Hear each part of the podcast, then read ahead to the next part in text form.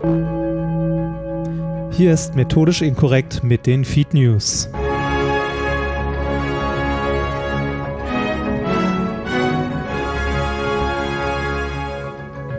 Guten Morgen, meine Damen und Herren. Ich begrüße Sie zu den Feed News.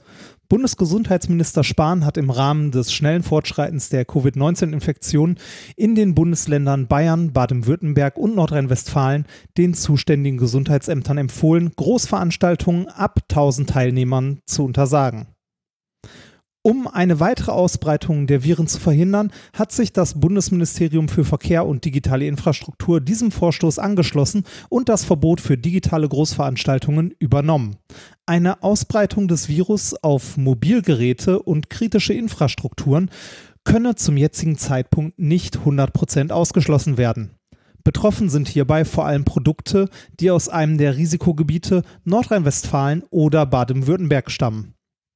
Die Produktion und Verteilung von Podcasts mit mehr als 10.000 Hörern müsse umgehend eingestellt werden, um die Bevölkerung zu schützen.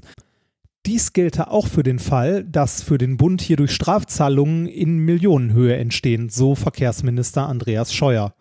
In Italien und Österreich. So, wir können gleich anfangen mit der Aufnahme. Äh, äh, was machst du hier? Ich nehme was auf. Also ich. Ja, zeig mal her. Äh, Covid-19, digitale Großveranstaltung, Podcast vorübergehend einstellen. Äh, wir hatten doch letztens schon mal ein Corona-Intro. Ja, ich weiß, aber diesmal äh, die Zeit, ich habe es diesmal nicht geschafft mit den Themen und also es war halt eng. Was? Moment, Freundchen. Hast du etwa noch nichts vorbereitet und benutzt jetzt die Pandemie als billige Ausrede, um die Folge ausfallen zu lassen? Ernsthaft? Vergiss es. Wir nehmen trotzdem auf. Ab an den Schreibtisch. Ich komme in drei Stunden wieder und dann hast du zwei Themen und ein Experiment. Und wehe, du hast nichts erlebt in den letzten zwei Wochen. If, if, you, if you base medicine on, on science, you cure people. If you base the design of planes on science, they fly. Um, if you base the design of rockets on science, they reach the moon. It works. Bitches. Methodisch inkorrekt Folge 162 vom 17.03.2020 direkt von der Tagesschau der Wissenschaft. Mit mir heute wieder mein Nachrichtensprecher Rainer Tremfort. Und mit uns hier für den Sport und als Wetterfee. Was? Die stellen sich doch mal gegenseitig vor. Stimmt. Du musst auch mal, du musst auch mal improvisieren können. Aber doch nicht bei der Tagesschau, oder? da wird doch knallhart. Äh. Auch da wird in letzter Zeit improvisiert. Da hat man doch gar keine Zeit mehr zum Vorbereiten. Da das kommt doch Minute auf Minute. Das, aber äh, mein Name ist Nikolaus Wörglück auf. Das Gefühl hat man wirklich, ne? Dass man ja. äh, so, so ein bisschen von den Ereignissen überholt wird. Also wenn ich mal zwei Stunden keine Zeit hatte, bei Twitter zu gucken, ähm, ich saß gerade auf dem Rad, komme nach Hause, mach Twitter auf, Deutschland schließt die Grenzen nach Österreich und Frankreich. Da denkst du so, what? Ja, das. die, äh, Dinge, die man nicht mehr für möglich gehalten hat, entwickeln sich innerhalb von, von zwei Stunden. Ja. Vor allem schnell, ne? Ja, ja, schnell. Also, also wenn ich an unsere letzte Folge denke, da haben wir auch noch gesagt, so, ja, mal gucken. Ne? Und jetzt plötzlich so, zack. Ja, vielleicht äh, sollte man das mal sagen. Äh, also so ein bisschen äh, tut mir leid, wie wir uns, äh, also das ist unserem Format auch ein bisschen geschuldet. Ne? Wir sind ja, kaum sind wir veröffentlicht, sind wir schon wieder out, äh, outdated. Also die Sachen, die wir behauptet haben, sind dann schon nicht mehr gültig. Das muss man ja wirklich sagen. Ne? Ich, ist da zwei Sendungen her, dass wir noch die Beobachtungen gemacht haben, was so in China passiert oder ist das drei Sendungen her und Ach, das weiß ich nicht mehr. Äh, mittlerweile ist das halt wirklich da und es ändert sich halt alles täglich. Ne? Und selbst in, in diesem erstklassigen Podcast Corona Update vom NDR, den wir in der letzten Folge empfohlen haben, selbst der Herr der Professor Droste äh, muss, muss sich immer der Situation anpassen. Er hat ja lange gesagt, Schulschließungen machen noch keinen Sinn. Und dann kam, äh, war das Donnerstag, Freitag, hat er dann äh, gesagt, doch, jetzt äh, ist es soweit. Äh, oder er hatte Paper gelesen, die ihn dazu gebracht haben. Aber jedenfalls äh, hat er seine Meinung dazu geändert. Und genauso ist es natürlich bei uns auch so ein bisschen, wir haben ein bisschen Kritik einstecken müssen für, für die letzte Folge, wo wir uns ein bisschen lustig gemacht haben, aber eigentlich hatte ich jetzt nicht das Gefühl, dass unsere Absicht gewesen wäre, dass wir uns über den Coronavirus lustig gemacht hätten in der letzten äh, Folge, da war uns die Ernsthaftigkeit eigentlich schon bewusst. Äh, wir haben uns natürlich über diese Prepper lustig gemacht und da stehe ich auch immer noch zu. Ich bin immer noch total fassungslos, wenn ich sehe, dass Leute äh, riesige Mengen an Klopapier aus. Ja, Äh, das, kannst ich verstehe es auch nicht. wa- was, warum, soll denn warum das, was soll denn das warum? Klopapier? Kann mir Weiß das ich mal nicht. einer sagen? ich habe keine Ahnung. Das, die, die Angst davor, nicht mehr vom Klo aufstehen zu können oder so. Ich habe keine Ahnung. Ja, Und dort mein, zu verhungern. Corona hat ja jetzt auch nicht mal was mit, äh, mit Durchfallerkrankung zu tun. Ne? Ja, es gab wohl in einem, also in einem Prozent der Fälle oder so gibt es auch Durchfall dabei. Okay, ja, dann sollte Also, man natürlich. Ich verstehe es ich verstehe es auch überhaupt nicht, warum die Leute, äh, also warum gerade Klopapier. Naja, also jedenfalls fühlte ich mich beim letzten Mal ein bisschen schlecht, aber nur deswegen äh, der klare Hinweis: Wir sind natürlich keiner Mediziner. Hast du gehustet? Ja, habe ich. Hast Hab du es? Äh, nein, nein, nein, nein, nein. Ich ähm, bin nur ganz normal erkältet. Ich war ja letztes Mal schon erkältet, vor zwei Wochen. Äh, mittlerweile geht es mir aber, was Erkältung angeht, äh, deutlich, deutlich besser. Also ich bin wieder fitter. Ähm, bei uns war es ja so in der Arbeitsgruppe an der äh, Hochschule, da war einer krank und dann der nächste. Und wie das so ist, dann werden alle mal krank Das und dann ist wieder ja. gut. Genau. Und äh, ich war heute sogar schon wieder joggen. Also Ah. Dann, äh, dann äh, denke ich, bis, dann fühlt man sich ja zumindest schon mal Ja. wieder besser. Ne? aber nur ein kurz, kurzes Ründchen, nur vier Kilometer. Äh, kannst du da, dein Mikro Diese Worte aus meinem Ja. Haus, äh, aus, ma- äh, aus meinem Munde. und dass ich schon gar nicht mehr reagiere, Ja. wenn du sowas sagst. Dein, ja, das. Dein Mikro Ja. zieht, äh, zerrt ein bisschen. Kannst du den Gain ein bisschen Achso, runterziehen? äh, ja, das kann ich tun. Das Danke. ist, äh, ja. Also äh, noch, noch mal einmal, um das abzuschließen, äh, wenn es um ähm, akute Erkrankungen geht, äh, würde ich dringend davon abraten, uns als einzige Quelle zu benutzen, weil wir A, keine Ahnung haben und B, halt dieses zweiwöchige Format. Das ist in diesem Fall jetzt bei dieser Dynamik der Situation einfach total ungeeignet. Also Ja, wenn man sich mal anguckt, was vor zwei Wochen ja, war. genau. Ne? Ja. Also, Also, wenn, wenn ich mir das jetzt anhöre, was wir beim letzten Mal erzählt haben, äh, da, da kann man sich ja nur in Grund und Boden schämen, aber die Dynamik ist halt auch unglaublich. Also in zwei Wochen werden halt ganze Länder geschlossen. Ähm, das äh, tut äh, mir leid oder, oder ja, also da, man kann es ja nicht ändern. Äh, also wir könnten nicht drüber reden, aber das macht eigentlich auch keinen Sinn. Deswegen also äh, der, der deutliche Disclaimer, alles, was wir heute über Covid-19 sagen, ähm, packt das ins, in den historischen Kontext. Wir sind Ja. möglicherweise, ist diese Sendung zwei Wochen alt und dann ähm, weiß man eben gar nicht mehr, was davon überhaupt noch äh, Bestand hat. Äh, Historisch wird es mal interessant zu sein, wie wir in diesen vier Sendungen oder wie lange wir jetzt darüber reden, du- durch diese Pandemie irren. Also ich habe für mich Ja. daraus gelernt, ich werde das nicht äh, nochmal so unterschätzen, aber das, äh, ähm, also ich erinnere mich halt vor vier Sendungen, als wir darüber gesprochen haben, wie es in China aussieht, hab ich, war das so weit weg in meinem Kopf. Ähm, natürlich kennt, kennt man natürlich im Prinzip die Gefahr einer Pandemie und dass sowas auch rüberschwappen kann, aber sowas ist ja weit, weit weg, bis dann so drastische Maßnahmen passieren. Ne? ich wollte gerade sagen, also so wie es jetzt ist, haben wir es ja noch nie gehabt. Und es ist ja nicht das erste Mal, dass so eine Pandemie ähm, so kurz vor der Tür stand. Ich meine, SARS hatten wir ja vor ein paar Jahren. Und das hat sich im Wesentlichen dann auf den asiatischen Raum beschränkt. Ja, Ne? ja. Also, dass das sich so krass verbreitet hat wie jetzt Covid-19, ähm, das gab es halt vorher noch nicht. Mhm. Also nicht, nicht mal ansatzweise. Ähm, auch das so krass, also das äh, so, also so starke Einschnitte ins öffentliche Leben, dass es sowas gab, als das so reagiert wurde, gab es bisher auch noch nicht. Also Ja. zumindest kann ich mich nicht dran Ich erinnern. mich auch nicht. Ne. Ja, ja. Da sieht man mal, wie, äh, wie verletzbar unser System auch geworden ist. Ne? Also nicht zuletzt natürlich, weil unsere Krankenhäuser auch auf äh, Wirtschaftlichkeit optimiert worden sind. Äh, Krankenhäuser, die auf Gewinn äh, hinzielen, ist, ist ja schon, schon Da- eh eine abstruse Idee. Aber ähm, ja, Da muss man aber auch zugeben und sagen, dass sowas wie so eine Pandemie, ähm, also jetzt äh, irgendwie eine, also natürlich, äh, wir müssen gar nicht drüber streiten oder gar nicht uns drüber unterhalten, dass unser Gesundheitssystem äh, halt unterfinanziert ist, so wie halt irgendwie alle Sachen, die wichtig sind, genau wie Bildung ist auch unterfinanziert. Aber äh, es ist ja gerade so, dass, dass es nicht so ist, dass das Gesundheitssystem nicht mit, den aktuellen, mit der aktuellen Situation zurechtkommt, sondern nicht damit zurechtkommen würde, wenn jetzt ein spontaner Anstieg äh, da ist und alle krank werden würden, also oder eine große Menge krank werden würde. Ja. Deshalb gab es auf, äh, auf Twitter auch diesen Hashtag Flatten the Curve, also ne, äh, den Krankheit, also es geht ja auch nicht mehr darum, irgendwie die Krankheit einzudämmen, das kann man eh knicken, sondern es geht darum, äh, den Krankheitsverlauf in die Länge zu ziehen, mhm. also die Infektion, die Infektionsrate zu verlangsamen, damit wir halt nicht an den Punkt kommen, wo wir zu viele Kranke für unser Gesundheitssystem haben. Also unser, unser Gesundheitssystem an sich funktioniert ja gerade ganz gut.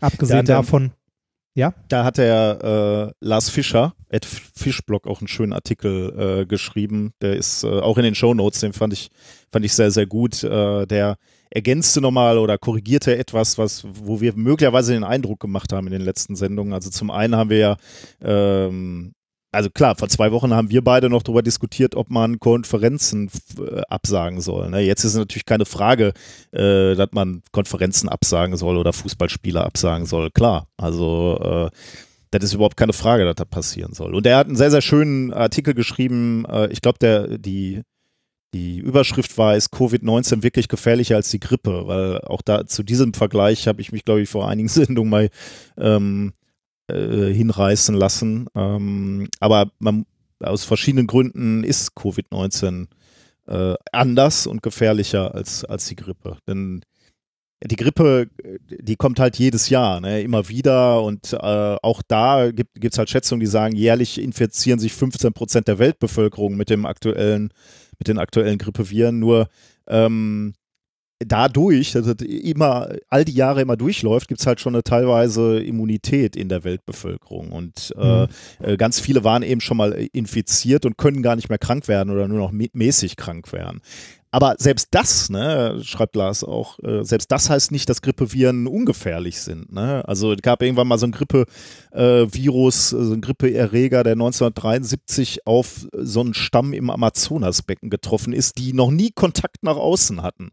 Ähm, für die war das natürlich der, der absolute Desaster, weil ein Viertel der Bevölkerung da in diesem Amazonas Stamm äh, sind gestorben, weil die halt noch nie irgendwie Kontakt hatten mit so einer äh, saisonalen Grippe und für die war das ein völlig neuer Virus. Und genau die Situation haben wir natürlich jetzt auch mit SARS-CoV-2 das ist halt ein völlig neuer Virus für uns alle. Und damit ähm, gibt es auch keinen Immunschutz für uns alle.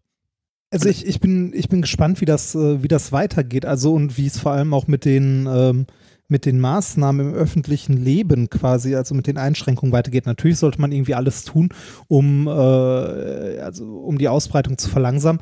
Die Frage ist nur, äh, was für, also das kann leider auch niemand beantworten, welche Maßnahmen sind wirklich sinnvoll oder welche Maßnahmen sind äh, ja, sind, sind wirkungsvoll. Also ich meine, das äh, ist in dem ähm, in dem Corona-Podcast auch kurz vorgekommen, sowas wie jetzt die Schulen werden dicht gemacht, ne? Und äh, wenn gleichzeitig die Eltern aber trotzdem zur Arbeit gehen müssen, äh, ne, wohin mit den Kindern? Die naheliegendste Lösung für viele Leute, oder die, was heißt die naheliegendste, so die einzige Möglichkeit ist zu den Großeltern. Ne? Ja. Das ist so, da ist die Frage, wie sinnvoll ist das?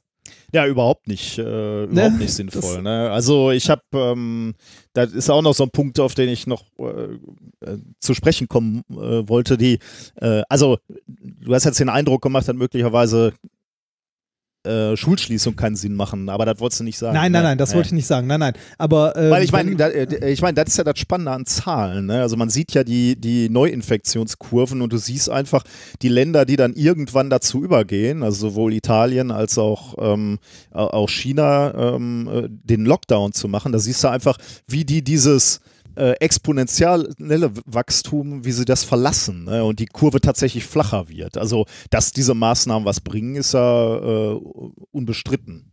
Ja, genau. Aber man muss, äh, man muss ja irgendwie äh, das Gesamtpaket betrachten. Ne? Also was, was das für Folgen noch hat.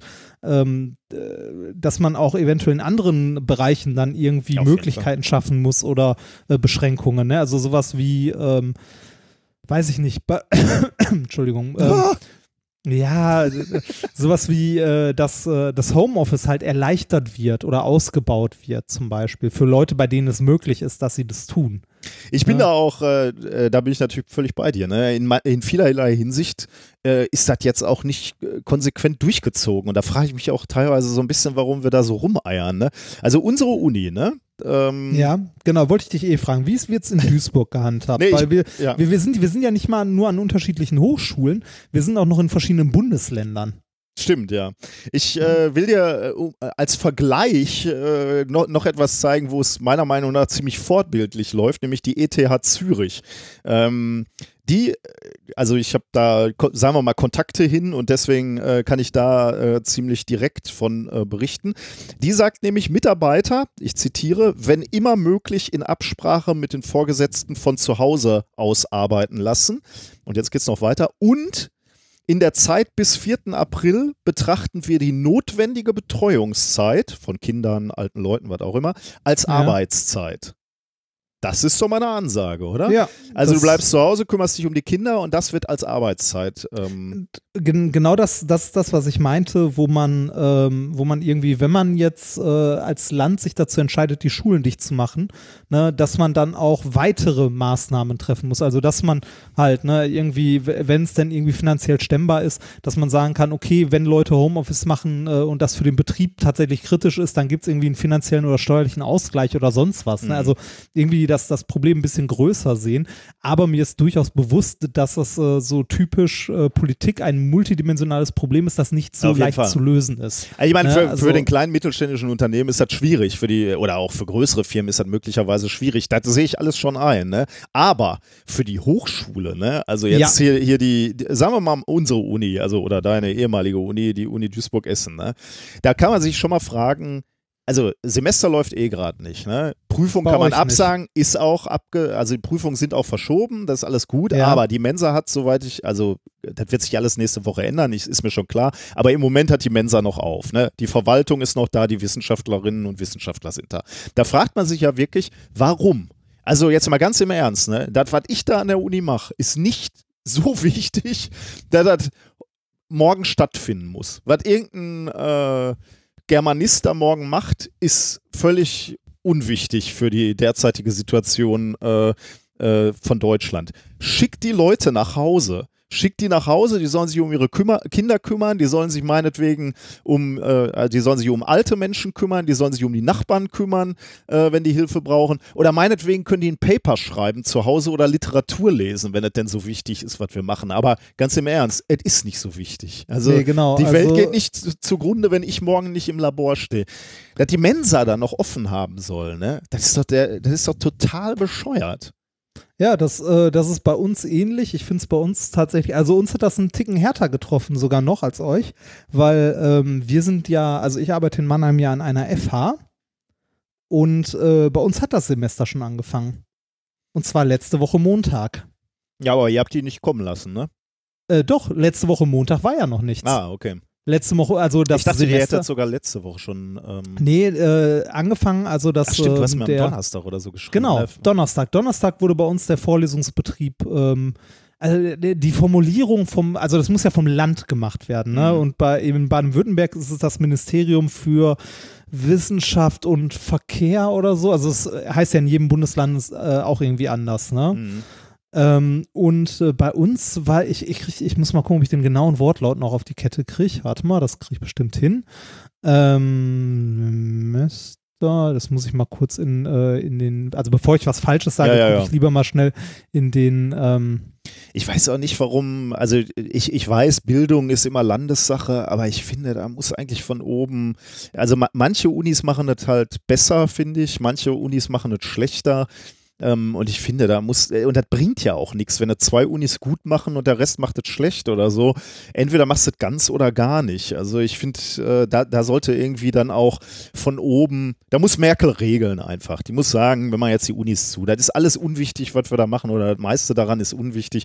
Ich sehe da jetzt kein Lebens, also natürlich will ich jetzt die Unikliniken nicht schließen und ich weiß auch, da da natürlich Infrastruktur ist, die kritisch ist. Die Leute müssen dann natürlich trotzdem in die Uni und da irgendwelche Reaktoren betreuen oder die Hausmeister müssen da hin, um die Haustechnik zu betreuen. Ist mir schon klar. Aber je weniger da sind, desto besser. Und deswegen würde ich halt sagen, also die, die einen Bürojob machen, die sollen auf jeden Fall, das muss von oben gesagt werden, geht nach Hause, äh, kommt wieder, äh, kommt nach den Osterferien wieder.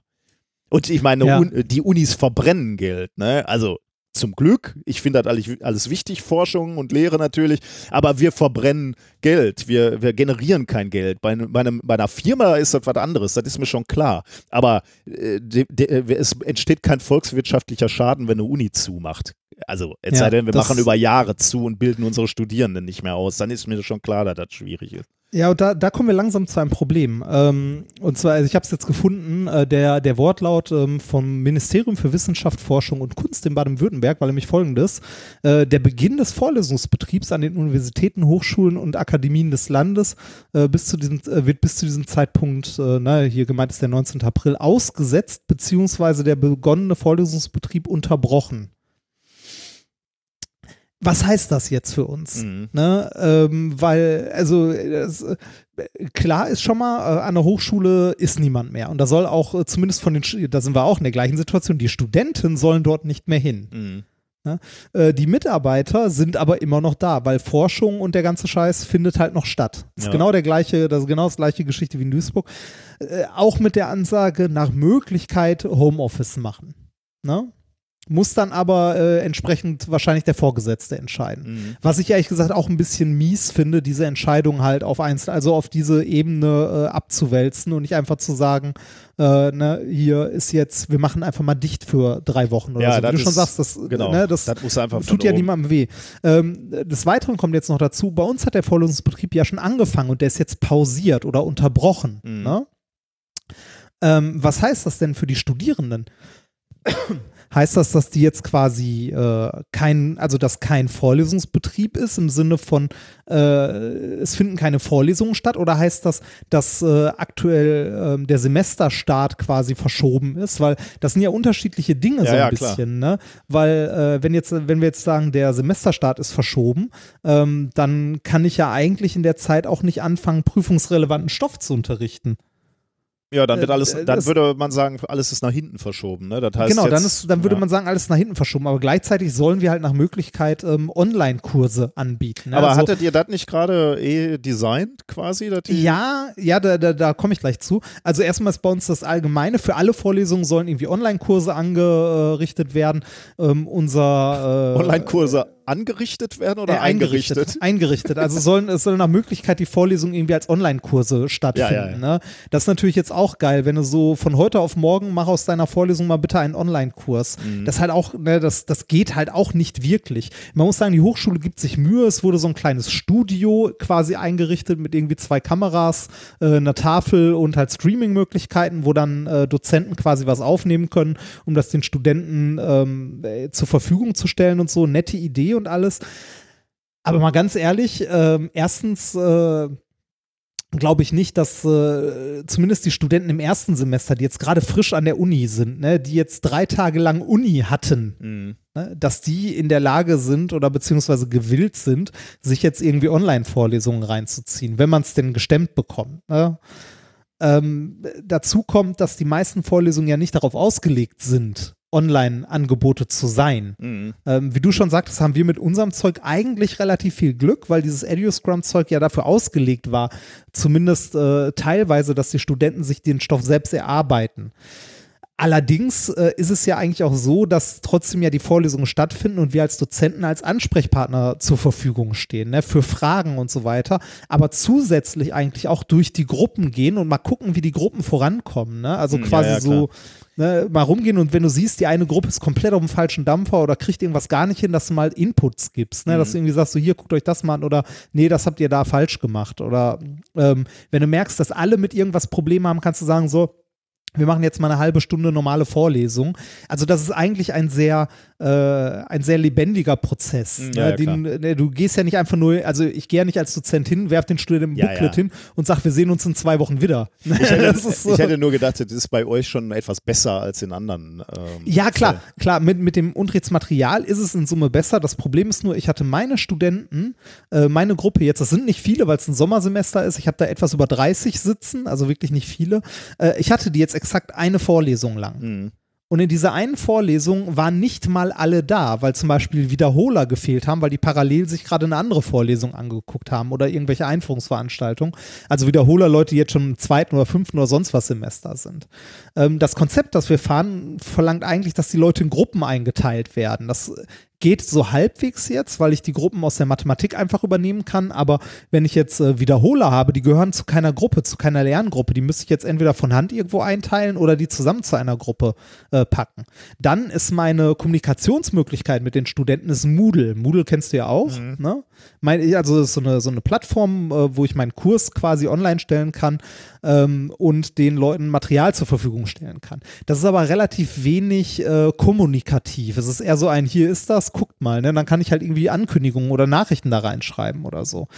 Ist insgesamt eigentlich nicht so geil. Vor allem, also ich sag mal so, hätten wir eine Woche mehr gehabt, hätte ich überhaupt gar kein Problem. Dann wird das, glaube ich, auch laufen ohne Ende. Aber da wir die Studenten quasi gerade mal gesehen haben einmal, ne, hatten wir halt auch gar keine Möglichkeit, denen zu sagen, wie sie, also ich konnte es ihnen schon sagen, aber nicht genauer erklären, nicht längere Zeit, wie sie diese Sachen zu benutzen haben, wie das überhaupt insgesamt abläuft. Die Reviews, die wir zwischendurch haben, also so kurze Selbsttests, kann ich jetzt im Grunde auch eigentlich knicken, weil die kann ich ja kaum machen. Ne? Ähm, was, was ich machen werde und was auch äh, Kollegen von mir machen, ähm, ich werde irgendwie versuchen, für die, also erstmal generell für die Studenten immer per E-Mail erreichbar zu sein aber das hilft ehrlich gesagt, finde ich, auch nicht besonders viel. Ähm, ich werde den, also ich werde versuchen, so äh, Zeitfenster für Videochats einzurichten. Mhm. Dass ich sage, so, normalerweise wäre von dann bis dann Vorlesung gewesen. Ich habe hier, weiß ich nicht, zehn Slots, a, eine Viertelstunde. Ähm, guckt mal, an welchem Slot ihr könnt, wo ihr möchtet und dann setzt euch irgendwie zu zwei, zu dritt in so einem äh, virtuell quasi zusammen und äh, wir gehen mal ein paar Fragen durch oder okay. so, dass ich das quasi stückweise immer für kleinere Gruppen mache. Weil du kannst ja jetzt schlecht sagen, ich mache mal für alle jetzt aktuell die Vorlesung. Das ist ja ein einziges Ge Gemurmel, da kriegst du ja nichts hin. Ja, ja. Ne, Weil es halt keine klassische Vorlesung ist. Ich könnte jetzt auch eine klassische Vorlesung machen, mich vor eine Kamera setzen, aber das, ehrlich gesagt, ist das auch für einen Arsch. Und ähm, wo, also, wo ich mir im Moment am meisten Fragen stelle, ist so ein bisschen die, äh, die rechtliche Situation, weil die ist, glaube ich, also ich glaube, um die, also da, da sind wir an dem Punkt, wo niemand sich traut, äh, irgendwie im Ministerium oder sonst wo mal eine ganz klare Aussage zu machen, weil äh, die Frage, ob wir jetzt prüfungsrelevanten Stoff in der Zeit machen dürfen oder nicht, die habe ich noch nicht beantwortet bekommen. Ja, aber sind das nicht auch Probleme? Das kriegt man doch alles geregelt, oder? Jetzt machen wir erstmal das Ding dicht und dann gucken wir mal. Dann, äh, ja, klar. Haben wir ja jetzt erstmal vier Wochen Zeit. Also, es kommt ja also bei, in, bei diesem in, Dichtmachen kommt es ja jetzt auf jeden Tag an, ne? Ja, also im Hinblick auf die, auf die Seuche und das, ne, den ganzen Kram, ja. Aber für die Lehre für dieses Semester ist das eine wirklich kritische Frage. Ja, aber das Weil, regelst du jetzt in den nächsten vier Wochen oder so. Jetzt hast du erstmal zu und dann guckst du mal wieder mal. Äh. Ich meine, dann kommen irgendwann wieder Semesterferien, da kann man mal ein bisschen was reinlegen oder äh, das hat alles nicht ideal ist, ne? Aber die Studierenden nicht, trifft, das trifft doch jetzt am allerwenigsten, oder? Würde ich sagen. Ah, Weiß ich nicht. Also ähm, ich habe mal geguckt, mir fehlt ein gutes Drittel meiner Vorlesungszeit. Mhm. Und ja, das und ist schon. Das was, ist, was, was, kommt denn danach, nach der Vorlesungszeit? Dann, dann sind Semesterferien oder was habt ihr da? Nachher? Dann sind, äh, soweit ich weiß, bei denen hier Prüfungen, Semesterferien und viele äh, arbeiten ja auch nebenbei. Ne? Ich habe jetzt Werkstudenten dabei, die mir schon irgendwie äh, gestern und heute E-Mails geschrieben haben, um zu fragen, wann denn jetzt Vorlesungen und so weiter stattfinden, weil deren Betriebe wissen wollen, wann die arbeiten. Mhm. Ne? Und äh, das sind tatsächlich Probleme. Ey, klar, ich wollte jetzt noch nicht kleinreden, aber ich ähm, ja, also, also ist, wir, äh, dass wir jetzt in, in, so einem Zwischenzustand sind, wo natürlich nicht alles klar ist. Äh, klar, ich, unsere Kinder gehen jetzt morgen auch, oder der Große geht jetzt morgen auch aus der Schule, ohne dass ich jetzt weiß, wie der beschult wird. Ne? Aber er wird sich schon irgendwie regeln. Also wenn wir Aufgaben kriegen und werden die mit ihm äh, machen oder er wird die machen. Aber also ja, also du kannst, also in so einer Situation, wo du relativ zügig, wir haben ja gerade schon über die Dynamik gesprochen, wo die, wo du äh, Unternehmen, Hochschulen, alles Mögliche dicht machst, da kann natürlich nicht alles geregelt sein zu, äh, zu dem Nein, Zeitpunkt. Ne? Na, natürlich nicht. Ähm, es ist nur irgendwie, also man fühlt sich als Lehrender, finde ich, tatsächlich gerade ein bisschen alleingelassen damit mit dem Problem, weil es halt unglaublich lange dauert, bis da Entscheidungen getroffen werden. Ja, weil die Leute, die jetzt Entscheidungen treffen, ganz andere Entscheidungen treffen müssen. Ja, ja also. natürlich. Klar, ist, äh, klar ich, ich kann das natürlich verstehen. Äh, wir Deutsche sind ja gewohnt, dass alles geregelte Bahn läuft und insbesondere sind wir ja auch ver, ver, verwöhnt von 70 Jahren Ordnung.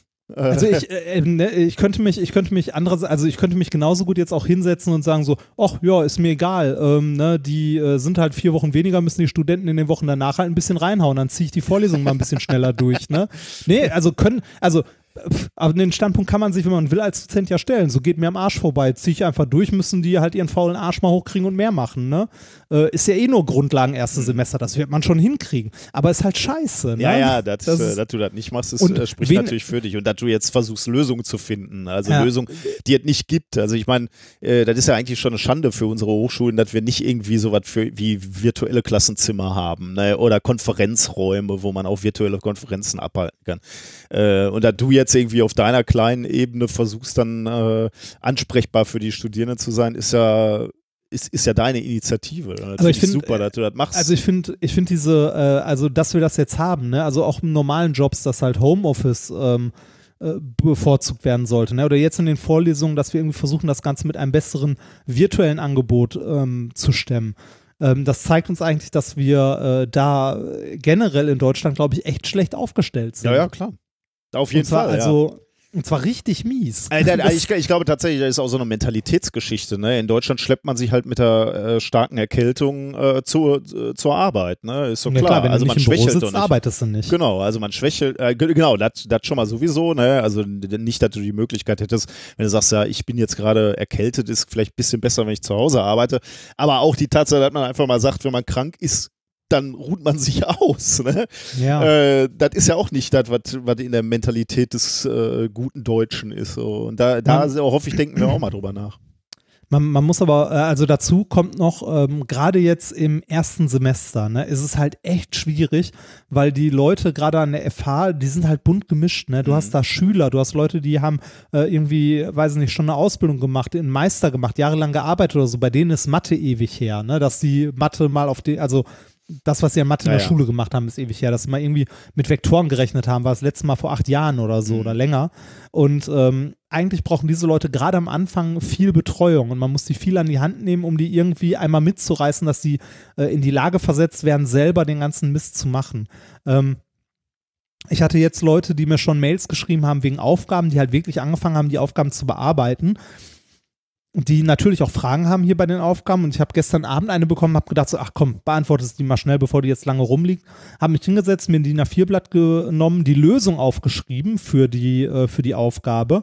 Ähm, so gut ich konnte halt das erklärt und das war eine wirklich simple Aufgabe. Ähm, mit einer kurzen Erklärung das Ganze zurückgeschickt und habe irgendwie eine halbe Stunde später wieder eine Mail bekommen mit Fragen dazu, weil ähm, ne, so, ein, so ein Briefverkehr ist halt eine andere Sache Auf jeden Fall. als wenn man mit den Leuten spricht, weil dann kam die Frage, ja, warum haben sie das denn gemacht? Und ne, ich könnte jetzt, äh, wenn ich der Person gegenüberstehen würde, könnte ich sagen, guck mal hier, du musst da, das da machen und das kommt da unten nochmal vor und deshalb macht man das und das. Wenn ich das in einer E-Mail schreiben würde, ne, dann also d- das so haarklein in einer E-Mail wirklich erklären würde, dann schreibe ich zwei DIN A4 Seiten für eine simple Aufgabe und dann habe ich da 40 Studenten, die äh, irgendwie betreut werden wollen. Das ist schlicht und einfach dann auch nicht stemmbar. Nee, klar. Naja, genug gejammert. Äh, ist auf jeden Fall ja. insgesamt, insgesamt schwierig ein bisschen. Ja, auf jeden Fall. Ähm, ich, bin, ich bin gespannt, wie sich das bei uns an der, an der Hochschule jetzt noch weiterentwickelt, weil sich ja, wie du schon gesagt hast, die Lage ja auch andauernd ändert und jetzt am Wochenende würde ich sagen, hat sie sich nochmal krass geändert. Und ähm, mal gucken, wie es weitergeht. Ja, nur, wir, wir, also die, um, um auch nochmal diesen, diesen Gedanken vom Anfang zu, äh, zu Ende zu bringen und, und sicherlich auch etwas, was wir beim letzten Mal auch noch falsch eingeschätzt haben. Äh, und du hast gerade angesprochen, dieses Flatten the Curve, ne? das ist jetzt halt das Wichtigste und äh, wir sollten nicht drüber nachdenken, wie wir jetzt äh, in, in, in allen Details weitermachen wie bisher, sondern da, da, da werden natürlich Reibungsverluste sein.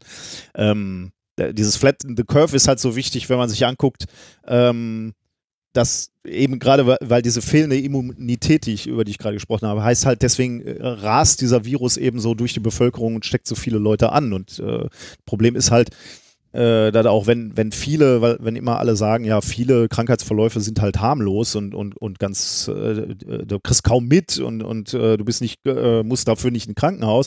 Nee, aber 20 Prozent werden halt richtig krank, ne? Und das heißt eben, die müssen ins Krankenhaus. Und wenn man sich dann anguckt, wenn man sich die Fallzahlen in, in Wuhan anguckt, oder in China anguckt, wie sich da die Zahlen verdoppelt haben, äh, alle sechs Tage, glaube ich. Ich glaube, wir, wir sind mittlerweile sogar weiter, aber also sogar noch schneller. Aber ähm, dann, wenn man sich das mal für uns jetzt anguckt, dann sieht man halt für Deutschland, März, äh, Ende März wären wir dann bei 11.000 Kranken, Ende April bei 350.000 Erkrankten. Ja. Und äh, das heißt halt, bei 20 Prozent, die dann schwer krank sind, das heißt 70.000 Menschen stehen vor Kliniken und wollen da rein, weil sie, weil sie Hilfe brauchen. Und das ist dann eben nicht mehr, äh, dann könnt ihr nicht sagen, äh, ja, ist mir ja egal, äh, das sind ja nur die Alten, äh, denen es da an Kragen geht, sondern dann geht es jedem am Kragen, beziehungsweise insbesondere denen, die möglicherweise in diese Intensivstation für ganz andere Sachen äh, müssen. Ne? Herzkranke, Diabetiker äh, oder mein Sohn, der vom Fahrrad gefallen ist. Ne? Das geht uns dann alle an. Und deswegen ist Flatten the Curve eben äh, für uns alle, für, für die gesamte Gesellschaft ähm, äh, wichtig. Und auch da dann nochmal, ne, ähm, man geht im Moment davon aus, dass, dass halt ein hoher Prozentsatz der Deutschen irgendwann angesteckt ist. Ne? Wenn auch nicht in der ersten Welle, dann in der zweiten oder dritten Welle. Und äh, konservativ geschätzt sagt man dann, die Hälfte der Bevölkerung wird den Virus kriegen. Und wenn man dann sagt, ne, ein Prozent Sterblichkeit, was ja wenig klingt, ähm, dann sind das bei, bei Hälfte der, der Deutschen sind das 400.000 Tote. Und das ist natürlich schon ja, ein Schreckensbild, wo du dann sagst, äh, okay, das wollen wir nicht haben. Und äh, je, je später wir damit anfangen, wirklich diese, diese Kurve abzuflachen, äh, desto mehr Tote wird es geben. Und deswegen äh, nochmal so, um den, um den Deckel äh, drauf zu machen, ich, wir wollten uns beim letzten Mal nicht darüber lustig machen oder über, wir wollten uns über die Prepper lustig machen, darüber auf jeden Fall. Aber jetzt gilt es wirklich, äh, die, diese Kurve abzuflachen und geht nicht zu Großveranstaltungen, macht keine Reisen. Es gibt ja quasi keine Großveranstaltung mehr. Ne? Ja, also ich stimmt, hätte ja. jetzt Dienstag, hätte ich Karten gehabt für die drei Fragezeichen, ist ja. natürlich abgesagt.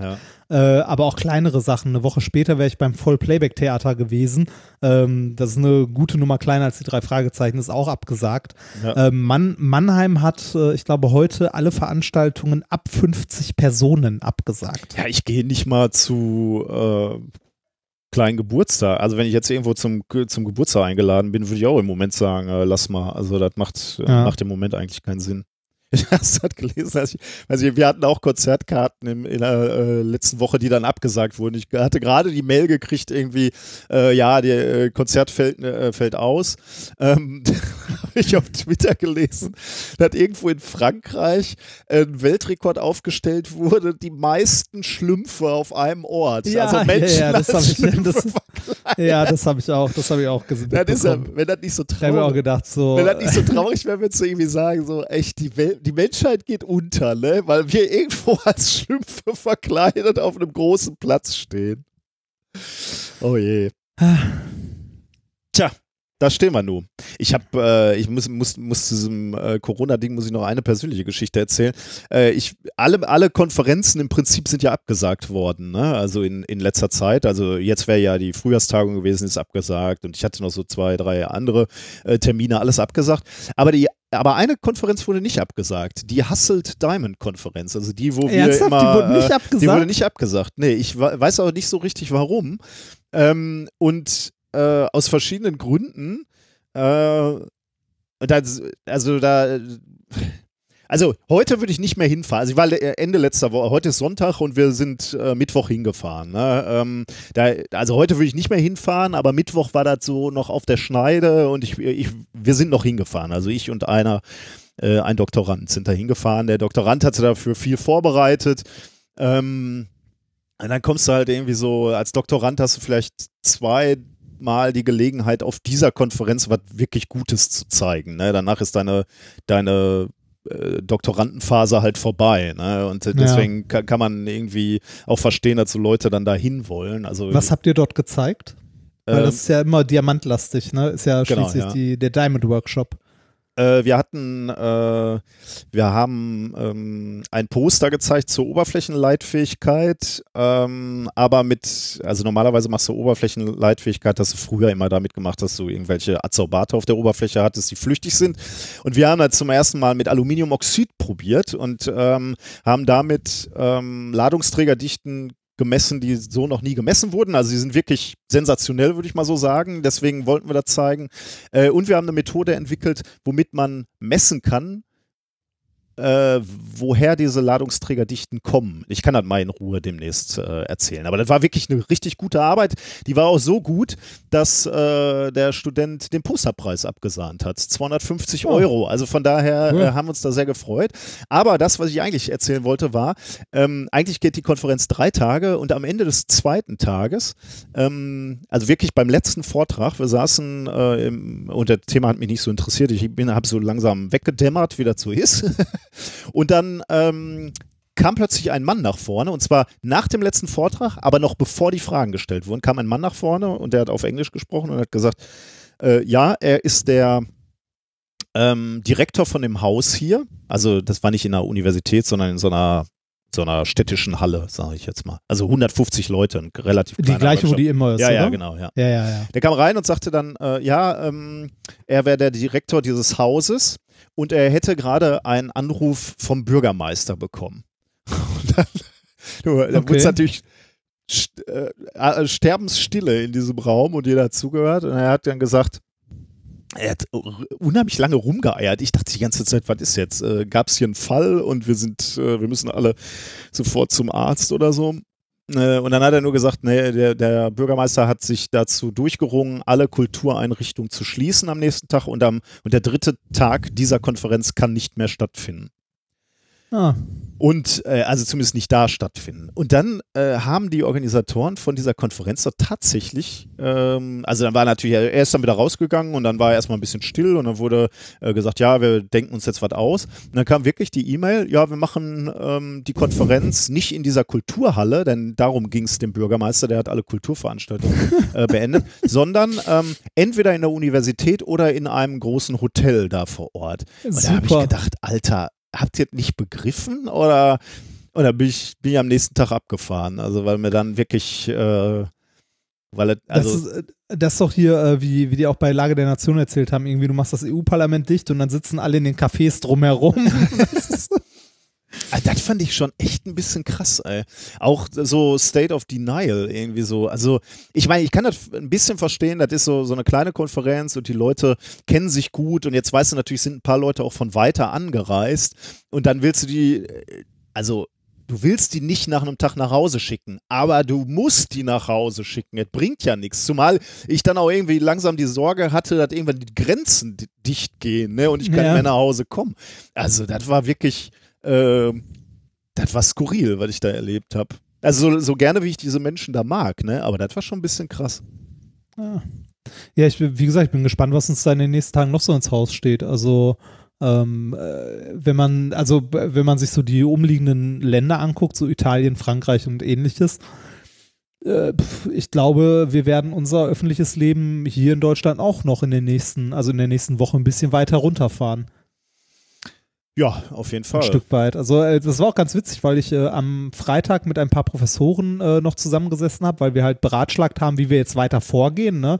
Und da halt auch äh, überlegt haben, also wie ist das jetzt, dürfen, also machen wir jetzt prüfungsrelevanten Stoff in der Zeit, machen wir Online-Vorlesungen, machen wir unser Konzept weiter, weil das ja eigentlich gut geeignet ist und bieten irgendwie Sprechstunden an dürfen wir irgendwie uns mit kleinen Gruppen, also ne, letzte Woche Freitag sah es auch noch anders aus als heute, ne, also vorgestern sah es noch anders aus als heute, da haben wir uns noch überlegt, wäre es möglich, irgendwie äh, die immer in Dreiergruppen oder so zu, mhm. also ne, mal zu sprechen, äh, mit entsprechendem Abstand natürlich. Ähm, aber das ist mittlerweile ja auch alles hinfällig, ne? Und ja. ähm, da, da meinte auch so, äh, äh, meinten auch so äh, ein, zwei Kollegen von mir so, ja, aber die Schulen machen sehr nicht dicht. Das, ne, also, so die Uni ist dicht, aber bis sie die Schulen dicht machen, das dauert. Und also, ja, da sind wir jetzt. Ja. Ja, ja, ich äh, denke, also ich fahre morgen zur Uni, äh, weil wir erstmal in der Arbeitsgruppe besprechen müssen, was wir, was wir jetzt als nächstes tun. Wenn die Folge hier erscheint, dann sieht meine persönliche Welt schon wieder ganz anders aus. Aber ja, mein, meine auch. Also ich, ähm, ich bin gerade dabei, beziehungsweise werde das morgen tun, ähm, halt äh, diese Online-Kurse vorzubereiten und da erstmal irgendwie versuchen, alle Studenten zu erreichen, weil äh, ein Problem ist auch, dass äh, ich zum Beispiel über Moodle oder generell ja nur Studenten erreiche, die schon ihre E-Mail-Adresse hm, eingerichtet hm, haben und alles. Und wenn die das noch nicht gemacht haben, dann erreiche ich die ja. nicht. Wenn die nicht in meinem Kurs eingeschrieben sind, erreiche ich die auch nicht.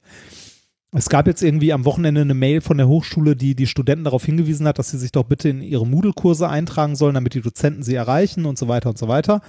Ähm, da aber noch nicht alle ihre E-Mail-Adresse aktiviert haben, äh, hat die Uni jetzt am, also die Hochschule am Wochenende angefangen, Briefe zu verschicken. Also Post.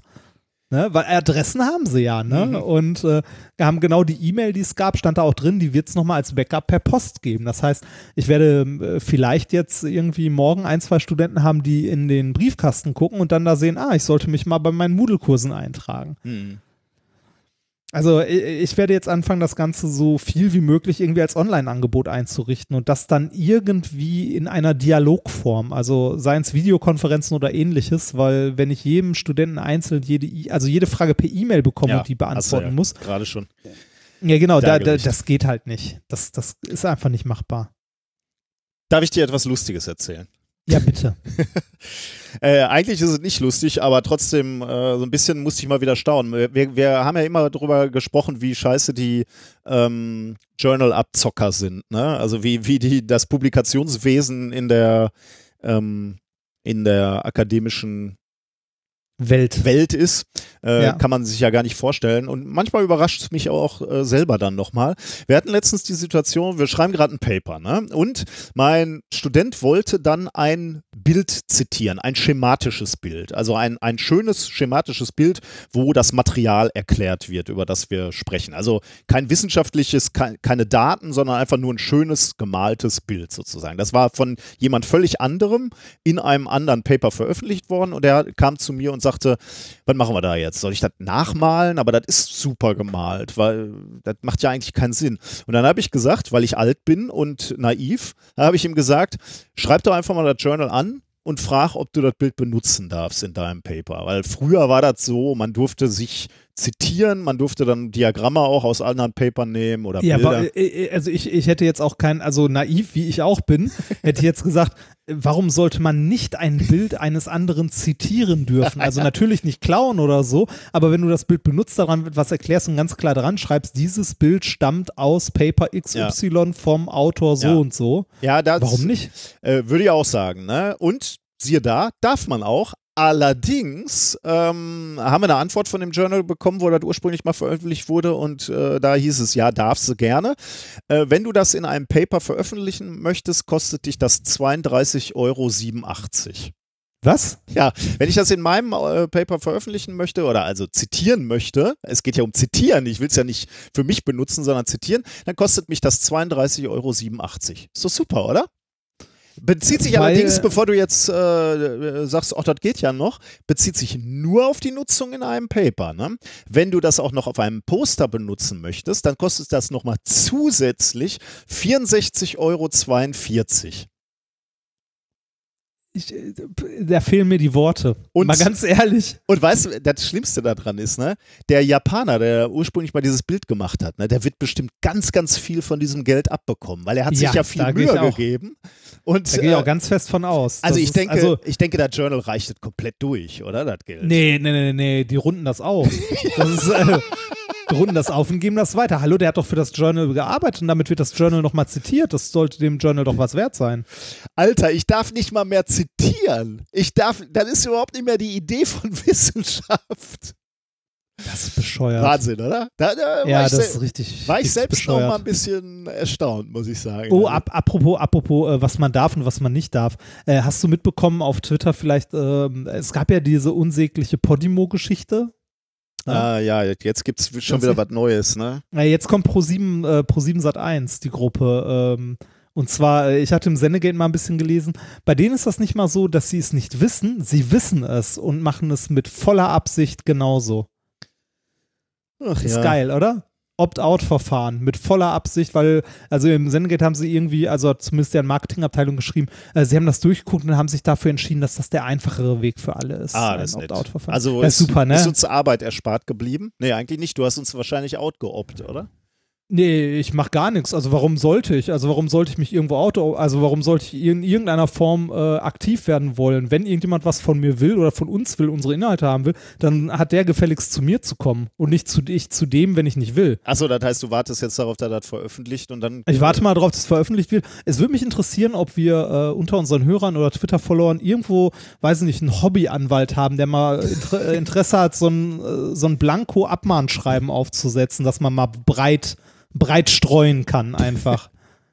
Äh, ich finde es, äh, äh, mir fehlen da die Worte. Ich finde das einfach eine unglaubliche Unverschämtheit. naja. Der Hobbyanwalt kriegt aber bei dir zu tun. Du bist ja eher streitbar.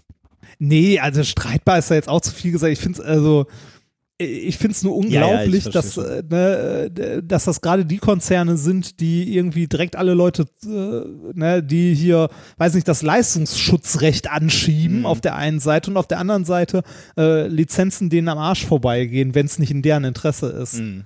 Äh, Finde ich Wahnsinn, aber egal. Kommen wir zu erfreulicheren Themen. Haben wir doch was Erfreuliches. Ja, habe ich. Äh, Äh, ja, ich aber du, äh, gerne auch du. Also, Ja, ich, ähm, ich habe ein bisschen weiter, also jetzt habe ich nicht mehr so die Möglichkeit, jetzt gerade, weil äh, ich nicht mehr so oft zur Uni fahre. Ich werde jetzt auch ähm, die nächsten Tage äh, so viel wie möglich Homeoffice machen, weil ich auch keinen Sinn daran sehe, in der Uni im Büro zu sitzen. Schon gar nicht, wenn ich die Studenten eh online betreuen müsste. Ich habe hier wahrscheinlich eh eine bessere Anbindung ans Netz. Ähm, Oh, pf, äh, ich habe ein bisschen an meinem Mobilitätskonzept geschraubt. Ich äh, möchte ja nicht jeden Tag mit dem Auto fahren, das ist. weil ja. äh, ja, aus verschiedensten Gründen. Einmal, Sprit ist teuer.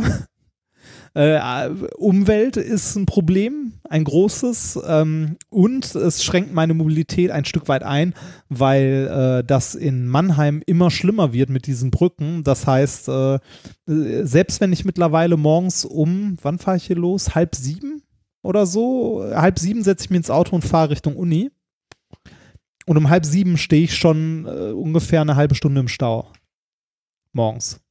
Also die, die äh, Reisewelle hat sich ausgedehnt. Deshalb ähm, habe ich mir ein Jobticket äh, besorgt, das unterstützt wird vom Land tatsächlich, also bezuschusst wird, ähm, so dass ich glaube jetzt im Monat 65 Euro oder so zahle fürs Jobticket und habe mir dazu, weil halt diese Entfernungsgeschichten noch dabei sind, einen Roller gekauft. Keinen E-Roller, weil mir der zu, zu teuer ist, sondern ich will es erstmal ausprobieren. Ich habe mir für, ich glaube, es waren 70 Euro oder so, so ein äh, typisches ähm, Kickboard. So ein Ding, was man sonst auf dem Kongress benutzt. Aha.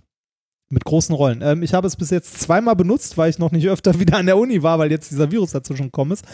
Aber ich, es scheint ein guter Kompromiss zu sein. Äh, für Weil welche so- Distanzen nimmst du dann der Teil? Ähm, das sind jeweils, was, was ist das so, zwei Kilometer? Hm, okay, ja, das kann ich mir vorstellen. Macht wahrscheinlich sogar noch Spaß, oder? Ja, genau, es macht Spaß tatsächlich. Ähm, das ist so eine Strecke, für die, äh, also ich hatte mir mal von einem gemeinsamen Freund von uns äh, ein Brompton geliehen, also ein Klapprad. Das war mir aber ehrlich gesagt zu klobig in Mhm. der Bahn um äh, und zu, also jetzt ist es jetzt auch jammern auf hohem Niveau, ne, aber das dann äh, halt aus der Bahn raus, am Bahnsteig das Ding irgendwie aufzubauen, wieder zuzuschrauben, loszufahren und dann wieder zusammen und ins Büro und so weiter. Nee, vor allem das Schleppen war irgendwie blöd, weil das Ding doch relativ schwer ist und ähm, äh, das ist jetzt irgendwie so, so ein nettes Teil, ne? Also ich äh, pack das so weit zusammen, dass ich halt einen Riegel einmal öffne und den zusammenklapp und hab's dann, äh, das Ding wiegt irgendwie, weiß ich nicht, acht Kilo oder so, also nicht die Welt oder weniger sogar noch, also so gut wie nix. Ähm, hat relativ große Räder, so zu über 200 Millimeter Durchmesser und äh, macht irgendwie Spaß. Also jetzt wird das Wetter ja auch Wird er wieder besser, netter, ne? Also eigentlich. ja, genau. Also äh, im Winter damals, als ich schon mal ähm, darüber gemeckert habe über diesen Weg, also wenn es äh, strömt im Regen oder so, habe ich da auch keinen Bock drauf. Aber so wie das Wetter jetzt gerade ist, ist das echt eine nette Option. Also ist nicht, äh, also es ist nicht so klobig wie ein Fahrrad, also ein großes Fahrrad oder ein Klappfahrrad. Äh, es ist halt ein winzig kleines Teil und ich kann hier so auf dem Gehweg oder Radweg damit äh, morgens äh, hier zum Bahnhof und in Mannheim halt zur Hochschule fahren. Wie gesagt, noch nicht ausgiebig getestet, aber die zwei Male, die ich das bis jetzt gemacht habe, äh, hat es tatsächlich sogar Spaß gemacht und war nett.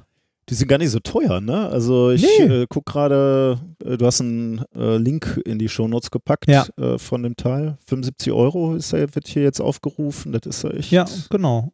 Und äh, der ist echt kompakt zusammenklappbar Mhm. und äh, durch die großen Räder kann man damit auch mal irgendwie, äh, also weiß nicht, über Kopfsteinpflaster ist jetzt vielleicht nicht so geil, weil das Hartgummireifen sind. Mhm. Ähm, aber so der, der typische G-Radweg ist damit überhaupt kein Problem. Ich bin ja aber gespannt, ob du dieses Problem des Pendelns löst oder ob du irgendwann auch einsehen musst, dass Pendeln einfach immer scheiße ist. Nee, ich, ich, ich werde wahrscheinlich darüber so lange meckern, bis äh, Ende August mein Vertrag ausläuft. Und dann hat sich die Sache mit dem Pendeln erledigt. ja. Naja, mal gucken. Äh, aber das wollte ich mit dir teilen. Also, das äh, ist jetzt ein neuer, ein weiterer Anlauf, aber der ist, der ist tatsächlich ganz nett. Also, die anderen Sachen, die ich bis jetzt probiert habe, haben mich noch nicht so überzeugt. Ähm, vielleicht will ich, werde ich irgendwann faul und möchte irgendwann dann doch noch so einen Elektroroller haben Mhm. oder so. Aber das ist jetzt erstmal ganz nett. Ich bin ja mittlerweile fitter, ne? So Ja, insgesamt also, körperlich. Elektroroller ist nichts für dich. Du musst jetzt dich ein bisschen bewegen.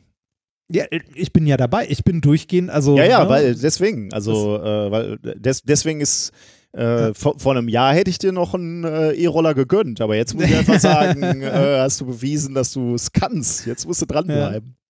Also äh, ich, äh, ich war heute auch wieder laufen, heute aber tatsächlich nur eine winzig, winzig kleine Runde.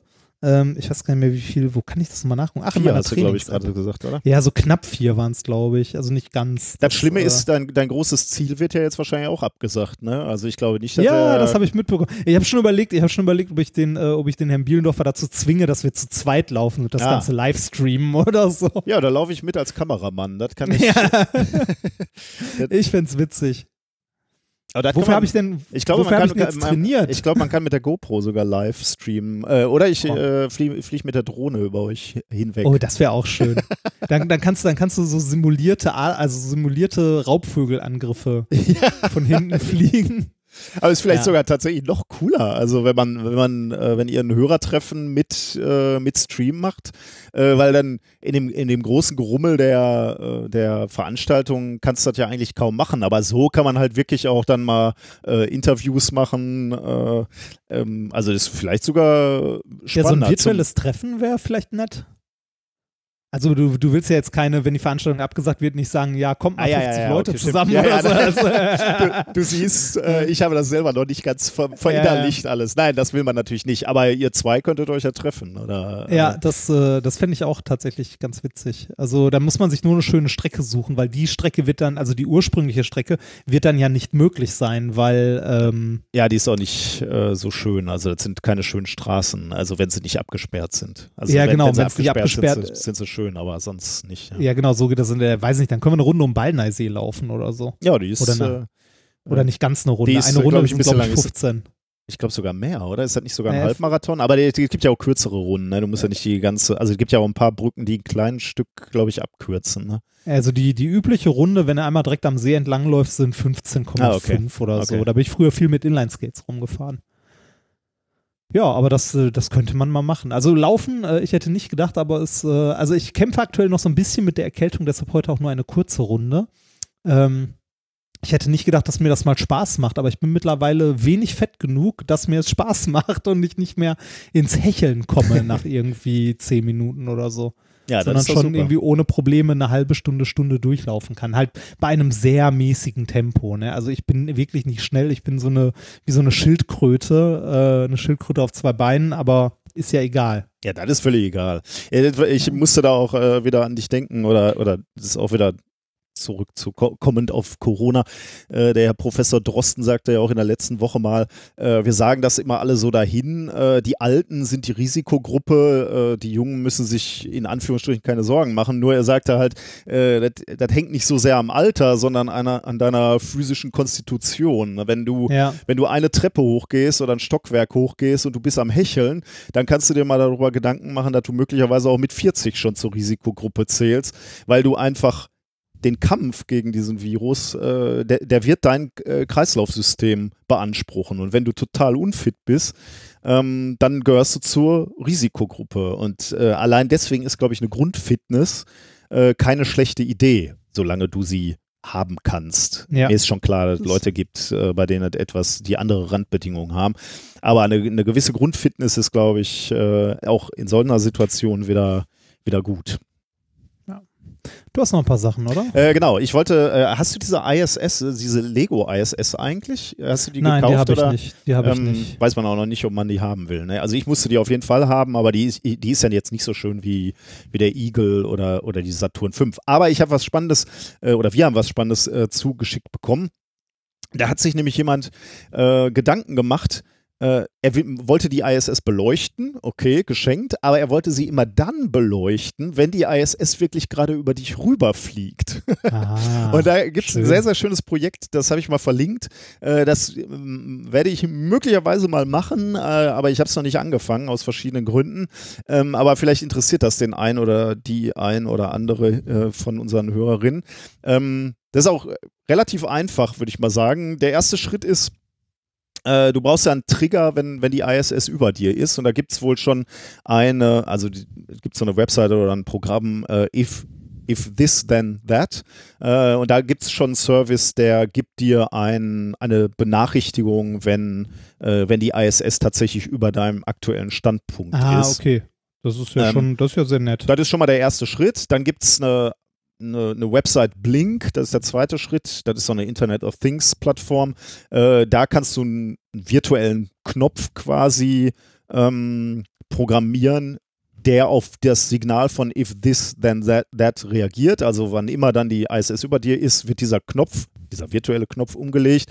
Und diesen Knopf kannst du wiederum mit einem Arduino auslesen. Und da schließt sich der Kreis. Du hast ein Arduino, das Programm ist auf der Webseite, die wir verlinkt haben, ähm, und äh, die, dieser, dieses Programm fragt dann immer genau diesen virtuellen Knopf ab und wenn der virtuelle Knopf umgelegt ist, dann wird deine, deine ISS beleuchtet und dann weißt du, dass draußen möglicherweise gerade die ISS über dich, äh, über, über dir fliegt. fliegt. Ja.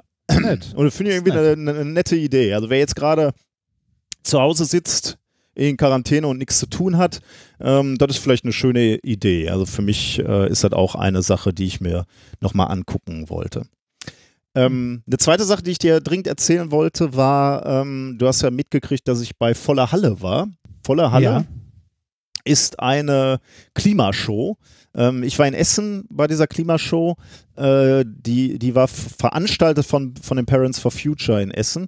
Ähm, und das ist so eine, ja, eine Bühnenshow, eine Klimashow nennen die sich, ähm, wo ja, da, das aktuelle Klimathema eben so ein bisschen besprochen wird. Ähm, musst du dir vorstellen, nicht so sehr wie wir, wenn wir auf der Bühne stehen, völlig chaotisch und, und Experimente, die auch schief gehen, sondern die machen überhaupt keine Experimente. Da geht's, äh, da sind glaube ich auch Sch Schauspieler zum Teil, nicht, nicht alle, sind auch Klimaaktivisten. Äh, aber die Darreichungsform ist ein Schauspiel eigentlich. Also da stehen zwei auf der Bühne und die Schauspielern. Ähm, das Setting ist äh, eine junge Frau und ein Businessmann treffen sich im Zug und kommen ins Gespräch und die sehen natürlich die Welt völlig unterschiedlich. Äh, sie ist Klimaaktivistin oder äh, wünscht sich eine andere Welt und der Businessmann ist ganz glücklich mit dieser Welt und die reden dann miteinander, streiten dann miteinander und äh, gelegentlich kommen dann auch noch so Stimmen aus dem Off, Videos, die dann noch zusätzliche Dinge erklären, die gerade auf der Bühne diskutiert werden. Auch noch weitere Sichtweisen kommen dann zu Wort. Also so ein Lobbyist kommt irgendwann mal auf die Bühne. Ähm, und äh, ja, ist, ist sehr unterhaltsam. Und worum geht es im, im Speziellen? Also man, man könnte jetzt bei diesem ganzen Klimathema, könnte man, da kann man ja alle, alle möglichen Fässer aufmachen. Und sie ähm, stürzen sich hier insbesondere auf das Divestment. Also der Ansatz, dass wir Geld abziehen sollten von Firmen, die nicht umweltbewusst agieren. Also ähm, ich sage jetzt mal so, Kommunen, Städte, Länder ähm, investieren ja Geld in Firmen und unterstützen Firmen, um da möglichst äh, Ertrag rauszukriegen. Und dieses Geld ruht halt zum Teil auch bei Energieunternehmen, die eben immer noch mit der Förderung von Öl oder Erdgas oder Kohle Geld machen. Und der, der Ansatz von Divestment ist eben, dass du sagst, diesen Firmen wollen wir kein Geld mehr geben. Und damit, äh, und das ist ein interessanter Ansatz, weil du damit natürlich einen relativ großen Hebel hast. Wenn jetzt alle Bank Banken zum Beispiel sagen würden, wir investieren das Geld unserer Kunden nicht mehr in äh, Firmen, die nicht klimaneutral sind oder zumindest versuchen, möglichst klimaneutral zu sein, dann hast du da natürlich einen erheblichen Hebel, sage ich jetzt mal. Äh, ja. Und du kannst Firmen ganz anders unter Druck setzen als ähm, der kleine Bürger, der jetzt möglicherweise nur sagt, ja, dann äh, äh, weiß ich nicht, kaufe ich mir halt, ähm, weiß ich nicht, äh, keine, keine Ölheizung, sondern äh, irgendwas anderes. Ähm, äh, äh, fand ich halt halt wirklich ähm, eine interessante Idee. Und ähm, äh, insbesondere auch, auch der Gedanke, also äh, dass Banken ähm, danach bewertet werden können. Äh, ich habe einen schönen Link, ähm, ich habe mich danach so ein bisschen mal da reingelesen. Es gibt eine schöne Webseite fairfinanceguide.de, da kann man mal schauen, wo seine eigene Bank gerade steht. Auch Versicherungen werden da verglichen, da kann man mal gucken, wie die eigene Bank äh, gerade ähm, äh, das Geld investiert. Und das ist zum Teil wirklich erschreckend, wenn du dann so siehst, ja, äh, deine Bank investiert gerade auch in äh, große Waffenfirmen und äh, in, in Öl- oder Energieunternehmen. Das ist schon so ein bisschen, ja, da kann man mal drüber nachdenken, ob man vielleicht das Geld mal irgendwo anders hinlegt. Mhm. Äh, Hörer von uns, Martin, hat dann geschrieben, dass äh, in zwei Jahren spätestens die Banken sowieso bei Anlagegeschäften dir Auskunft geben müssen, wohin das Geld angelegt wird, um Transparenz dahingegen zu schaffen. Aber naja, das weiß man, ich. Man kann das ganz auf der Seite auch gewichten nach Klimaschutz, also unter verschiedenen Aspekten sich angucken, ne? So Menschenrechte. Genau, ja. Ähm, Korruption, Klimaschutz, Natur und Umwelt. Ist schon zum Teil gruselig. Also ich dachte, ähm, also ich habe ein Konto äh, auch noch bei der Sparkasse und ich dachte immer, die Sparkasse macht ja lokal eigentlich auch immer viel, viele Sportvereine unterstützen und so. Aber wenn ich wenn wir da so angucken, wo die ihr Geld ähm, anlegen, da bin ich, sagen wir mal, ja. wenig zufrieden mit, muss ich ganz ehrlich sagen. Ja, das glaube ich.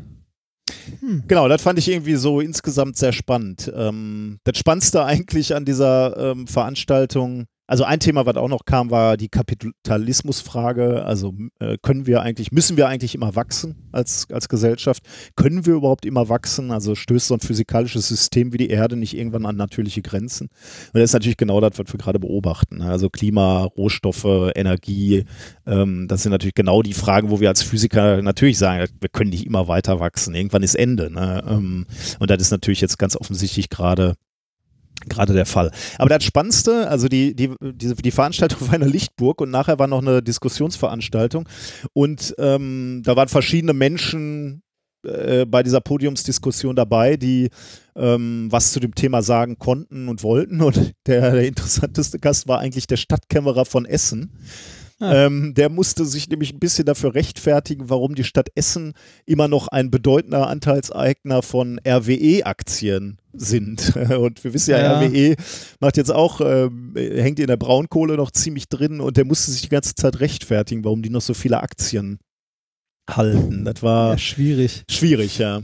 Aber ist halt eine, ist halt auch eine der größten Einnahmenquellen in Essen, ne? Also die, die Industrie, die da sitzt. Also RWE sitzt halt in Essen, mhm. ne? Oder saß damals, also mittlerweile, mittlerweile haben die ja, äh, ich weiß gar nicht, wo RWE als Konzern jetzt sitzt, weil die haben sich ja, also die haben ja diesen Imagewechsel durchgezogen, indem sie sich aufgeteilt haben in Innogy, was irgendwie äh, hauptsächlich regenerative Energien sein sollen, äh, aber ihre ganze andere Scheiße mit Atomkraftwerken oder Braunkohle haben sie halt immer noch, die heißen jetzt nur anders so in etwa.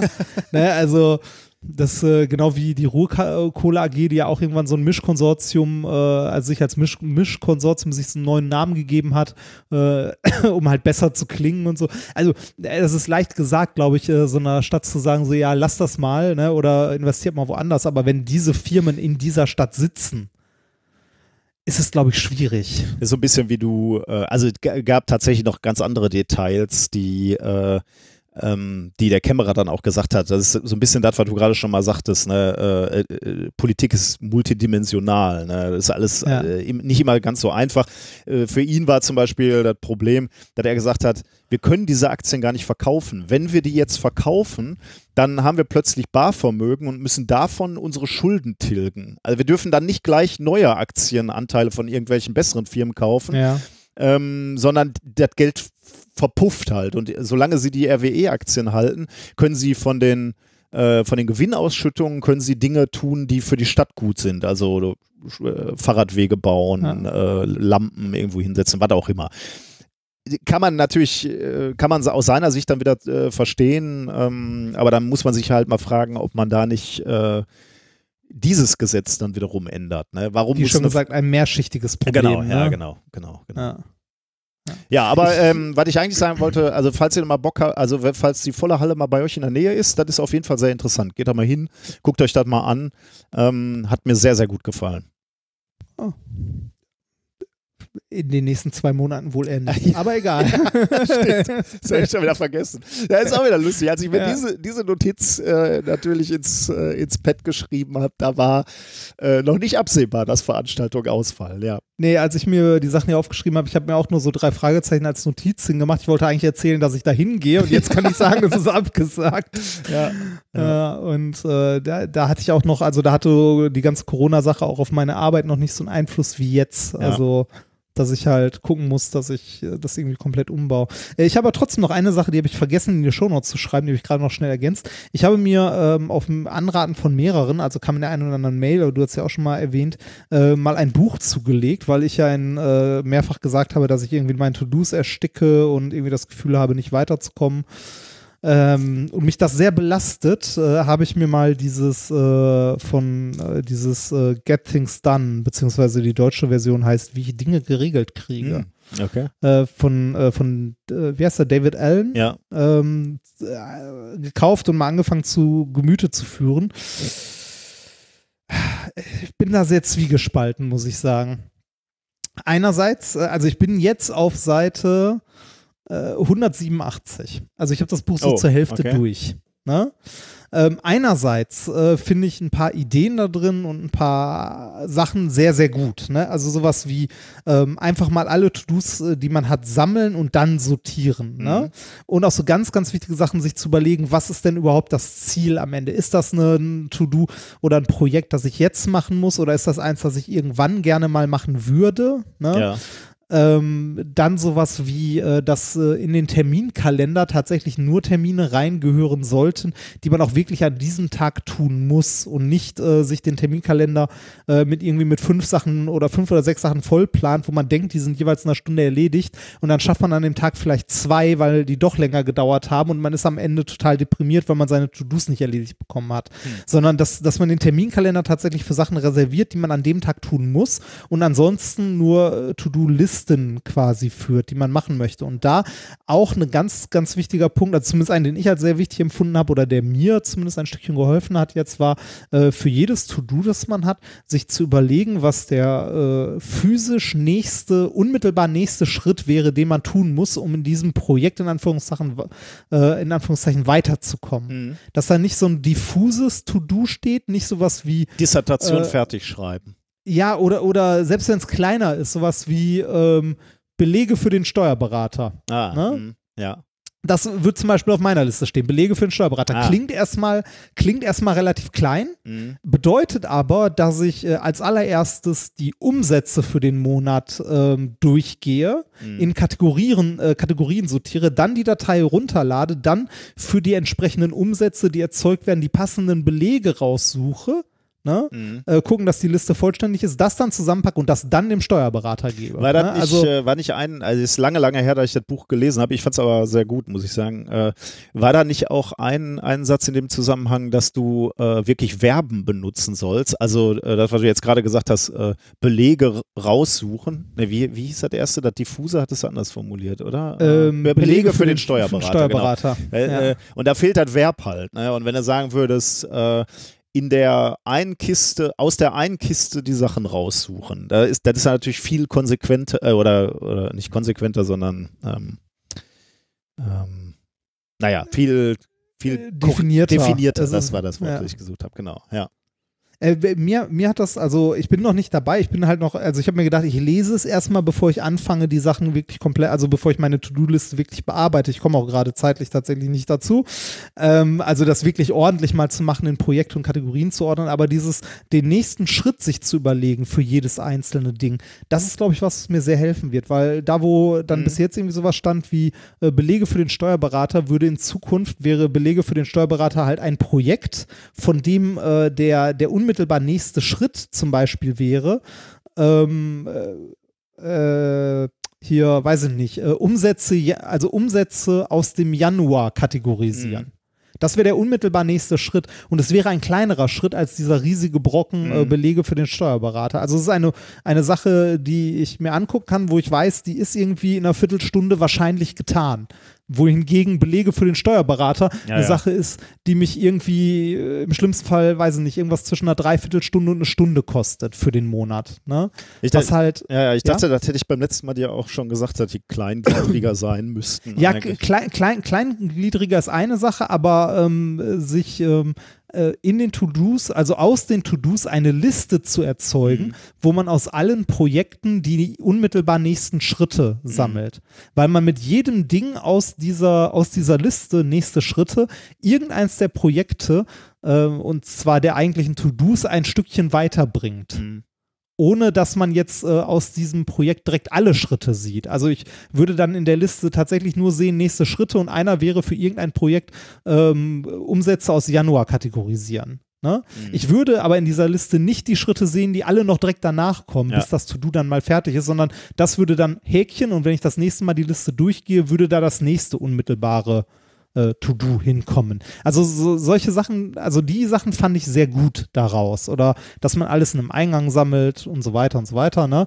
Äh, und sich über die Ziele äh, Gedanken machen soll, also was das endgültige Ziel des Projektes oder des To-Dos ist. Das fand ich auch ganz gut. Jetzt muss ich aber sagen, ich habe von dem Buch, wie gesagt, fast 200 Seiten gelesen, ne? Und das, was ich in diesen 200 Scheiß-Seiten gelesen habe, Hättest du auch hätte- auf der Wikipedia-Seite lesen können. Ne? nee, hätte man auf fünf Seiten Ja, ja, schreiben das, können. das Gefühl hatte ich auch, ja.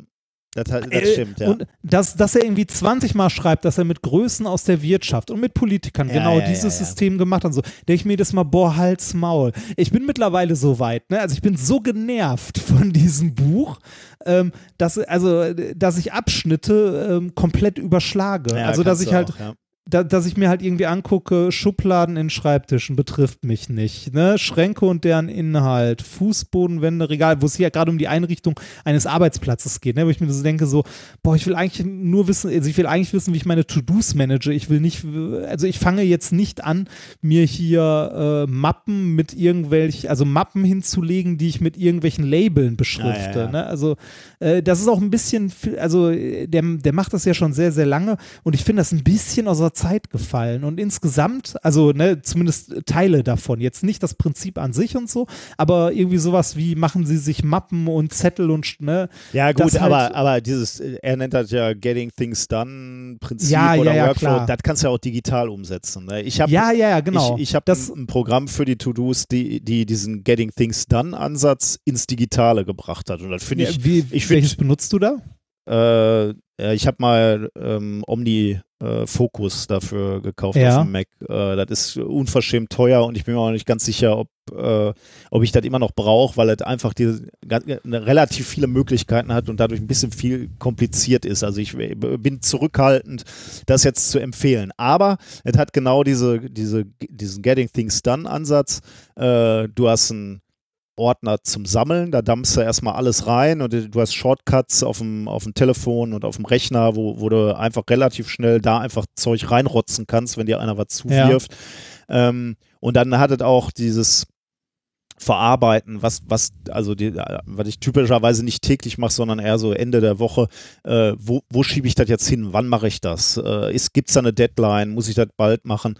Ähm, da gibt es eine Funktion, wo du wirklich alle deine Ordner durchgehst und dann nochmal Reviews so und, und dir alles anguckst äh, und organisierst und so und das in die Kalender schiebst. Äh, das macht das Programm das auch sehr schön, muss ich sagen. Und Ja. hat, hat dann allerdings nur so ein paar Sachen, die, die kompliziert machen. Du kannst jede Aufgabe äh, taggen, also ich kann, kann dem einer Aufgabe zum Beispiel sagen, das soll der Student machen oder hier Ah, äh, du noch und so was, äh, Werkstatt oder wollte ich zu Hause machen oder so, genau. Und ähm, da, oder du, du, und du, Multiple Tags auch, das können nicht so viele ähm, To-Do-Listen.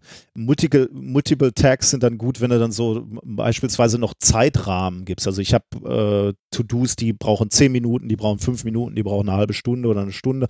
Und dann kannst du beispielsweise nach den Tags suchen. Dann könntest du sagen, oh, ich habe jetzt noch zehn Minuten Zeit, gib mir eine Aufgabe, die zehn Minuten braucht oder so. Oder gib mir eine Aufgabe, ich sitze gerade äh, im Auto, kann aber telefonieren, gib mir eine Aufgabe, die ein Telefongespräch ist so. Das geht dann im Prinzip, aber ich stelle fest, dass dieses ganze Verschlagworten und Organisieren, das dauert so, so lange, dass ich manchmal mich danach zurücksehen, einfach eine relativ einfache Liste zu haben, die ich dann halt mal Ja. schnell überblicke, wenn ich Ja. zehn Minuten Zeit habe. Ja, ich habe, äh, ich probiere es gerade mit dem äh, Programm TAS, nee, Things heißt Ah, das habe ich auch mal benutzt, ja. Things. Das äh, sieht sehr schlank aus. Also Omnifocus habe ich mir mal angeguckt, das war mir zu, zu viel. Und Things äh, sieht, eine, sieht eine Ecke schlanker aus. Äh, ich brauche eigentlich nur irgendwas, wo ich äh, To-Dos in Projekten verwalten kann. Und das sah für mich ganz, sah für mich ganz gut aus. Ich werde Kann- mich jetzt auch noch durch, ja? Kann Things eigentlich mittlerweile Teams managen, also äh, Tasks, die, die mehrere Leute betreffen? Äh, ich meine, das hatten die immer mal versprochen, oder ich verwechsel es jetzt mit einem anderen Programm. Mm, Äh, das finde ich nämlich auch so. Äh, also in den äh, Arbeitssituationen, in denen wir sind, gibt es ja häufig Teams, die, die sich auch äh, Tasks hin und her schieben können und wollen. Ähm, und das äh, finde ich, auch glaube nicht. gut. Okay. Hm? glaube nicht, aber äh, also für das, wofür ich es jetzt benutzen möchte, ist es, glaube ich, fast perfekt. Also sieht okay. zumindest Ja, ja, sehr super. gut aus. Ich, äh, ich werde mich jetzt noch durch den Rest, also in den nächsten Tagen oder Wochen durch den Rest von diesem Buch quälen.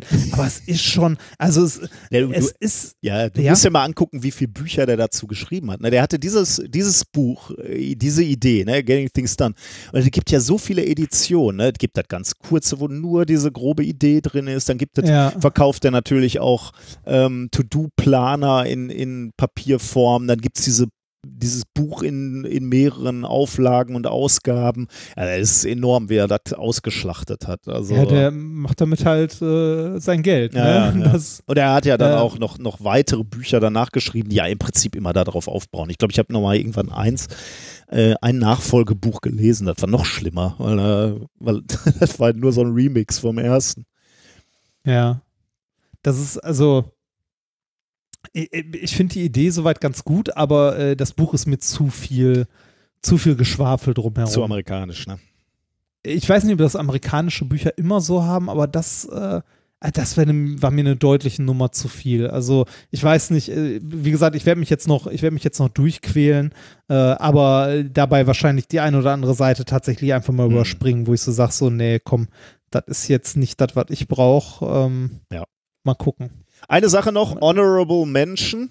Ähm, wir hatten ja im letzten, beim letzten Mal die äh, Würfelschlange als äh, Experiment der Woche Ja. und äh, Serge hat die programmiert. Hast du die gesehen? Äh, ja, habe ich. äh, eine, er, er hat sich bedankt dafür, dass wir ihm so eine schöne kleine Programmieraufgabe gestellt haben, aber die ist, ist wirklich super geworden. Also falls ihr keine Würf 40 Würfel zur Hand habt, ähm, den Link haben wir auch mal in die Shownotes geworfen, wenn ihr da äh, drauf geht, da würfelt ihr eben erstmal mit den 40 Würfeln und dann würfelt ihr jeweils nochmal mit dem ersten Würfel und guckt eben, ob ihr beim letzten Würfel, also den, den letzten Würfel des ersten Pfades, ob ihr da auskommt äh, und es ist spitze, weil das einfach super schnell geht und man sieht, ähm, wie häufig das wirklich funktioniert. Also vielen, vielen Dank dafür. Das macht Spaß damit umzuspielen. Okay, dann ähm, wären wir damit soweit, ne? Ja, ich glaube schon, damit haben wir alles. Abgehandelt. Äh, Da machen wir, wir sind eh schon viel zu lange wieder dabei. Dann machen wir ein paar Ja, Kommen ja. Kommentare noch. Wir haben nämlich sehr schöne Kommentare bekommen. Ähm, zum einen, das hatte ich schon fast befürchtet von Frank, zur Psychopharmaka. Wir haben uns ja wieder so ein bisschen ähm, äh, mit dem Dopaminblocker, ne? Genau, ja, wir haben so gesagt, ist ja schrecklich, äh, wie da in die Psyche eingegriffen wird und äh, natürlich haben wir da mal wieder völlig äh, daneben gegriffen. Ähm, Frank schreibt nämlich, ich schätze euren Podcast über alles, wirklich, aber mit eurer Vermutung, was Risperidon ist, lagt ihr grandios daneben. Ähm, das war das äh, Medikament aus dem Ja, Thema Chemistry ja, ja. was my first love. Mit Risperidon kann man Suchtpatienten jagen und hyperaktive Kindern gibt man kein Risperidon, sondern Amphetamine. Risperidon ist ein Neuroleptikum und lässt bei Psychosepatienten Symptome wie Wahnvorstellung, Halluzination und anderes uncooles Zeug sehr zuverlässig verschwinden. Äh, ähm, Die Entwicklung der Neuroleptika war die Erfindung in der Psychiatrie, die die damaligen Verwahranstalten leergefegt hat und auch heute noch den größten Teil der Psychosepatienten symptomfrei hält. Die, die modernen Neuroleptika, die sogenannten Atypika, sind sogar sehr nebenwirkungsarm. Also, und er sagt auch selbst, das geht noch weiter, ähm, Psychopharmaka haben einen schlechten Ruf, äh, deswegen ist es ihm so wichtig, dass er aufklärt und sagt, äh, ist alles äh, nicht so oder muss nicht alles so schlimm sein, wie wir dargestellt haben äh, für ihn. Also er, wenn er irgendwann mal eine Psychose entwickelt, würde er sofort das Zeug nehmen. Äh, alles ist besser, so ist sein letzter Satz, als Marsmenschen sehen oder von Radiowellen manipuliert werden, in Klammern 5G. Ja, das, ähm, äh, danke für den Kommentar. Das dachte ich mir schon, dass wir da etwas naiv vorgegangen waren, mal wieder. Ähm, sehr guter Hinweis, ja. Ähm, Olaf hat uns noch was geschrieben, das finde ich auch gut, weil die Frage kam äh, heute tatsächlich auch noch auf Twitter ähm, und da war ich froh, antworten zu können. Äh, wer mit seinem PC mithelfen möchte, das Coronavirus zu erforschen und damit die Entwicklung von Gegenmitteln zu unterstützen, der kann das ganz einfach mit seinem PC und oder Android-Smartphone mittels Boink, sollte ja jedem wissenschaftlich Interessierten schon äh, bekannt sein, äh, äh, machen, indem er ungenutzte Rechenleistung auch für das Projekt Rosetta zur Verfügung stellt. Wir haben da äh, nochmal einen Link auch in die Shownotes gepackt. Wenn man da drauf geht, findet man da weitere Informationen. Ähm, da kannst du halt immer, wenn dein Rechner gerade nichts tut, ähm, ruft er so ein, wie so ein Bildschirmschoner auf und rechnet dann ein paar Proteinfaltungen durch. Und die führen dann äh, unter Umständen, ja, diese, diese Berechnungen sind einfach äh, nötig, um, äh, um Heilmittel zu finden. Können wir alle Mhm. mithelfen. Genau. Und dann haben wir noch ähm, zwei ähm, Hörerkommentare per, per Audiokommentar bekommen. Äh, das äh, freut uns ja immer ganz Besonderes. Äh, fangen wir mal mit äh, Patrick an. Ähm, hier der Kommentar von Patrick. Hallo ihr beiden, ich sitze gerade im Auto. Als Reini gerade die Probleme mit seiner Uni-IT erzählt hat, dachte ich, ich muss mal eben rechts äh, anhalten und euch erzählen, was mir durch den Kopf ging. Ich hörte das und dachte, ah, das kann doch nicht wahr sein. Hoffentlich hört irgendwer aus der Uni-IT diesen oder euren Podcast und läuft gerade rot an vor Scham. Das, mir will das nicht in den Kopf. Naja, was soll ich noch mehr erzählen? Macht weiter so. Da kann man, ja, da können wir gar nicht viel zu sagen, ja. Das, äh, Ja, äh, ich, kann, ich kann dazu noch was sagen. Ah, ich habe letztens von der, von der Uni-IT äh, nochmal Oh. eine Mail, äh, noch mal eine Mail bekommen, äh, um das, also als sie das Ticket zugemacht haben. Äh, die, die klang so ein bisschen äh, genervt, böse, weiß ich nicht was, äh, sich rechtfertigen. Sagst du nochmal, worum es- ging? Ähm, Ähm, also es ging darum, dass ich gerne einen Link-Shortener gehabt hätte, um Ach ja, Kurz-URLs in ja. unsere Booklets zu schreiben und so weiter. Ähm, äh, und die gemeint haben, bla, geht nicht und so weiter und Server und bla und so weiter. Ja, ne, also hin und her und dann äh, hat uns äh, die liebe Bevuta ja ausgeholfen und Ja. uns so ein Ding ähm, geschrieben, also nein, was heißt geschrieben, zusammengebaut und äh, betreibt uns äh, netterweise da jetzt einen Server. Ähm, äh, die, äh, also in dieser letzten Mail, äh, mit der das Ticket zugemacht wurde, wurde mir nochmal gesagt, äh, dass, äh, also der, da scheint es auch verbitterte Menschen oder irgendwie verbitterte Fronten, nee, verbitterte so, Fronten zu so, geben ja, ja, ja. verbitterte Fronten zu geben, weil irgendwie äh, wurde ich dann noch aufgeklärt, dass ja äh, der Betrieb von Servern teilweise in die Fakultäten ausgelagert ist, Ah. weil da ja dann Leute selber was machen wollten und äh, irgendwie die etliche Server betreiben und man äh, ja dann die Fakultät immer als erstes ansprechen sollte, wenn man da irgendwas will. In ihrer Fakultät sind dafür zuständig der Herr so und Ah. so, der Herr so und so, die da irgendwelche Server betreiben und so. Und da dachte ich mir nur so, ja, danke. Ich bin, ne, ich bin, bin versorgt, geht, lass mich in Ruhe. Das, äh, ich finde es trotzdem immer noch peinlich, Ja, dass, äh, ne, aber da müssen wir nicht weiter drüber reden. Also sagen wir so, ähm, die werden jetzt ordentlich zu tun bekommen, glaube ich. Ähm, ja, das stimmt. Ja. Äh, ne, die, mit denen möchte ich jetzt gerade nicht tauschen, zumal äh, deren, äh, also da fehlt halt auch Geld, ne, wie an allen Ecken und Enden. Deren Strukturen sind teilweise, glaube ich, auch, also die äh, Rechnerstrukturen, die wir an der Uni haben, sind teilweise auch äh, leider sehr veraltet. Und ich glaube, also ich sag's mal so, letztens kam eine Mail, ähm, dass äh, es Schwierigkeiten gerade gibt in unseren, bei unseren E-Mails, weil äh, gerade eine sehr große Last, weil irgendwie alle Professoren, glaube ich, den Studenten geschrieben haben, dass jetzt die Vorlesungen nicht ausfallen. Also das hatte, das äh, hat die Hardware in der Uni, glaube ich, nicht mal abfedern können, so richtig. Oh also die, die Hochschule ist da nicht unbedingt gut aufgestellt, gerade was IT-Strukturen angeht. Nichtsdestotrotz äh, bin ich immer noch unglücklich damit, aber das ist mir mittlerweile egal. Ich bin da, äh, ich wurde, mir wurde geholfen, nicht von der Uni, aber mir wurde geholfen, ich bin glücklich. So. Ein weiterer Kommentar von äh, Julia noch. Hallo ihr beiden und hallo, hallo liebe MinCorrect-Horde. Hier mal mein Senf zur Folge 161. Mhm. Ihr habt hier diskutiert über, den, über das Schlafen und über die Produktivität in der Arbeitswelt und über die Arbeitszeit. Und da möchte ich jetzt einfach nochmal kurz einhaken. Ich denke, mm, dass in vielen Fällen diese Vollzeitarbeit auch eine Entscheidung ist. Mir wäre es auch lieber, wenn sich das generell mal reduzieren würde, aber ich denke, in vielen Fällen wird einfach davon ausgegangen, ja, ich muss ja 40 Stunden arbeiten oder ich muss 35 Stunden arbeiten, um meinen Lebensstandard zu halten. Aber wo dieser Lebensstandard liegt, das ist ja eigentlich eine komplett in vielen Fällen eine, eine eigenständige Entscheidung. Ich muss ja selber mir überlegen, brauche ich denn diesen Konsum? Brauche ich denn diesen Lebensstandard? Reicht mir nicht vielleicht auch ein kleineres Haus? Reicht mir das nicht auch, wenn ich weniger konsumiere? Ähm, und in vielen Fällen ähm, geht man immer davon aus, ja, ich muss, das muss so sein. Ähm, und unser Lebensstandard hebt sich ja tatsächlich mit der Zeit immer, immer mehr an im Vergleich zur vorherigen Generation. Und trotzdem rödeln wir immer dahin, um den augenscheinlich zu halten. Dabei erhöhen wir den eigentlich immer weiter.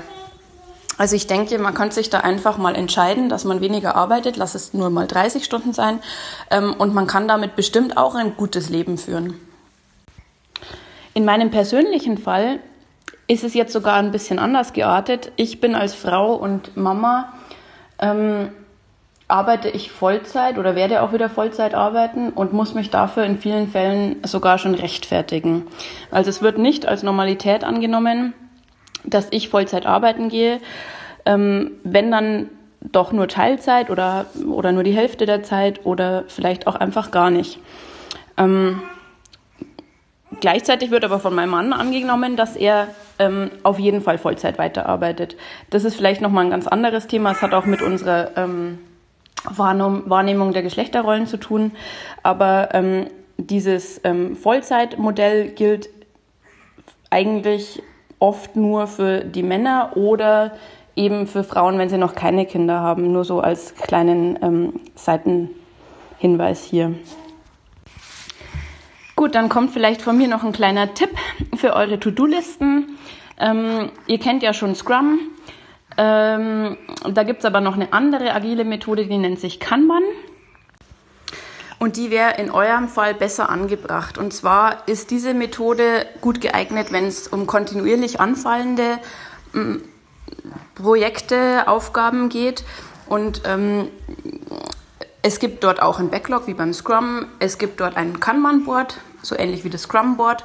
Ähm, und im Unterschied äh, zu Scrum ähm, ähm, limitiert man bei Kanban die Anzahl der gleichzeitig ähm, zu bearbeitenden Aufgaben. Das ist so der große, große Unterschied.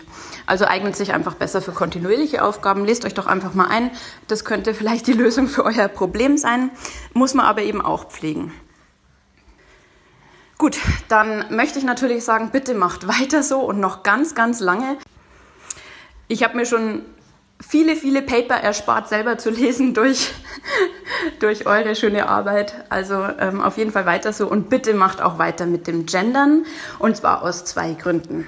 Erstens, wir müssen der nächsten Generation von Mädchen auch zeigen, dass es völlig normal ist, dass sie Wissenschaftlerinnen werden können, dass sie Physikerinnen werden können, dass sie Chemikerinnen werden können, was auch immer. Und dafür ist es wichtig, dass sie erstens Frauen sehen, die das machen, wie zum Beispiel die Mai, und ähm, dass auch gegendert wird. Und der zweite Grund ist, dass es einfach richtig ist. Denn es gibt uns Frauen in der Forschung, wir sind da. Ich selber habe in der Astrophysik zum Beispiel promoviert ähm, und da hatten wir eine Quote von 50 Prozent Frauen. Also ist es durchaus richtig zu sagen, die Wissenschaftlerinnen und die Forscherinnen und die Forscher, gerne auch andersrum, das wäre mir an der Stelle total egal, aber wir sind da und ich finde es auch wichtig, eben aus dem ersten Grund, dass wir auch wahrgenommen werden. Gut, dann vielen Dank. Eure Julia. Ja, vielen Dank, Julia. Absolut. Kann ich, äh, kann ich auch, äh, würde ich so unterschreiben. Also wir müssen, also ich glaube, es ist so ein, so ein Ding in unserer Gesellschaft, dass wir davon ausgehen, dass wir mal alle arbeiten müssen. Ne? Also ich meine, äh, man, man sieht es ja schon irgendwie in politischen Diskussionen. Es geht um die Arbeitsplätze und ne, das halbe Stelle, wenn es eine, also wenn jemand eine halbe Stelle für einen Physiker hat, der irgendwie Lehre machen möchte oder ein bisschen Kommunikation oder auf Bühnen stehen möchte, immer her damit, würde ich nehmen. Ich will gar keine volle. Mhm.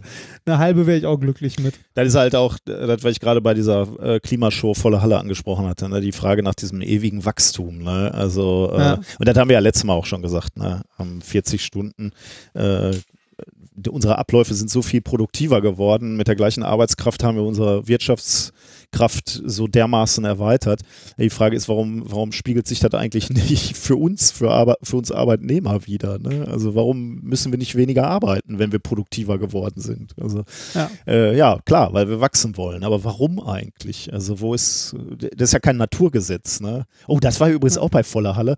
Ähm, die haben so richtig über den Nobelpreis für Ökonomie hergezogen. Also noch mehr als wir. Wir machen uns ja Was? schon immer lustig. Ne? Und die haben so richtig gesagt, so, während alles andere Physik, Chemie, das sind Naturgesetze, die halt wirklich von der Natur vorgegeben sind, die unumstößlich sind, äh, ja. ist, ist Ökonomie halt irgendwas, was sich irgendwelche Leute ausdenken, was halt äh, self-fulfilling prophecies sind. Ne? Wenn irgendein wichtiger ähm, äh, Ökonom halt sagt, die Welt der Wirtschaft funktioniert so und so, dann beeinflusst das natürlich die Welt der Wirtschaft so. Ja. Und Physiker, ja. äh, dem Lichtteilchen ist es völlig egal, ob ich jetzt als, als berühmter Physiker sagen würde, äh, Gravitation gibt es nicht. Falle ich trotzdem auf die Fresse, wenn ich. Äh, wenn oh, das mit dem Lichtteilchen, das sieht der eine oder andere Esoteriker ja. aber anders. Ne? Dem Lichtteilchen ist das nicht egal, ob du da bist oder nicht. Ja, ja, das, okay.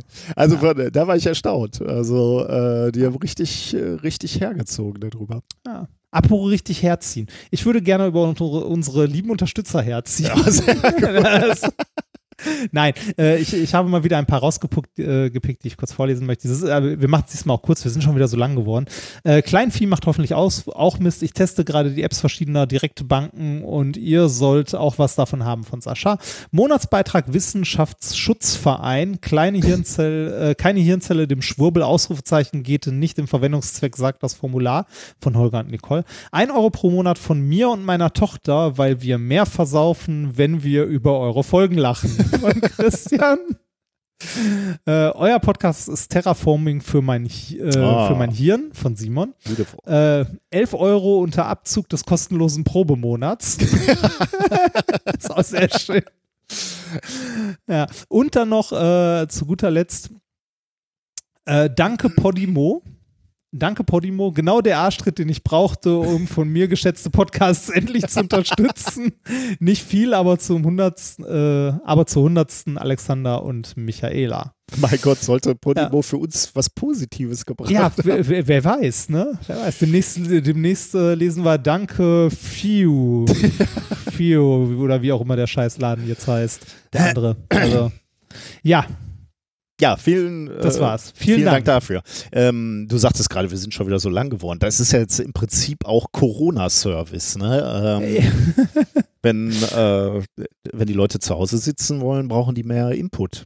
Über die. Ja, wir, wir hatten, äh, ich hatte mit dem, mit dem, äh, der äh, liebe Herr Bielendorf hatte mir auch vorgeschlagen, lass doch mal irgendwie zwei Stunden aufnehmen und das jede, jeden Tag äh, eine halbe Stunde veröffentlichen. Er hat mir gesagt, würde ich gerne, aber ich muss arbeiten im Gegensatz zu dir. Du hast ja jetzt Der hat frei. ja jetzt Zeit. Ne? Ja, ich habe auch ja, schon. nee, schön ist das aber auch nicht. Nee, nee, also, natürlich nicht. Aber ich hatte auch schon Ja. überlegt, ob wir jetzt irgendwie, äh, wenn, wenn wir jetzt beide wirklich irgendwann zu Hause sitzen sollen. Aber es heißt ja nicht, dass wir da nichts zu tun haben. Ne? Nee, genau, das ist das Problem. Das habe ich halt auch, also habe ich ja auch gesagt, äh, also ich hätte super gerne mit dem Basti jetzt irgendwie noch was aufgenommen, mit dir halt auch.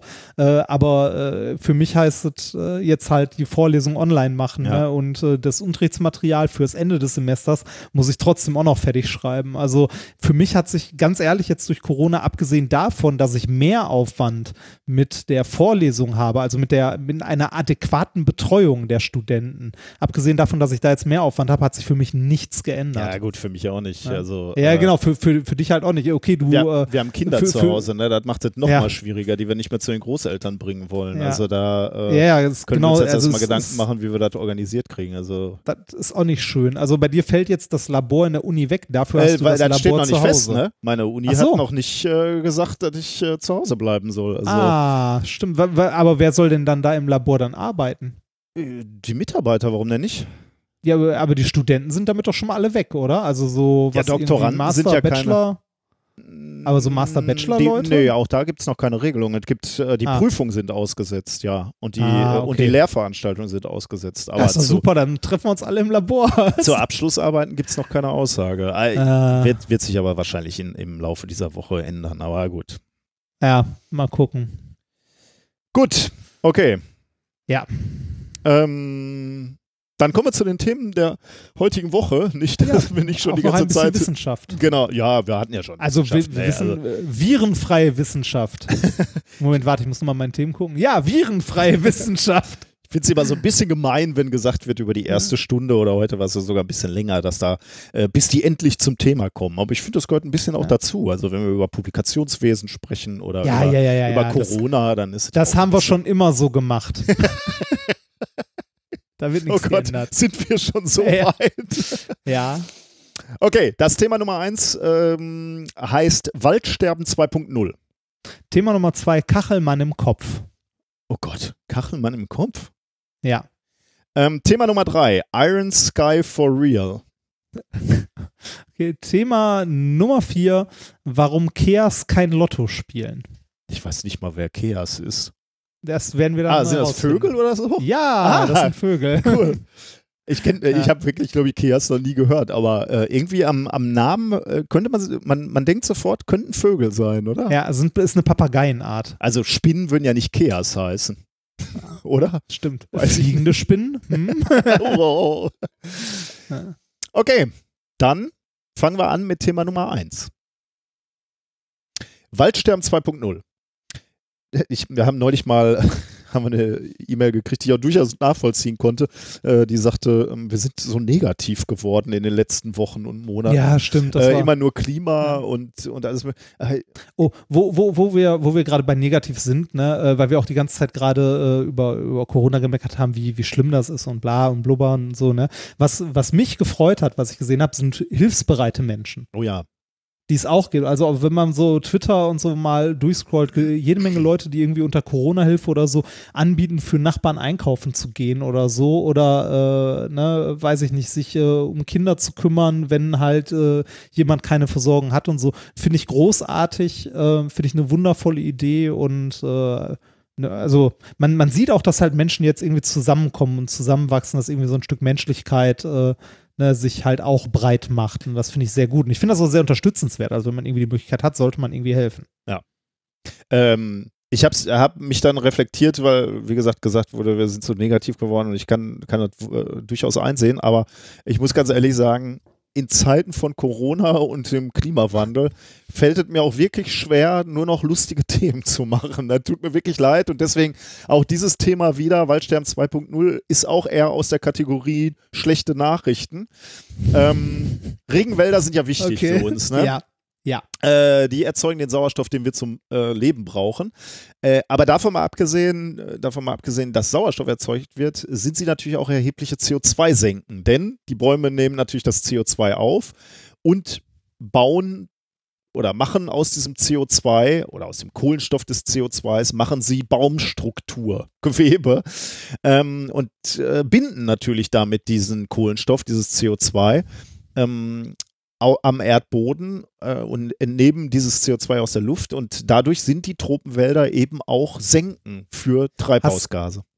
Hast du eine Zahl über die Masse? Oh ja. Also wie viel, wie, wie, wie viel, äh, also ne, ich meine, äh, Bio, also ne, Biologie, also Bäume, also mhm. Biochemie ist alles, was irgendwie so CH-Ringe und sonst was macht, ne? Ja. Ähm, also in, äh, in organischer Chemie ist immer irgendwie Kohlenstoff beteiligt. Ja, ja. Ne? Kann man so sagen. Du hast ja auch mal in deinem Slam so schön gesagt, das fand ich eine der schönsten Zitate überhaupt. Äh, Kohlenstoff, das Partyelement des äh, Periodensystems. ja, fand da, ich sehr, sehr schön. Da, wo Kohlenstoff ist, ist Leben. Da geht's ab, ne? Genau, das, ja. ja. Es, äh, ja, auf jeden Fall. Ähm, wie viel von so einem Baum ist Kohlenstoff? Ah, okay, das, äh, das kann ich dir jetzt gerade nicht sagen. Äh, boah, da müsste man mal überlegen. Ne? Also viel vom Baum ist ja erstmal Wasser wahrscheinlich, ne? so ähnlich wie bei uns. Also äh, das stimmt, ja. Ähm, da wäre natürlich dann schon mal kein Kohlenstoff drin. Also wenn er, wenn er, wenn er Wasser mit, äh, mit einbeziehst. Ähm, Aber auch so das trockene Holz wiegt ja auch einiges. Ja, was ist dann so, ja, äh, was ist das denn? Ähm, wie heißt das nochmal? Zellulose? Nee, oder? Zellulose, da ist auch Sauerstoff mit drin, ne? Also das ist ja nicht reiner Kohlenstoff, das ist ja. Stimmt, ja. Und Wasserstoff auch. Äh, Haupt, Hauptbestandteil pflanzlicher Zellwände. Also würde ich sagen, ist das wahrscheinlich Hauptsache Zellulose, ist C6H10O5. Ähm, ja, also was sind wir dann so? Dann sind so 30 Prozent, äh, bevor ich jetzt hier grob rumrechne, äh, wahrscheinlich vergesse ich jetzt äh, Dinge, die auch noch im Baum sind. Aber, also ich, aber was ich dir, um, um dir mal andere Zahlen zu nennen, also jetzt nicht auf einen Baum gerechnet, sondern mehr so die Wirkung des oder der, der, der Effekt oder die Masse des tropischen Regenwalds. Man geht davon aus, dass äh, in den Bäumen des tropischen Regenwalds 250 Milliarden Tonnen Kohlenstoff gespeichert ist. Das sagt einem natürlich jetzt erstmal nichts, weil äh, Milliarden Tonnen Kohlenstoff, Baum, keine Ahnung, was der wiegt. Aber ich wollte sagen, diese Zahl, diese Zahl hätte auch von Dr. Evil vorgelesen werden können. Ne? so mit einem kleinen Finger im Mundwinkel und einem Lachen danach. Das so, das, also eine Zahl allein sagt ja. einem ja gar nichts. Oder 250, ne? Also vor allem nicht in der Größenordnung. Ja, 250 Milliarden Tonnen Kohlenstoff sind dreimal Saarland, könnte man auch sagen. Ja, ja, das sagt halt auch überhaupt nichts. Äh, nein, aber was, was es, glaube ich, ganz äh, interessant macht, 250 Milliarden Tonnen Kohlenstoff entspricht rund 90 Jahren an globalen anthropogen, also menschgemachten Treibhausgasemissionen. 90 Jahre Kohlenstoff, den wir in die Luft blasen und rund der Hälfte des gesamten in Biomasse gespeicherten Kohlenstoffs. Also alle Pflanzen, alle Tiere, wow. die Hälfte davon sitzt im tropischen Regenwald. Ähm, also das ist schon da kriegt man ein Gefühl dafür, würde ich sagen, dass der Regenwald nicht gerade äh, unwichtig ist, sagen wir jetzt mal so. Ja. Und, deswegen gibt es ja übrigens auch diese ganzen Aufforstungsprojekte, ne, wo man sagt, ähm, wenn, wenn, wenn man jetzt ähm, beispielsweise seine, seine Flüge kompensieren möchte, dann kann man sich ja bei manchen Anbietern auch aussuchen, was mit dem Geld passieren soll. Und ganz, ganz häufig sind das ja Aufforstungsprojekte, wo eben an Stellen, wo kein Wald wächst, aber Wald, Wald wachsen könnte, ähm, dass da Wälder angepflanzt werden, um eben auch Kohlenstoff wieder aus der Atmosphäre zu nehmen und zu binden. Im Idealfall würdest du dann natürlich sagen, äh, du, äh, du, du, lässt da Bäume wachsen und äh, hackst die dann nachher nieder und benutzt sie dann als Bauholz. Bauholz, was natürlich nicht verwittern darf, also musst du dann schon, schon auch schützen. Oder ähm, äh, gibt ja auch so Projekte, ich glaube, da hatten wir auch schon mal drüber gesprochen, ne, dass man die Wälder dann abhackt und äh, verbuddelt äh, und damit halt Ach, ähm, ja, ja, ja. im Prinzip dann wieder Kohle macht auf, auf lange Sicht. Ne? Also im Prinzip alles, was unter der Erdoberfläche ist, ist dann ja dauerhaft gebunden sozusagen. Und dann finden die Generationen nach uns wieder Kohle und können wieder von vorne anfangen. Ist auch schön. Ein ewiger Kreislauf. Also keine, ähm, also der, der Wald ist extrem wichtig, der Regenwald ist extrem wichtig, aber man kann sich natürlich die, äh, die Frage stellen, wie stabil ist denn eigentlich diese Kohlenstoffsenke?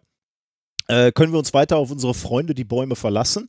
Oder ähm, leiden die auch darunter, dass wir ins Klima eingreifen? Äh, wie finden das die Bäume, was wir mit dem Klima machen? Äh, und ähm, performen die trotzdem noch so, wie wir es uns wünschen? Und das haben sich jetzt äh, Forscherinnen und Forscher angeguckt und in einem Paper veröffentlicht. Ein Paper mit dem Namen Asynchronous Carbon Sink Saturation in African and Amazonian Tropical Forests, veröffentlicht in Nature am 4.3.2020. Erstmal, also wenn, wenn man sich jetzt über den Klimawandel Gedanken macht äh, und sagt, so, was, was ist das Schlimmste oder was passiert da gerade, dann sagt man ja, CO2 reichert sich in der Atmosphäre an und der CO2-Wert, der steigt in, in der Luft. Und da könnte man ja jetzt sich erstmal auf den Standpunkt stellen, das ist gar nicht so schlecht für Pflanzen. Ähm, denn je mehr CO2 in der Luft ist, desto, ah, desto mehr schneller. können die verstoffwechseln. Genau, ne? und, und äh, das misst man auch tatsächlich. Äh, Pflanzen wachsen schneller, wenn sie zusätzliches CO2 im Angebot haben. Habe ich hier eigentlich mal erzählt? Das war, ich, ich hatte als Kind immer so eine Faszination. Ich wollte immer mal zu Jugend forscht gehen äh, und hatte auch so Broschüren und so mir schon, schon besorgt äh, und habe mir dann Gedanken gemacht, mit welchem Projekt kann ich zu Jugend forscht gehen? Und das Einzige, was mir in all den Jahren eingefallen ist, war die Frage, wie verhalten sich Pflanzen, wenn man ihnen mehr CO2 anbietet? Das hättest du, äh, das, Das- ist aber schon nicht schlecht, ne? Äh, Finde ich auch, aber ich hatte keinen Unterstützer. Also keiner hat irgendwie diese Idee äh, gehört. Vielleicht habe ich es auch zu wenig äh, vertreten und kommuniziert. Ich hatte keine Lehrer, die mich dabei unterstützt hätten bei diesem Wunsch. Ähm, ich hätte als Kind hätte ich überhaupt nicht gewusst, wie ich ein Experiment aufbaue. Also äh, wo kriege ich CO2 her? Wie, wie äh, habe ich eine Kuppel oder ein Aquarium, Terrarium dann natürlich, wo, wo, äh, wo ich CO2 sammeln kann und so äh, oder messen kann so, so, sogar. Ne? Also da hätte ich einfach nochmal massiv Hilfe gebraucht. Ähm, und deswegen ist das nie passiert. Aber diese Idee hatte ich. Und dann habe ich mich Jahre später geärgert, als ich gemerkt habe, oh, das haben echte Wissenschaftler gemacht. Aber, und, Äh, du, ja, trotzdem kann man das ja bei Jugendforsch nochmal machen. Und weißt du was? Du hast jetzt einen Sohn. Das ist der Punkt, Das- wo du als Vater deine Treu, deine nicht erfüllten Träume durch deinen Sohn ausleben kannst. Genau. Und der will natürlich eigentlich was völlig anderes machen. Ja, ne? der, will, natürlich. der will irgendwie äh, Balletttänzer sein und er muss aber leider zu Jugend forscht und, äh, und Fußballer oder Radsportler werden oder so. Genau, äh, du wirst lachen. Ich habe natürlich in meiner unendlichen To-Do-Liste habe ich natürlich auch äh, so ein paar private Sachen, wo- ich so Projekte, wenn, wenn mir was einfällt, ach, das würde ich immer gerne mal mit meinem Sohn machen oder mit meiner Tochter machen und so. Äh, da sind auch solche Punkte drin. Und da gibt es seit mindestens vier Jahren den Programmpunkt Jugend forscht mit meinem Sohn. Also ihn einfach dafür schon mal so ein bisschen zu, äh, zu initiieren äh, oder zu interessieren, ja. Schön wäre, wenn du jetzt merkst, er hat null Interesse. Ja. Und dann hast du, hast du deine To-Do-Liste, streichst Sohn durch und schreibst so mit einem roten Stift daneben Tochter. So letzte und Klammer letzte Hoffnung. ja. Ähm, gut, also CO2 ist eigentlich nicht schlecht für, für Pflanzen, aber wie sieht es jetzt wirklich aus? Ne? Also äh, die, die, unsere Umwelt ist ja etwas komplexer als dieses äh, Jugendforschprojekt, was ich mir da ausgedacht habe. Äh, gedeihen die Regenwälder also äh, und äh, nehmen beschleunigt das CO2 offensichtlich aus der Atmosphäre. Das haben sie sich angeguckt in diesem Paper äh, und dazu haben sie, das ist eine sehr, sehr lange Studie, seit 1968 sich Bäume angeguckt oder auf Daten zurückgegriffen, die, äh, die zur Verfügung standen, wo sie äh, in insgesamt 565 intakten Regenwaldgebieten am Amazonas und in Afrika sich angeguckt haben, wie ähm, wachsen denn da so die Bäume? Also die Bäume wurden irgendwie vermessen und dann wurde gab es ein Modell und da haben die ähm, Forscher sich dann eben angeguckt, wie viel Biomasse ähm, umgesetzt wurde oder mit anderen Worten, wie, wie sich die CO2-Aufnahme der Bäume, ähm, äh, wie sich die entwickelt hat. Ähm, das Überraschende ist, ähm, es ist nicht so, dass die Bäume mehr CO2 mit dem höheren Angebot mehr CO2 aufnehmen, sondern es ist, äh, ist sogar äh, gegenteilig. Die Messdaten zeigen, dass die äh, Wälder, die sie da untersucht haben, im Jahr 1990 noch rund 46 Milliarden Tonnen CO2 aus der Luft aufgenommen haben. Das entspricht 17 Prozent der damaligen anthropogenen Treibhausemissionen. Aber 20 Jahre später, 2010, ähm, war die CO2-Aufnahme bereits auf 25 Milliarden Tonnen abgesunken. Also in 20 Jahren von 46 Milliarden Tonnen auf 25 Milliarden Tonnen. Warum? Woran liegt das? Ähm, das hätte ich mich jetzt auch gefragt, weil der CO2-Anteil ist doch gestiegen. Genau, oder? ja, genau. Ja, hast du eine Idee, woran das liegen könnte?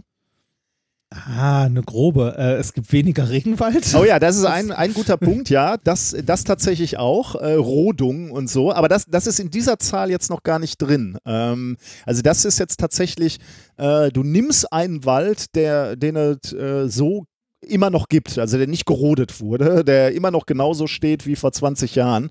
Ähm, und dann äh, die Frage, warum der nicht mehr Stoff wechselt, obwohl mehr CO2 da ist.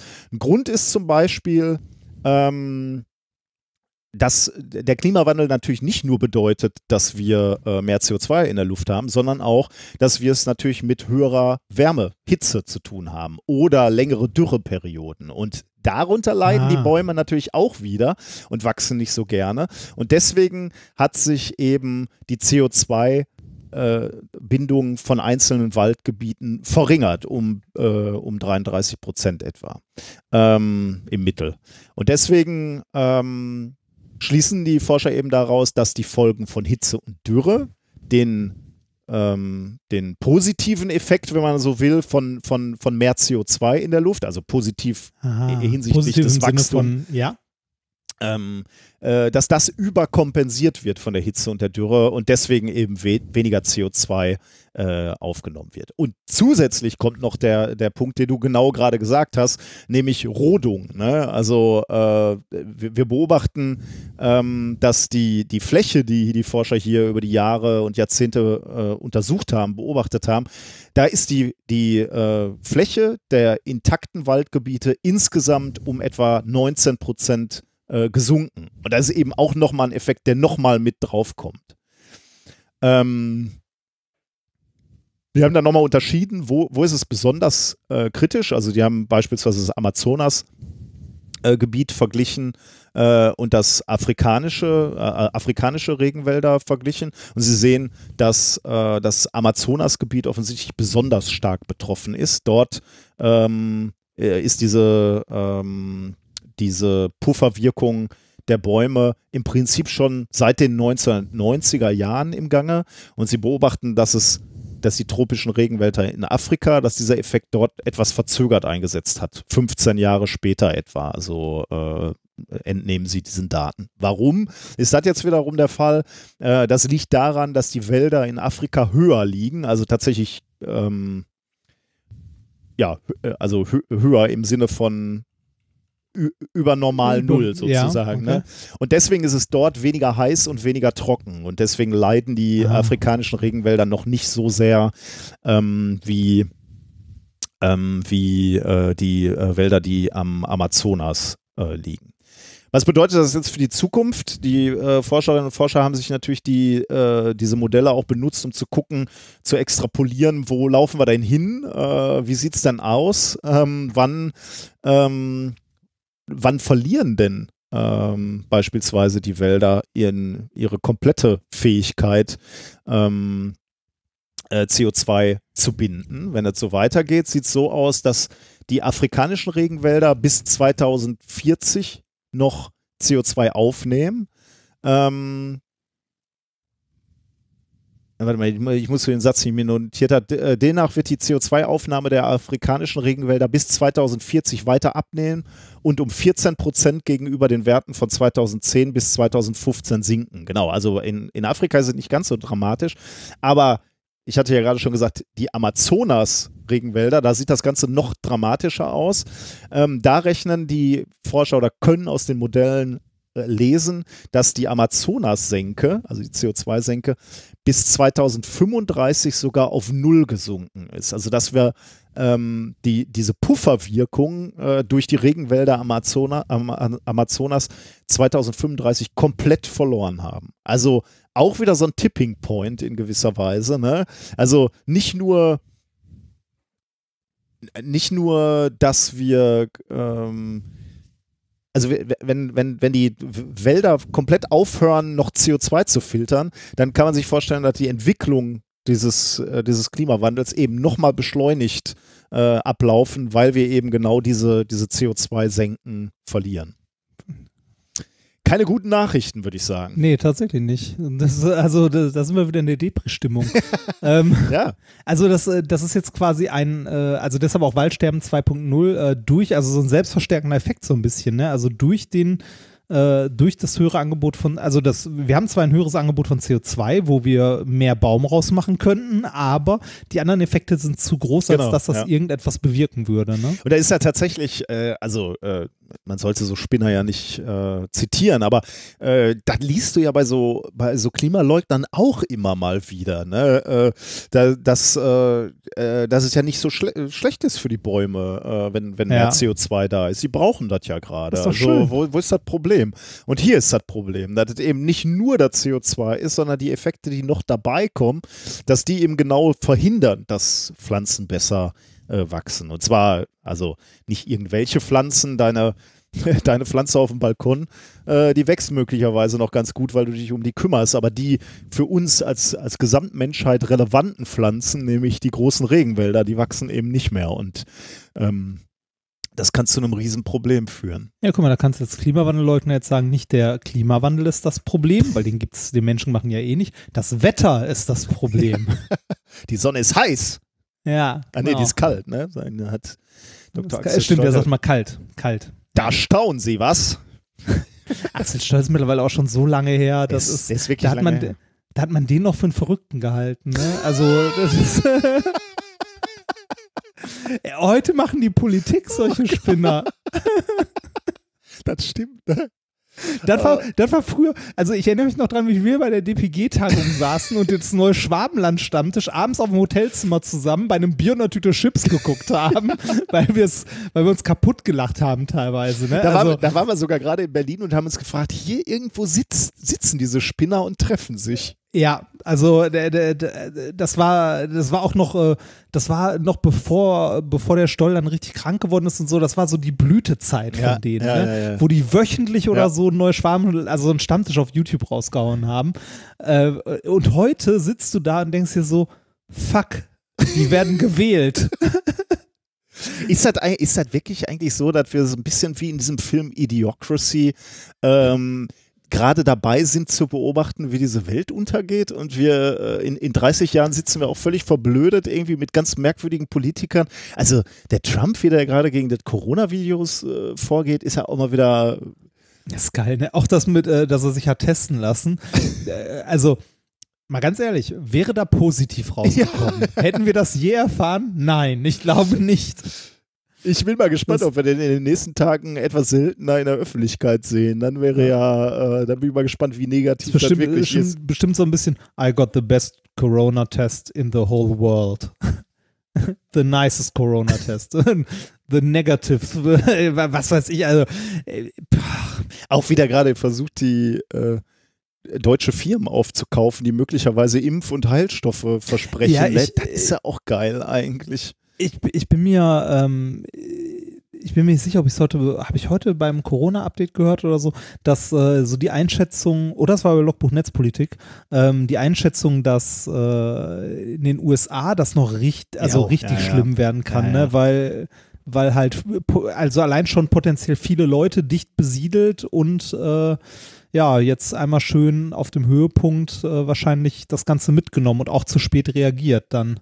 Da gab es da so einen wundervollen Tweet, den ich natürlich jetzt nicht hinkriege, aber äh, der sagte auch so was wie, äh, in, in Vereinigten Staaten wird das noch richtig schlimm, denn da trifft der Virus auf eine Gesellschaft mit der schwächsten Führung, also mit der schwächsten po politischen Führung und dem äh, auf, und einem nicht existenten äh, Gesundheitssystem. Gesundheitssystem stimmt, das ist Und- ja auch noch so ein So. Problem. Und ne? das, äh, das Ding wird so was von äh, durch die durch die Decke gehen da. Also Oh, das wird, das wird für die Wirtschaft weltweit dann aber auch noch.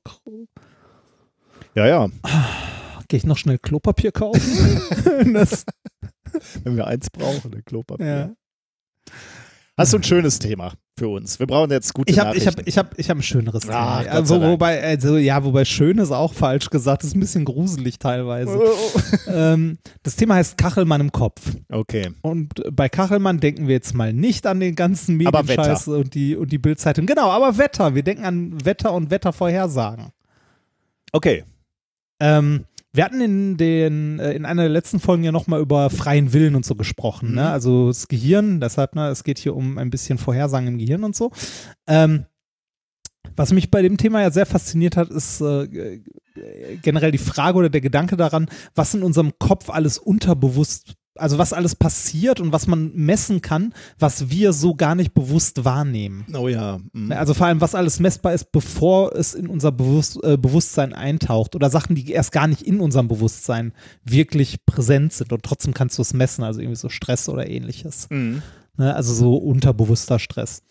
Ähm, beziehungsweise ich finde es manchmal auch äh, krass, was man an Gehirnaktivität alles so ablesen kann. Ne? Also äh, was man für Muster in so Hirnströmen sehen kann. Irgendwie, äh, ich bin ja schon fasziniert, dass man heutzutage sagen kann, ja, der Teil des Gehirns ist irgendwie für Angst zuständig, in dem Bereich Ja, des Gehirns werden Entscheidungen getroffen und so. Das finde ich schon, äh, ne, finde ich schon krass.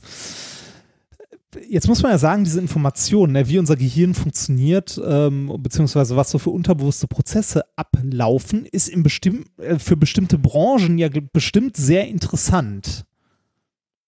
Ja. Also, vor, allem in einer, vor allem in einer Zeit, in der wir große Mengen an Informationen verarbeiten. ja.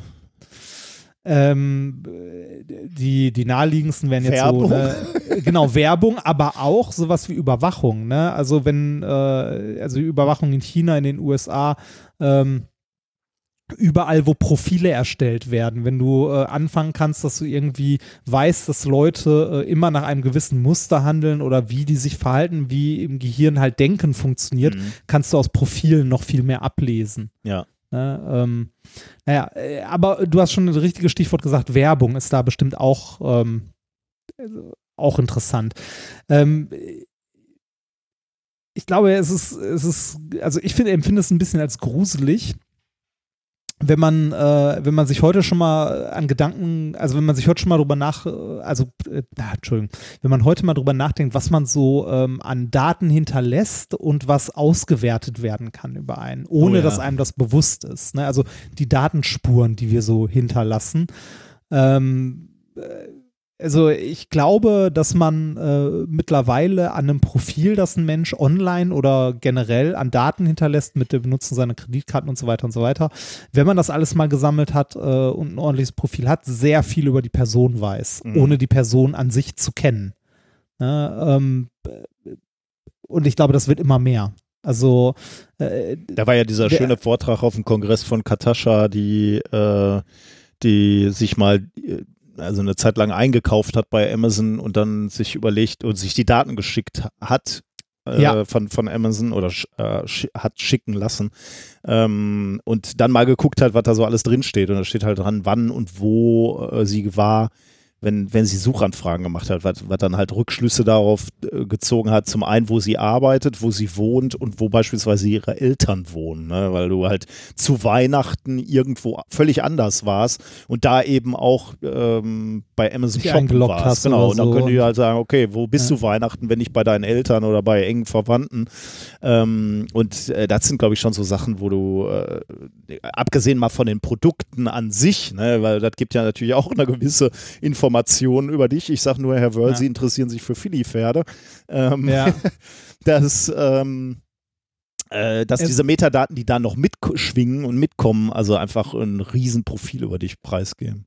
Ja, es ist, es ist krass, ne? Also ähm, natürlich äh, ist das Profil der Leute umso wertvoller, je genauer es ist auf die einzelne Person. Aber man kann ja aus einer großen Personengruppe kann man auch äh, Informationen über eine gewisse, äh, also über die Informationen vieler einzelner Personen kann man Informationen über Gruppen bekommen. Ne? Sowas wie äh, der 15-jährige äh, Justin, der in Essen-Kadernberg wohnt, gehört zu einer Gruppe von 15-jährigen Jungen, die in einem sozial schwachen Bereich wohnen oder so. Ne? Und äh, da kann man dann Informationen über diese Gruppe ähm, sammeln und weiß zum Beispiel, welche YouTube-Videos die gerne gucken und was man denen dann entsprechend an Werbung Ja. reinhauen Ah, ja. könnte oder so. Ähm, es, äh, ich finde es schon fast so ein bisschen wie Truman Show. Ne? Also aus der Sicht, wenn man so auf Leute guckt, auf die Profile, dass äh, man äh, den Leuten sehr genau zugucken kann, was sie mögen und auch Vorhersagen machen kann. Mhm. Ähm, äh, bei True, in der Truman Show gab es diesen einen wundervollen Satz äh, am Ende, äh, sie hatten nie eine Kamera in meinem Kopf. Erinnerst ja. du dich ja, daran ja, noch? Ja, das hatten wir, ja. hatten wir neulich auch als Intro mal, ne? Ja, das haben wir, ich würde sagen, ne, das ist heute nicht mehr zwingend so. Wir sind schon sehr, sehr nah dran, finde ich, an der Kamera im Kopf. Ja. Ja, nicht so direkt, aber äh, in dem Paper, das ich heute vorstellen möchte, haben wir die Kamera im Kopf. Oh, wie beruhigend. ähm, die, die Frage, warum sowas gemacht wird äh, oder so eine Studie, ähm, steht in der Studie natürlich nicht drin, aber ist, wie wir gerade schon äh, gesagt haben, sehr naheliegend. Äh, Werbung, Werbung ist heute viel, also viel gezielter, als sie früher war. Früher war Werbung so, äh, wir haben irgendwie grob eine Gruppe und nehmen dann die Schrotflinte an Werbung und ballern mal rein. Mhm. Ne, wird heute natürlich immer noch gemacht, spätestens wenn man Reichweite gewinnen möchte. Man hat aber mittlerweile auch, ähm, äh, ja, wie ich gerade schon gesagt habe, Profile, also so Sniper, die auf eine Person oder eine Personengruppe halt äh, sehr genau Werbung ausspielen können, mhm. was natürlich effektiver ist, weil du weniger Streuverluste hast. Ähm, bei YouTube wird zum Beispiel auch analysiert, äh, wenn eine Werbung läuft, ob du die skippst oder nicht, wie viel Werbung du guckst, ob du die weiter guckst und so. Ne? Wie lange dauert es, bis du mal gedrückt hast? Ähm, wie lange guckst du ein Video? Ähm, äh, ne? Wann, also äh, macht es einen Unterschied, wann die Werbung ausgespielt wird und so weiter und so weiter. Und äh, wenn man dann noch Smartphones hat, äh, wird sogar noch ein bisschen gruseliger, weil dann kann man nicht nur, also im Grunde nicht nur gucken, ähm, wann hast du auf das Video geklickt oder wo skippst du einen Teil, sondern äh, bei den heutigen Geräten kannst du ja sogar erkennen, ob du auf das Handy guckst oder nicht. Mhm. Oh Gott. Ne, also mit Gesichtserkennung kannst du ja wirklich sehen, also man sieht es ja bei FaceTime. Äh, Aber kann, bei, man, kann man da theoretisch oder wird das gemacht? Also äh, ich, glaub, ich glaube, man kann es theoretisch, ich kann mir nicht vorstellen, dass es gemacht wird, weil dafür bräuchte ja zum Beispiel die YouTube-App äh, auf dem iPhone Zugriff auf die, ja. ähm, ne, auf die Gesichtserkennung sozusagen. Andererseits, ähm, wir kennen es alle, ähm, diese App möchte gerne folgende, ja, mach weiter, ja, habe ich gelesen. Ne? Ne, kennt man ja. Ähm, also deshalb, äh, weiß ich nicht. Also äh, was auf jeden Fall gemacht wird, ist bei YouTube auf die Sekunde genau analysiert, wann du was wie lange guckst. Mhm. Das wird gemacht. Auch was du für Teile skippst und so weiter, weil danach wird ja zum Beispiel auch Werbung ausgespielt und so. Ja. Und ähm, da wäre es ja schön, wenn du ähm, als Werbetreibender relativ früh wüsstest, wann ein Video erfolgreich ist und wann nicht. Ne, wenn du jetzt sagst, äh, das Video, da möchte ich gerne meine Werbung eingespielt haben, wobei man bei YouTube wahrscheinlich auch eher so Kategorien wählt ne, und nicht sagt, hier, das Video ist viral, das hätte ich gerne. Äh, aber äh, die Frage ist ja immer, wann ist ein Video erfolgreich und wann nicht? Ja, Mhm. Also kann man das vorhersagen? Kann man ähm, vorhersagen, ob ein Video, das man erzeugt, oder ein, Video kann ja hier auch ein Werbespot sein, Mhm. ne? kann man vorhersagen, ob ein Werbespot oder ein Video erfolgreich ist oder nicht in Zukunft? Und äh, da kann man natürlich jetzt die klassischen so Marktumfragen machen, Ja, ne? alles Klassisch Mögliche und so. lässt man eine Testgruppe antraben, zeigt den das Genau. und fragt dann, wie gut sie das äh, finden. Da ne? muss man gucken, ob die repräsentativ ist und Ja, so ja. weiter und ob die äh, auch die Fragen richtig verstehen, ehrlich urteilen und so weiter und so Mhm. weiter. Es ist ein äh, Stück weit objektiv, aber äh, mit einem großen Fehler noch behaftet auch. Ne? Ähm, was hier jetzt mal probiert wurde in einem Paper, ähm, ist, sich die Gehirnaktivität anzugucken, während Menschen Videos gucken und zu bewerten, also sie dann zu fragen, also die, genau diese Befragung zu machen, fanden sie dieses Video irgendwie ähm, äh, fanden Sie das Video gut? Also, ähm, äh, was ist der deutsche Begriff für engaged oder engaging? äh, wie Engaging, ähm, ja, auf, nee, auffordernd, anregend, äh, motivierend, also motiviert es weiter zu gucken oder so. ja, ja. Ja. So in die Richtung. Ne? Ähm, also was sie gemacht haben ist, sie haben mal äh, geguckt, ob man an Gehirnaktivitäten ablesen kann, ob äh, ein Video erfolgreich, also ob dem Menschen das gefällt oder nicht. Mhm. Ne? Und äh, wie die das einschätzen. Das Paper hieß äh, Brain Activity Forecasts Video Engagement äh, in the Internet Attention Market. Also man sieht schon, es geht um Werbung ne, und um, um. YouTube-Videos. Äh, das Ganze erschien in ähm, den Proceedings of the National Academy of Science am 9.3. Ähm, von Forschern der Stanford University und der Rotterdam School of Management. Ähm, die Forscher haben Folgendes gemacht. Die haben Probanden beim Anschauen von YouTube-Videos ins Gehirn geguckt. Und zwar äh, in die Gehirnaktivität mit funktioneller Magnetresonanztomographie. Okay. Also die haben die Leute in MRT geschoben, haben die äh, YouTube-Videos gucken lassen und haben geguckt, wie die, äh, also wie sich ähm, im Gehirn Aktivität verteilt und Mhm. so. Das ist noch nichts Neues, aber ähm, die haben äh, was sehr Interessantes gemacht, da kommen wir gleich noch zu. Und zwar, die hatten insgesamt äh, 40 Versuchsteilnehmer, ähm, davon 15 Männer, also ein leichter Frauenüberschuss dabei. Ähm, bei den Teilnehmerinnen sind äh, insgesamt auch welche rausgeflogen, weil die am Ende nur noch äh, die Videos einfach immer skip, skip, skip, skip, skip, also quasi keinen Bock mehr hatten im MRT zu liegen. Ne? Äh, und es sind auch noch welche rausgeflogen, weil es irgendwie am Gerät mal einen technischen Defekt war oder so. Aber am Ende sind, am Ende sind äh, über 30 äh, der Versuchspersonen sind noch übergeblieben, also schon eine, eine okaye Stichprobe, würde ich mal sagen. Ne? Ja. Für, also dafür, dass es ein Experiment ist, wo man Leute in MRT schiebt, was halt teuer und aufwendig ist. Was haben die gemacht? Die wurden, ähm, also zuerst haben die in zufälliger Reihenfolge 64 Thumbnails, also kleine Bilder äh, für ein paar Sekunden gezeigt bekommen und mussten dann sagen, ob sie dieses Video gucken würden oder nicht. Also so ein, äh, so ein Auswahlkriterium. Ne? Also Ja. wie bei YouTube scrollst ja auch durch und entscheidest sich dann, willst du das sehen oder das. Das Ganze in zwei Runs mit je 32 Thumbnails. Äh, danach haben die ähm, die Videos gezeigt bekommen. Ne? Ähm, wobei die Wahl vorher keinen Aus äh, Einfluss darauf hatte, was sie wirklich gezeigt bekommen haben. Ja. Also ne, denen wurde gesagt, hier sucht euch mal aus, was ihr sehen wollt. Und dann haben sie ne, drauf geklickt, aber die haben nachher alle die gleichen Ah, okay. Videos Ja, gezeigt ja, ja. bekommen, äh, damit halt, damit die Ergebnisse vergleichbar sind. Ja. Ne, damit halt wirklich auch die alle die gleichen Videos gesehen haben. Ähm, die Videos, die die geguckt haben, waren alle vom Discovery Channel oder von Animal Planet, also nichts irgendwie politisch aufgeladenes Mhm. oder so, ne, sondern halt irgendwie Unterhaltung ein Stück weit. Die Videos gingen eins, also eine Minute bis zweieinhalb Minuten und nach vier bis acht Sekunden tauchte in der Ecke des Videos ein kleines graues Quadrat auf, was für die Probanden ein Zeichen war, dass sie mit dem Knopfdruck das Video skippen konnten. Ah, also okay. nächste. Ja. Ne? Aber sie konnten auch weiter gucken, wenn sie, wenn sie wollten. Ne? Nachdem sie die Videos geguckt haben, sollten sie beurteilen, ähm, äh, wie, äh, ja, jetzt sind wir wieder bei äh, how engaging, Ja. ne? also wie, Ansprechen. wie, gut, das, wie ja, ansprechend, wie ansprechend, wie gut sie die fanden. Ja. Ne? Dann ähm, als zweites, wie sie glauben, äh, wie äh, andere die finden, also wie äh, how engaging others would find ja, the okay. Video, ne? Ähm, dann, äh, wie, wie sie sich gefühlt haben bei dem Video, also eher positiv oder eher negativ, Mhm. ne? von halt stark negativ bis stark positiv. ähm, und äh, wie- ja, wie, wie, wie aufgeregt, also wie, ähm, ja, pff, äh, äh, ja, aufgeregt, erregt, so in die Richtung Mhm. sie äh, von den Videos sind. Ne? Also kurz gesagt, Video gucken, äh, kurz beurteilen, wie gut man es fand, wie gut man glaubt, dass andere es finden und äh, ne, wie, wie man sich dabei gefühlt hat Mhm. und so. So, die äh, Hirnscans haben dabei gezeigt, dass die Entscheidung, weiter zu gucken, mit einer starken Aktivität im sogenannten Nucleus accumbens also verbunden war ähm, und im präfronta präfrontalen Kortex. Das ist beides was, was zum Belohnungssystem gehört.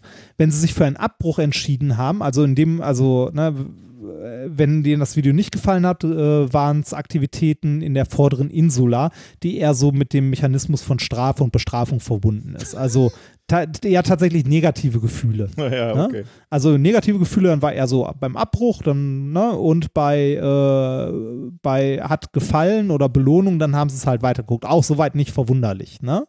Ja.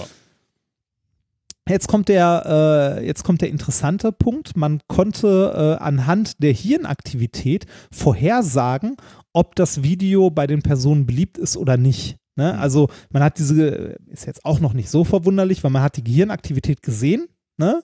Und und konnte dann sagen, okay, wenn wir Aktivität im präfrontalen Kortex haben und Nukleus äh, schießt mich tot, dann ist die Wahrscheinlichkeit hoch, dass die Person das Video ja, weiterguckt. ja. Ne? Und wenn halt in dem anderen äh, Bereich äh, Aktivität ist, dann war ähm, ne, dann äh, war halt äh, die Wahrscheinlichkeit hoch, dass geskippt wird. Mhm. Ja. Was die Forscher dann noch gemacht haben, die haben sich, äh, weil es ja YouTube-Videos waren, die allgemeinen Statistiken dieser Videos angesehen und das mit den Hirnaktivitäten der Versuchsteilnehmer verglichen. Also sind die Videos, die ähm, eine Aktivität äh, im Belohnungszentrum erzeugen, sind das im Allgemeinen auch erfolgreiche Videos? Würde man dann ja erwarten, ne? Sonst. Genau, dem war auch tatsächlich so. Ja. Ne, also ähm, die Videos, die hier in dem Test gut weggekommen sind mit der äh, passenden Gehirnaktivität, waren im Allgemeinen auch in der Gesamt-YouTube-Statistik, also nicht nur unter den Versuchsteilnehmern, sondern generell unter dem ganzen YouTube-Publikum eher die erfolgreicheren, ne, die beliebteren und die, die abgebrochen wurden, waren auch in der Statistik eher die, die man halt, äh, die halt weniger Aufrufzahlen hatten Mhm. und so. Ne? Soweit noch nicht verwunderlich. Das ist alles noch ziemlich äh, ne, okay. Gut, messen man muss sagen. man ja trotzdem mal. Also, äh, Genau, messen muss man es trotzdem mal. Aber es kommt ein, also es ist jetzt auch so ein, so ein bisschen, äh, es ist das Letzte zum Thema, aber auch der Twist an der ganzen Geschichte und das Gruselige. Ähm, die Bewertung der Probanden zu den Videos, ne? Die passt nicht zu den, äh, zu dem Rest. Das, Das heißt, heißt, haben- allein, Okay. äh, allein an der Bewertung, wie die Leute das bewerten, ob sie sagen, ja, das Video hat mir gefallen und ich glaube, das ist ein erfolgreiches Video, allein an den Bewertungen kann man nicht vorhersagen, ob das ein erfolgreiches Video ist oder nicht. Aber an den Gehirnreaktionen. Aber an den Gehirn, also an den Messungen im Gehirn kann man es. Also in der Gehirnaktivität äh, kann man eine Information ablesen, die den, äh, die den, ähm, also in den ersten paar Sekunden, die den Versuchsteilnehmern nicht bewusst ist. Hm.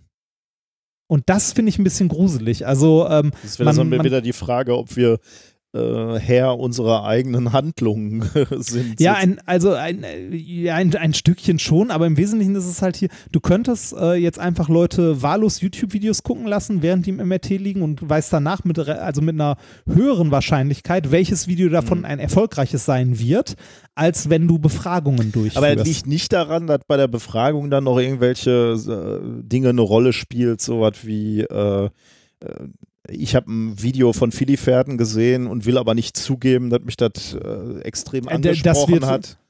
das wird garantiert noch mit reinspielen. Mhm. Aber ähm, für, ähm, äh, also ich finde jetzt, wenn man sich gerade so werbetreibende Werbung oder so anguckt, äh, wäre die Messung im MRT wahrscheinlich deutlich teurer, aber eine, also in dem Bereich jetzt zumindest eine verlässlichere Informationsquelle, ob ein Video so, also vi Mhm. viral gehen kann, erfolgreich ist, als eine einfache Befragung der Leute. Ich, Weil das besser matcht.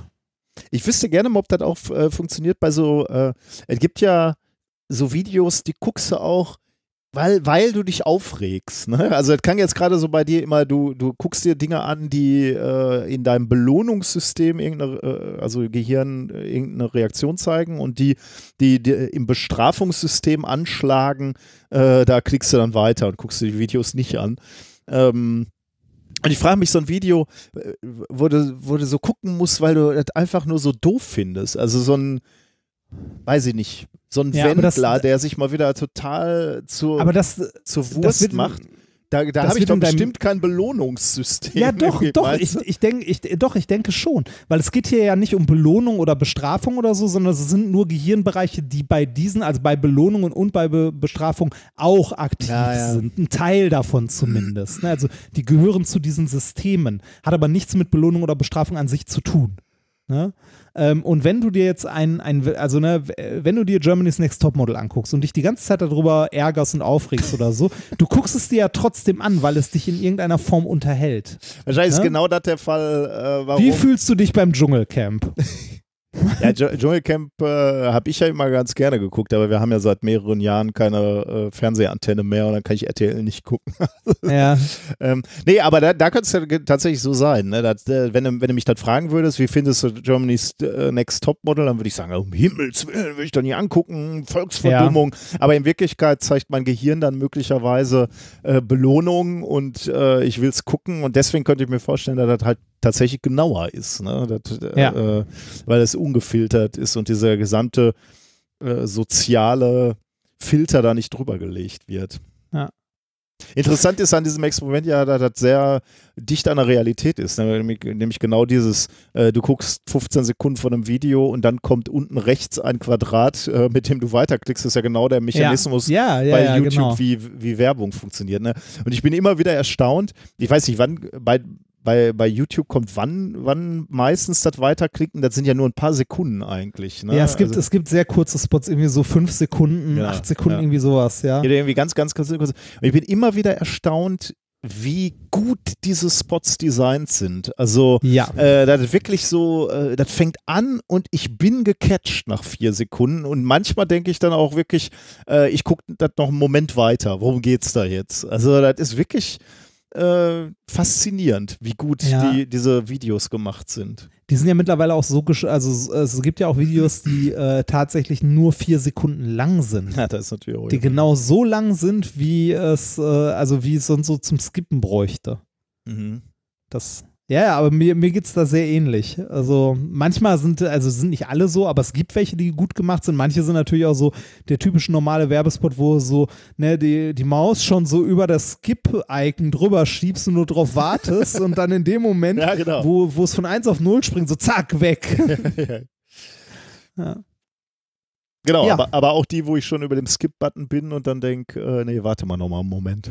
ja, Ja, sehr schön. Dann sind wir äh, beim Experiment, oder? ja, sind wir. Entschuldige. Du- Weil ein bisschen, äh, ich musste einmal kurz gähnen. Ich äh, bin angestrengt. Du bist ja auch ähm, äh, noch angeschlagen, ne? Ja, und trotzdem heute gute vier Kilometer gelaufen. Ich äh, weiß, ich hatte heute auf dem Trainingsplan eigentlich Schwimmen, ne? Äh, und da habe ich gestern Abend noch mal kurz äh, auf die Homepage des Schwimmbads geguckt und dann konnte ich sehen, dass äh, das Schwimmbad heute nicht mehr geöffnet wurde wegen Corona. Ah, ah okay. Und äh, jetzt erstmal vorerst zu hat. Jetzt bin ich mal gespannt, wie ich mein Triathlon-Training weitermache. Äh, wenn jetzt die Schwimmbäder alle zu haben, weiß ich Kannst gar einen nicht. Pool in den Garten stellen. Ja, klar. jetzt, Ballneisee. ja, Open Water ist noch, erstens kann ich das nicht so gut und zweitens ist es im Moment noch ein bisschen kalt. Äh, ich ähm, weiß ey, wirklich nicht, wo ich äh, schwimme. Also auch da natürlich wieder, das ist eben angesichts der Situation das kleinere Übel.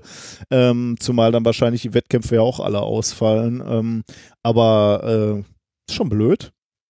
Schwimmtraining geht jetzt nicht, da habe ich mich aufs Fahrrad gesetzt. Ich frage mich ehrlich gesagt ein bisschen, wie lange, äh, also wie, wie lange sich diese Phase zieht. Ne? Also ich meine, wir wollen ja alle, dass sich die ähm, ne, Flatten the Curve, dass es möglichst sich lang zieht, keine Frage. Ähm, aber wenn ich mir das jetzt angucke, äh, die Schließung unserer Hochschule ist bis 19. April. Also die haben genau auch hier Das ist nach Osterferien wahrscheinlich, ne, oder? Genau, das ist halt alles, äh, ich hab mir am Anfang fand ich den Termin so, also als ich das, das erste Mal gelesen habe, habe ich mir gedacht, okay, da hat sich jemand vertippt, die meinten nicht äh, April, die meinten März.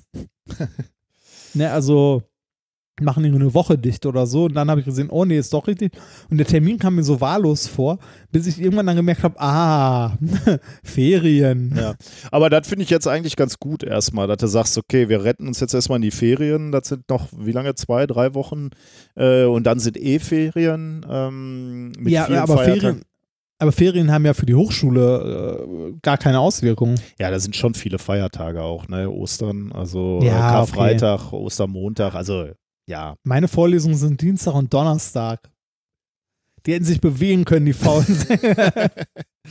Nein, alles gut.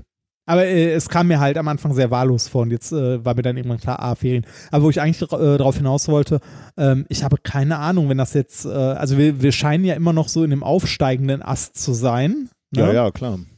Ähm, äh, Auf wie der es dann weitergeht. Auf der also, anderen Seite hat Flatten the Curve in, in Italien wirklich ganz gut angeschlagen, ne? als sie dann wirklich angefangen haben ähm, mit, mit äh, Social Distancing, wobei ich, der, der Begriff ist ja scheiße, ne? sozial sollst du dich ja gar nicht distanzieren, Ja. du sollst dich ja eher räumlich distanzieren. Aber, ähm, aber äh, da hat er schnell an, relativ schnell angeschlagen. Ne? Also vier Wochen macht da einen riesen Unterschied erstmal. Dann darfst du natürlich, dann ist natürlich die Frage, und das sehen wir natürlich jetzt in, in China in den nächsten Wochen, wenn, wir, wenn du so willst, das Glück, dass wir ein paar Wochen hinterher hinken und da schon mal ein Experiment haben, wo, wo wir schon mal Datenpunkte rauskriegen.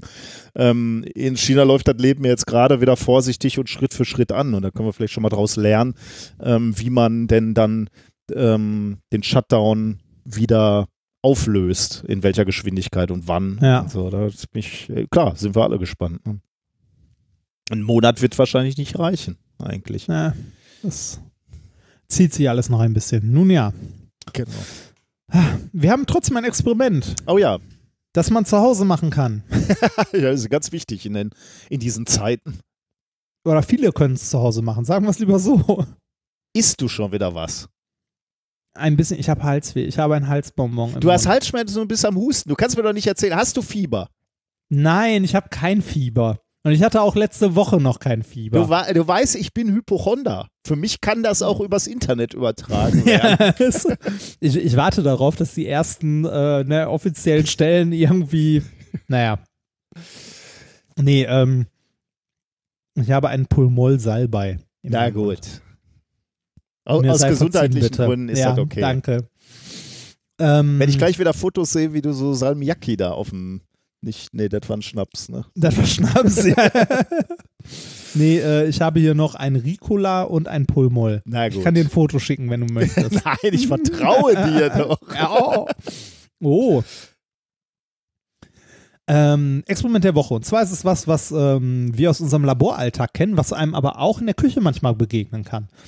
Im Laboralltag sollte einem das nicht passieren, ähm, weil man da äh, eigentlich Gegenmaßnahmen ergreift, aber es kann einem äh, zu Hause in der Küche passieren. Nichtsdestotrotz habe ich auch schon gesehen, wie es Leuten im Labor passiert ist, weil sie unaufmerksam waren und nicht aufgepasst haben. Erste Semester Chemie im Laborpraktikum. Und zwar geht es um den sogenannten Siedeverzug. Ah. In unserem äh, physikalischen Praktikum für Mediziner, wir hatten doch beide, äh, boah, das ist lange her, wie hieß das? W, W1 und 2 war, hieß der Versuch, ne? War das nicht Wärme? Ja, das war er, das war er. Das war äh? Dampfdruck. Dampfdruck, Dampfdruckkurve. genau, Wärmekapazität war W3. Stimmt, ja, ja, genau. Ja. Äh, Dampfdruck war, äh, da war doch auch häufig Siedeverzug, oder? Hm, nee, nicht. Ich äh, hatte, hatte das Gefühl, äh, man. Ah, doch, stimmt, Ja. doch, doch, doch, doch, doch, stimmt. Ah, das war, ähm, das war W3 bei, mit dem Siedeverzug.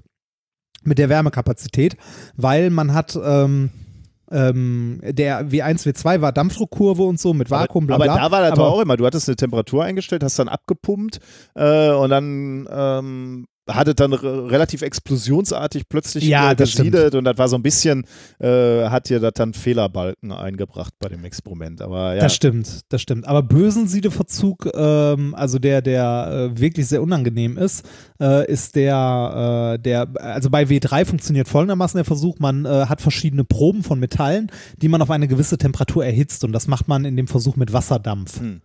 Ne, Und dafür wird in einem kleinen Kolben links daneben wird Wasser erhitzt, also gekocht und über so einen Schlauch wird dann der Wasserdampf um die, äh, um das Gut rumgeleitet, das man erwärmen möchte.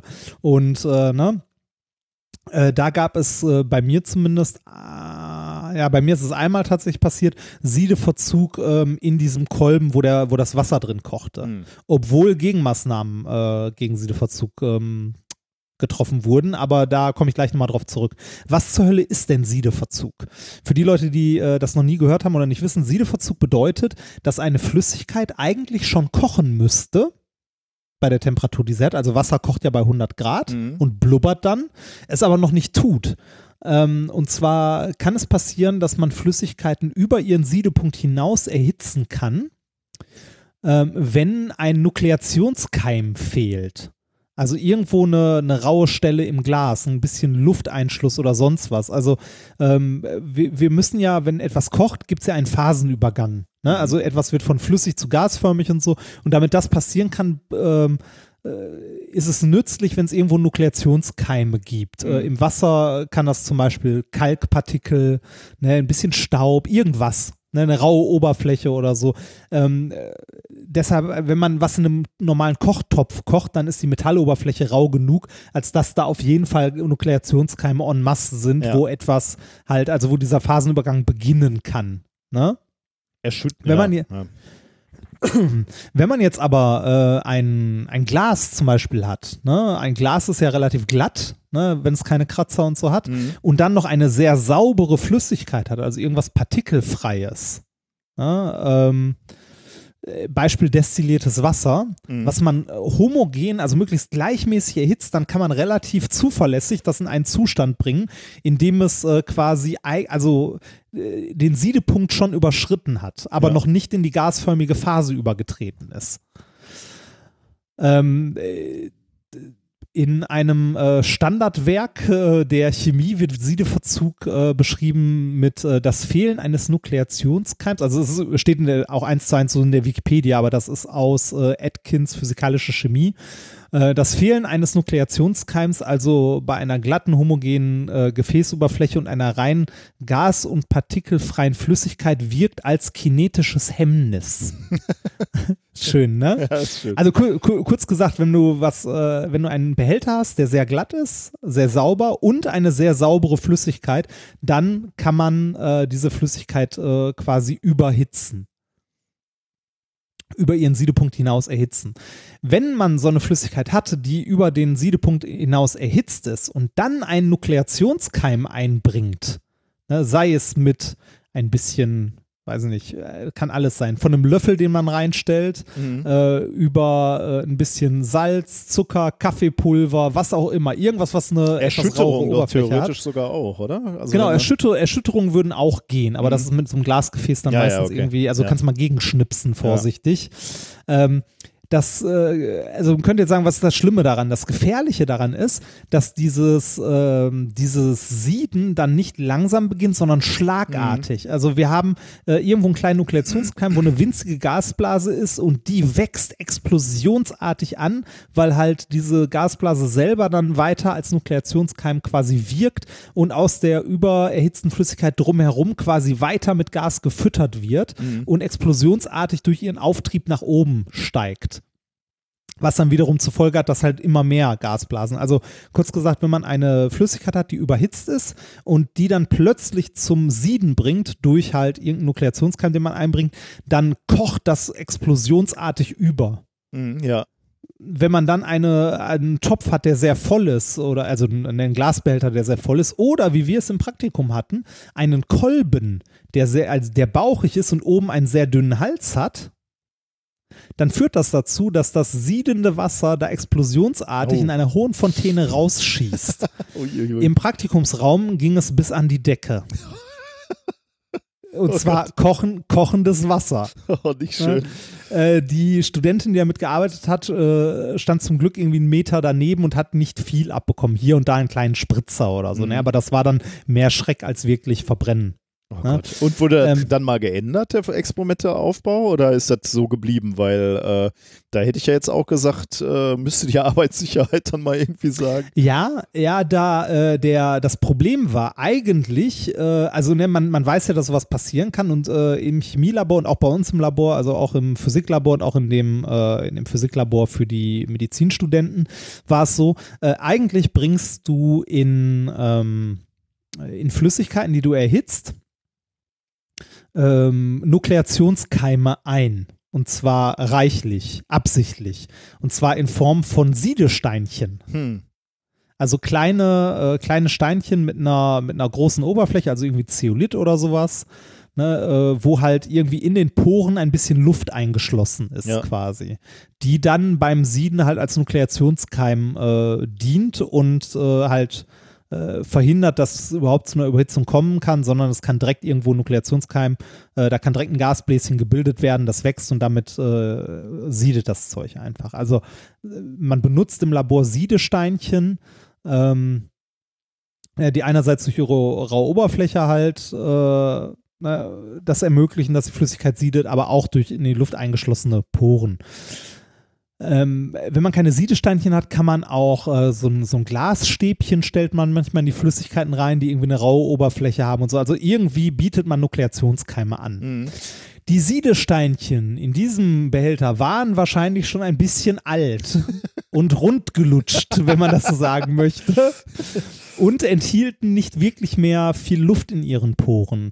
Äh, das heißt, eigentlich hätte äh, die, also müsste es einen Wartungszyklus geben, ich weiß nicht, ob es den gibt, wo man dieses Siedesteinchen entfernt, äh, in den Trockenschrank legt und wirklich komplett einmal austrocknet, damit die wieder halt entsprechend äh, Luft gefüllt sind, beziehungsweise eine raue Oberfläche haben, um sie wieder zu verwenden. Und weiß ich nicht, nach 15, 20 Jahren oder wie auch alt die auch immer waren, sind die vielleicht auch irgendwann mal durch und man müsste neue Siedesteinchen rein. Oh, die sind aber wahrscheinlich schrecklich teuer. ja, ist, ich hab, ja, wahrscheinlich.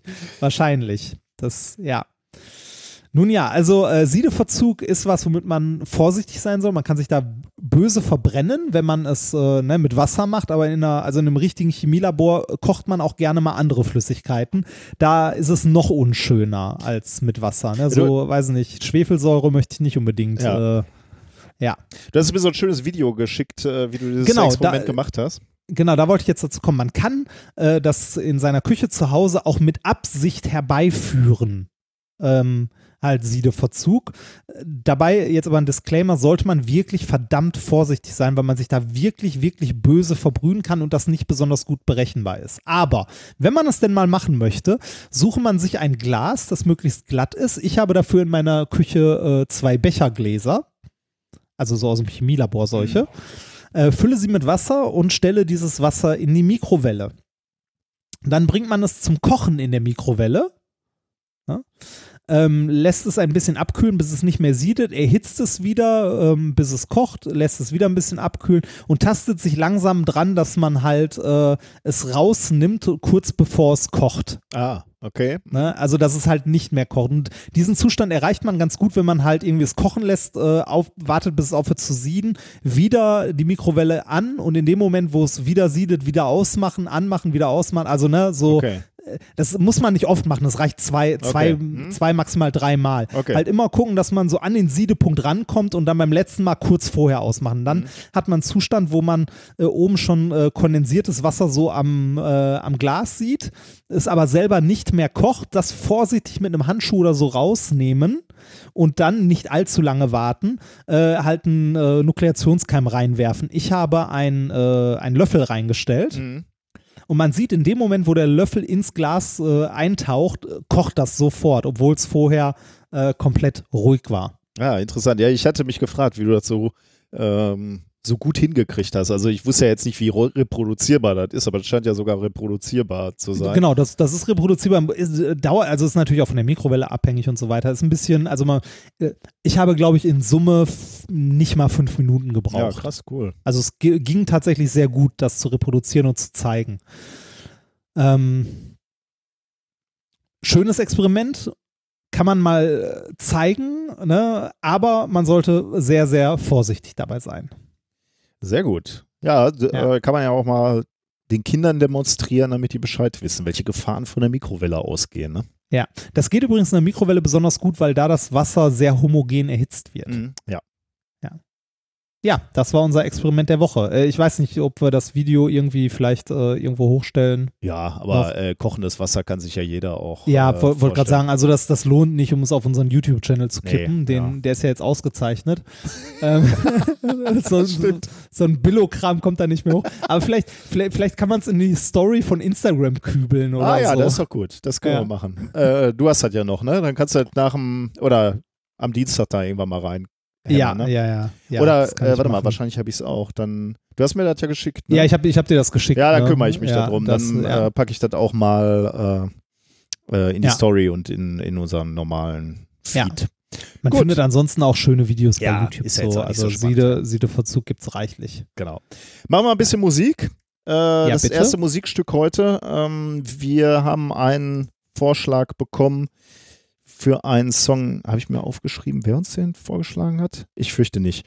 Ähm, das, der Song heißt Globally auf die Melodie von Let It Be. Da merkt man schon, dass es vermutlich Ah. ganz gut funktioniert. Ähm, ja, viel Spaß damit.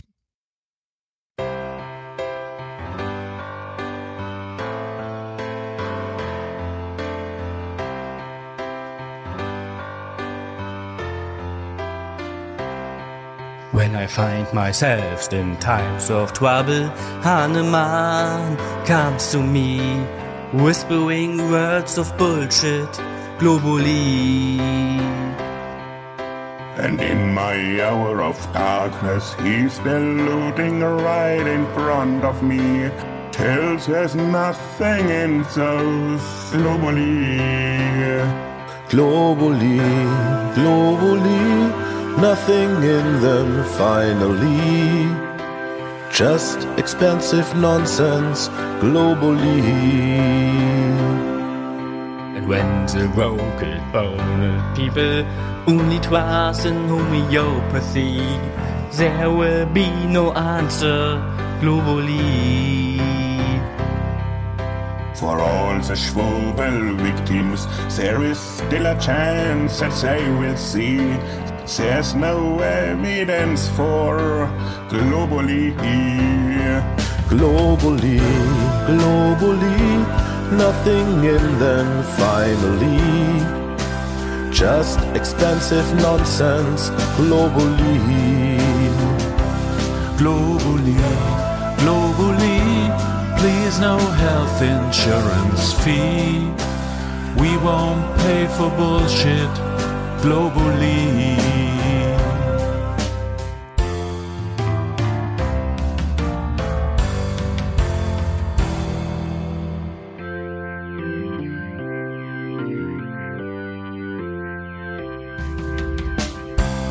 Ich erzähle euch jetzt eine Geschichte von einem jungen Mann, der morgens nicht mehr aus dem Bett kam und sich Annika die Zwölf reinpfiff, wie ein Zuckerjunkie. Habe ich ihm gesagt, Junge, du nimmst jetzt deine Geldbörse, gehst zum nächsten Bäcker, holst dir einen Pfannkuchen oder einen Krapfen oder einen Berliner und der hilft genauso viel, wahrscheinlich besser. Und der ist auch rund und besteht auch aus Zucker. Globally, globally, nothing in them finally. Just expensive nonsense globally. When Schwurbel seems almighty, there is still a light that shines on me. Evidence based medicine, no globally. I wake up to the smell of breakfast. Natalie Grams comes to me, sweetening my coffee with globally. Globally, globally, nothing in them finally. Just expensive nonsense globally. Globally, globally, please no health insurance fee. We won't pay for bullshit globally. Globally, globally, nothing in them finally. Just expensive bullshit globally.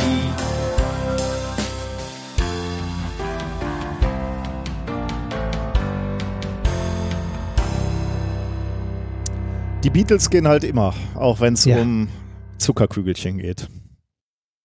Verschandelt, das gute Stück. Das stimmt, ja. Aber für den guten Zweck zum, zum Aufklären. Ja. Machen wir weiter mit Thema Nummer drei. Äh, Iron Sky for Real. Ja. Es geht nicht um Nazis. Ich kann dich beruhigen. Oh. Ja, jetzt bist du enttäuscht. Das dachte ich mir fast. Nein, es geht natürlich, äh, nein, es geht nicht natürlich, sondern es geht um ein Weltraumthema, äh, was mich mal wieder aus zwei Gründen sehr fasziniert hat. Äh, zum einen, weil ich mal wieder fasziniert war von der unglaublichen Sensibilität von Messinstrumenten, mit denen wir Dinge rausfinden können, äh, die ich nie für möglich gehalten hätte. Ja. Ähm, und ich habe mal wieder gedacht, wie geil eigentlich die Wirklichkeit ist. Das ist irgendwie, finde ich, noch faszinierender als jeder Science-Fiction-Film oder Roman. In dem Fall hier auch wieder. Es geht nämlich um Exoplaneten. Exoplaneten, also Planeten, die um irgendwelche fremden Sternen, Sonnen kreisen und die naturgemäß etwas weit von uns weg sind. Viele dieser Exoplaneten äh, gehören der ähm, sind relativ groß, also sind so, sozusagen äh, so, so die Jupiter-Klasse, hätte ich jetzt mal gesagt. Ja. Einfach deswegen, weil wir die besser beobachten können. Ne? Also es äh, liegt in der Natur der Dinge. Das heißt jetzt nicht, dass die meisten Exoplaneten Gasplaneten sind, aber die sind Also, aber natürlich die, die wir sehen, äh, da, da häuft Ja. sich die Wahrscheinlichkeit, dass es Okay, ja. Gasplaneten sind, weil die einfach groß sind. Ne? Ähm, es gibt ähm, und die, die wir sehen, die kreisen auch tatsächlich relativ häufig sehr dicht um ihre Sterne. Auch da ist natürlich wieder der Grund, alle unsere Messmethoden beruhen darauf, dass wir uns im Wesentlichen erstmal äh, Anomalien im Sonnen- oder im Sternenlicht angucken, also beispielsweise Abschattung durch die Planeten äh, oder dieses, dieses leichte äh, Wackeln der Sterne, weil die gravitativ von den großen Planeten äh, angezogen werden. Also das ist ja dann so, so, ein System aus zwei relativ massenreichen Objekten und die ziehen halt so ein bisschen aneinander und dieses Wackeln können wir auch beobachten, was ja auch schon wieder total irre ist, dass wir das auf diese auf diese Distanz sehen können. Ne? Sehen können ja. ne? Aber de deswegen gibt es eine Häufung von großen und sternennahen Planeten, wenn wir über Exoplaneten sprechen. Und naturgemäß wenn so ein Planet relativ nah an seinem Stern ist, dann ist er natürlich auch relativ heiß. Und äh, so kommt es, dass diese Gasriesen, die sehr, sehr eng an ihren Sternen ähm, sich ähm, äh, entlang bewegen, dass die extrem heiß sein können. Also äh, 4000 Grad ist da jetzt keine, keine ist nicht ungewöhnlich. Äh, und 4000 Grad heißt halt, damit sind die Dinger fast so heiß wie ihre Sterne. Ne? Also wenn man sich die, Ja. die Sonne, also zumindest an der Oberfläche, wenn man sich die Sonne anguckt, die ist an der Oberfläche irgendwie so um die 6000 Grad. Ähm, und da sieht man mal, also so, so Gasplaneten stehen dem dann erstmal ähm, in oder, oder wenig nach sozusagen. Ey, kleiner Disclaimer natürlich, die, die Sterne sind natürlich im Inneren deutlich heißer, ne? da haben die ein paar Millionen Grad, aber also vom, Die von Oberfläche ist ähnlich wie die, Pla wie die Genau, Gasriesen. ja, ja. Okay. Und ähm, wenn du, wenn du hörst, Gasriese und 4000 Grad, dann kann man sich schon mal vorstellen, dass das chemisch ähm, die Hölle los ist, wenn, wenn du so willst. Ähm, Ja. und, und da gibt es auch äh, abgefahrene, ähm, abgefahrene äh, Studien, die dann gezeigt haben, dass es äh, da Gasplaneten gibt, wo sich zum Beispiel auch äh, so äh, Wolken aus Rubinen und Saphiren bilden und so, weil, weil es halt so warm ist. Also das sind ja Be Bedingungen, die wir auch in unseren Plasmareaktoren haben, ne, Ja. wo wir halt auch Wo Kristalle wir auch Wolken aus, äh, Wolken aus Rubinen. das jetzt nicht, nee, aber äh, wir machen ja auch spannende Sachen mit diesen Plasmareaktoren, deswegen, also, und können auch Materialien herstellen. Also wir machen ja Diamanten, äh, zugegebenerweise an Oberflächen und nicht mehr bei 4000 Grad, aber egal. Jetzt geht es hier um einen ähm, speziellen Exoplaneten natürlich. Äh, es geht erstmal um, also, oder es geht um einen Exoplaneten mit dem Namen WASP, also W-A-S-P 76b. Der heißt so, weil der Stern so heißt. Der heißt WASP 76 und B heißt halt, das ist der zweite Planet in diesem Sternsystem. Und der ähm, Stern WASP 76 ist 640 Lichtjahre von uns entfernt. Also Ja. ist jetzt, sagen wir mal, kosmische Nachbarschaft, ne, ist jetzt nicht so weit weg, aber 640, äh, 640 Lichtjahre ist natürlich jetzt auch nicht so in unmittelbarer Umgebung. Also äh, ja, also dass wir da überhaupt sinnvolle Messungen machen können, fasziniert mich einfach zutiefst. Ähm, was die Forscher hier herausgefunden haben, haben sie veröffentlicht in einem Paper Nature 11.03.2020 mit dem Titel Night Side Condensation of Iron in an Ultra Hot Giant Exoplanet. Ähm, dieser Exoplanet umkreist seinen heißen Mutterstern also auch sehr, sehr eng. Ähm, sehr, sehr eng heißt, er braucht für einen Umlauf 1,8 Tage. Also der ist äh, zügig unterwegs, sagen wir mal. Ähm, auf der Tagseite herrschen, so haben die Forscher berechnet, 2400 Grad. Ähm, und das ja auch äh, allerhand und das ist ziemlich ver äh, vergleichbar. Ich habe den Vergleich gerade schon gemacht mit unseren Plasmareaktoren. Ne? Also je nachdem, welches Gas wir da reinlassen, äh, aber unsere Plasmareaktoren haben dann auch typischerweise irgendwo zwischen 2 und 4000 Grad, äh, also in der Gasphase. Hängt ein bisschen davon ab, ob man da Methan reinlässt oder Wasserstoff oder was auch immer. Bei diesen Temperaturen ist dir natürlich sofort klar, sprechen wir nicht mehr von Molekülen, also Wasserstoff kann sich da nicht Ja. mehr äh, lange halten oder Methan könnte sich da nicht mehr lange halten, sondern, sondern es ist so heiß, dass äh, die, die Moleküle sofort in ihre atomaren Bestandteile zerfallen. Ähm, und genau das ähm, passiert auch hier äh, dann natürlich bei den Temperaturen, die auf diesem Exoplaneten herrschen. Ähm, übrigens, äh, die äh, die Bedingungen sind auch relativ extrem. Also während auf der einen Seite 2400 Grad sind, äh, auf, der, auf der Tagseite des Planeten sozusagen, äh, ist es auf der Nachtseite deutlich kühler. Da sind nur 1500 Grad. Spielt gleich nochmal eine Rolle. 2400 Grad äh, Tagseite, 1500 Grad Nachtseite. Ähm, Jetzt ist die Frage, äh, was können wir über so einen, äh, über so einen Planeten erfahren? Ne? Also äh, ist ja alles ganz nett. Also die Temperaturen kannst du wahrscheinlich noch ausrechnen, einfach über die, über die Nähe der Sonne und am Sonnenlicht kannst du, also das Sternlicht kannst du erkennen, wie heiß der Stern wahrscheinlich ist und dann kannst du wahrscheinlich abschätzen, wie, wie heiß der Planet sein muss. Aber was passiert da so wirklich auf der Oberfläche, außer dass es chemisch extreme Bedingungen offensichtlich hat, ähm, weiß man natürlich noch nicht so richtig, was da so äh, auf der Oberfläche sich so abspielt. Ähm, aber das schafft man mittlerweile mit Spektrographen. Also die, äh, die Forscher haben hier einen Spektrographen äh, des Espresso-Instruments am Very Large Telescope benutzt. In, äh, das ist äh, die europäische Ja. Südsternwarte in, in Chile. Espresso ist auch geil, ne? Eigentlich guter Ja, ist Name geil. Das ist, typisch, typisch Naturwissenschaftler. Ist wahrscheinlich wieder irgendeine Abkürzung, aber ich habe noch nicht geguckt, wofür. Ähm, und damit, äh, also mit diesem Spektrograph, Spektrograph heißt immer, du, äh, du schaust dir Licht an und ähm, äh, äh, brichst das Licht quasi spektroskopisch auf und kannst dann die einzelnen Wellenlängen bestimmen, aus denen das Licht äh, besteht, was du, äh, was du gerade beobachtest. Ja. Und ähm, das ist charakteristisch häufig für das, was man sich anguckt. Also Genau.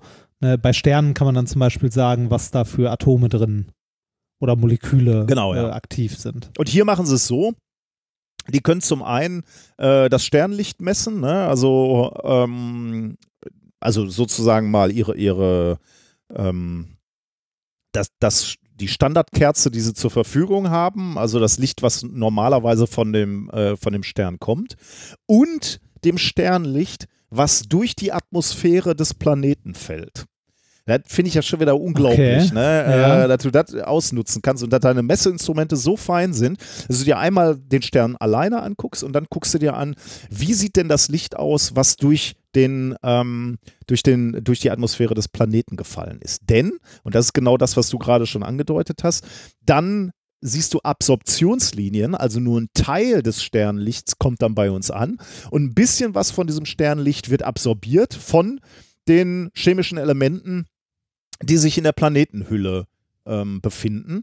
Und wir können also dadurch, dass wir sehen, welche Linien plötzlich im Spektrum fehlen, können wir sagen, woraus muss dieser Planet oder zumindest die Atmosphäre des Planeten bestehen. Und genau das haben sie gemacht. Und sie haben es nicht nur ähm, nicht nur das haben sie gemacht, sondern haben sie, sie haben tatsächlich auch noch unterschieden zwischen dem Licht, äh, was durch die Atmosphäre fällt. Jetzt kann man ja sich vorstellen, ähm, wenn der Planet zwischen Stern und uns steht, dann äh, kann man zum einen das Licht messen, was durch die Seite fällt, die, also wenn, wenn du das jetzt so vorstellst, ne, wir gucken jetzt in Richtung Planet und dahinter ist der Stern, dann kannst du dir, wenn du auf diesen Planeten, auf diesen Exoplaneten guckst, kannst du sagen, äh, guckst du dir einmal die Seite an, die rechts vom Planeten ist und einmal die von die, die links ist sozusagen. Also da, wo es gerade Tag wird und da, wo es gerade Nacht wird. Das haben sie auch noch unterschieden. Ähm, das, Moment, das, äh, das, äh, das kriege ich gerade mir nicht vorgestellt. Also die, Also wir gucken Richtung Stern, ne? Und zwischen uns Ja. und Stern ist ein Planet. Und der Planet Ja. dreht sich natürlich auch um sich selbst und deswegen hast du, äh, also du hast erstmal natürlich eine, wir, wir gucken sowieso auf die Nachtseite, ne? Denn, ah, okay, äh, aber, aber in dem Moment, wo der quasi neben dem Stern ist, gucken wir auf die Hälfte, Hälfte. Genau, Oder- ja, ja, genau. Ah, okay. Äh, Da Ja, kannst du dann ja, auch okay. unterscheiden, äh, du dann, genau, exakt, ja. Genau wie du Okay, gesagt hast. nee, dann, dann habe ich es verstanden, ja. Ähm, genau, also äh, und, und da unterscheiden, also das können die auch tatsächlich noch unterscheiden. Ne? Also welche, äh, welche, welche Bedingungen sind da an der Stelle, wo es gerade Tag wird und äh, welche Bedingungen sind da, wo es gerade Nacht wird. Also das finde ich ja schon wieder Wie, wie, wie, wie weit war das nochmal weg? äh, 640 Lichtjahre. 640 Lichtjahre. Und wir können, wir können gewisse Aussagen machen, was da gerade auf der Oberfläche abgeht. Also das ist, finde ich, einfach unglaublich faszinierend. Krass. Ähm, was beobachten Sie jetzt, wenn Sie sich das Licht angucken, was gerade ähm, in dem Bereich ist, wo der Tag gerade zur Nacht wird auf dem Planeten. Also dann könnte man sagen, das ist das, was gerade auf der Tagseite abgeht. Ne? Ähm, dann stellen Sie fest, dass Sie in der Atmosphäre extrem viel Eisendampf sehen. Also Sie sehen in diesem Absorptionsspektrum, dass die Linie fehlt, wo ähm, wo Eisen liegt im Spektrum, also wo Eisenatome absorbieren, Licht absorbieren. Ja. Ähm, das ist übrigens was, was wir auch im Labor gemacht haben. Ne? Wir hatten da auch so einen Licht, Lichtbogen, womit wir Metalle verdampft haben und da haben wir ja auch mal äh, optische Emissionsspektroskopie gemacht und da haben wir auch Metalllinien gesehen, die, äh, ja, die wir entweder sehen oder die man im Absorptionsspektrum eben äh, nicht sieht. Also auch eine, eine Technik, Ja. die uns nicht unbekannt ist, aber die wurde eben hier auch benutzt. Also, Ja, Da, wo es- äh, in einem anderen Maßstab. ja, ja, ja, ja, bisschen, natürlich. Ne? Ja, ja, ja, keine, keine Frage. Ähm, die, ähm, also die, äh, da, da wo gerade Tag zu Nacht wird, also wenn, wenn man so will, da man, misst man da im Prinzip das, was gerade auf der Tagseite abgeht, sieht man, äh, sieht man diese Eisenlinie und da, wo es, wo die Nacht gerade zum Tag wird, sieht man diese Eisenlinie nicht. Also man sieht einen Unterschied, äh, ob es gerade Nacht wird oder ob es gerade Tag wird. Und äh, was ist da die Theorien, warum? ja, natürlich. Äh, es gibt eine Vermutung, nämlich äh, die Temperatur spielt da wieder eine Rolle. Ne? Ich hatte dir ja gerade gesagt, auf der Tagseite ist es warm, sehr warm, 2400 Grad. Und auf der Nachtseite Ja. ist es etwas kühler mit 1500 Grad. Ähm, und da liegt ähm, der Grund, äh, oder da, da vermuten die Forscher den, den Grund. Ähm, bei 2400 Grad ist Eisen nämlich noch flüssig und äh, verdampft von der Oberfläche oder, oder äh, ja, vom, von, vom Planeten. Ähm, und es liegen Eisenwolken in der Luft Ah. quasi. Und bei 1500 Grad kondensieren diese Eisendämpfe wieder, ähm, werden dann zunächst zu Wolken und regnen dann als flüssiger, flüssiges Eisen ab. Das heißt, dieser, dieser Planet WASP 76b hat Wolken aus Eisen, die auf der Nachtseite kondensieren und dann abdamm, äh, abregnen. Und deswegen siehst du auf der Seite, wo es lange Nacht war und gerade wieder Tag wird, siehst du da kein Eisendampf mehr in der Luft. Da ist nämlich dieses gesamte Eisen schon wieder abgeregnet. Das ist geil, Okay, oder? krass. Ja, das ist krass. Es regnet Metall. Es regnet Eisen, ja. Und jetzt Ja. noch, noch ein, ein, ein Science ich habe direkt so ein Ja? ich hab, ich hab direkt so ein romantisches Bild vor Augen von äh, hier von Sterntaler. Oh, du, du guter, ja. Ja, das Ich habe so apokalyptische Bilder, wie, wie schrecklich muss es auf diesem Planeten sein? Und du denkst an Sterntaler, wie schön. da könnte man da könnte man die ganzen Nazis hinschicken. Da gibt es auch so Bands Stahlgewitter und so. Ja, da könnte, ja, das stimmt. Äh, Ja, da würde ich auch nie lange überleben. Das wäre das Schöne. hast du gerade hast du gerade den ah, bitte Was denn? auch Was ich da nicht, das, alles gut. ähm, da, äh, ein, ein Fakt äh, ha- habe ich aus diesem Paper noch, das ist auch irre. Äh, das ist mehr so Science Porn jetzt, wenn man so will. Ähm, sie haben nämlich noch was gemessen. Wenn, wenn sie auf der Seite gemessen haben, wo du diese Eisenlinien siehst, ne? also da, wo gerade noch Tag war und jetzt gerade Nacht wird, da siehst du ja diese Eisenlinien, also da geht man davon aus, dass diese, das Eisendampf in der Luft liegt.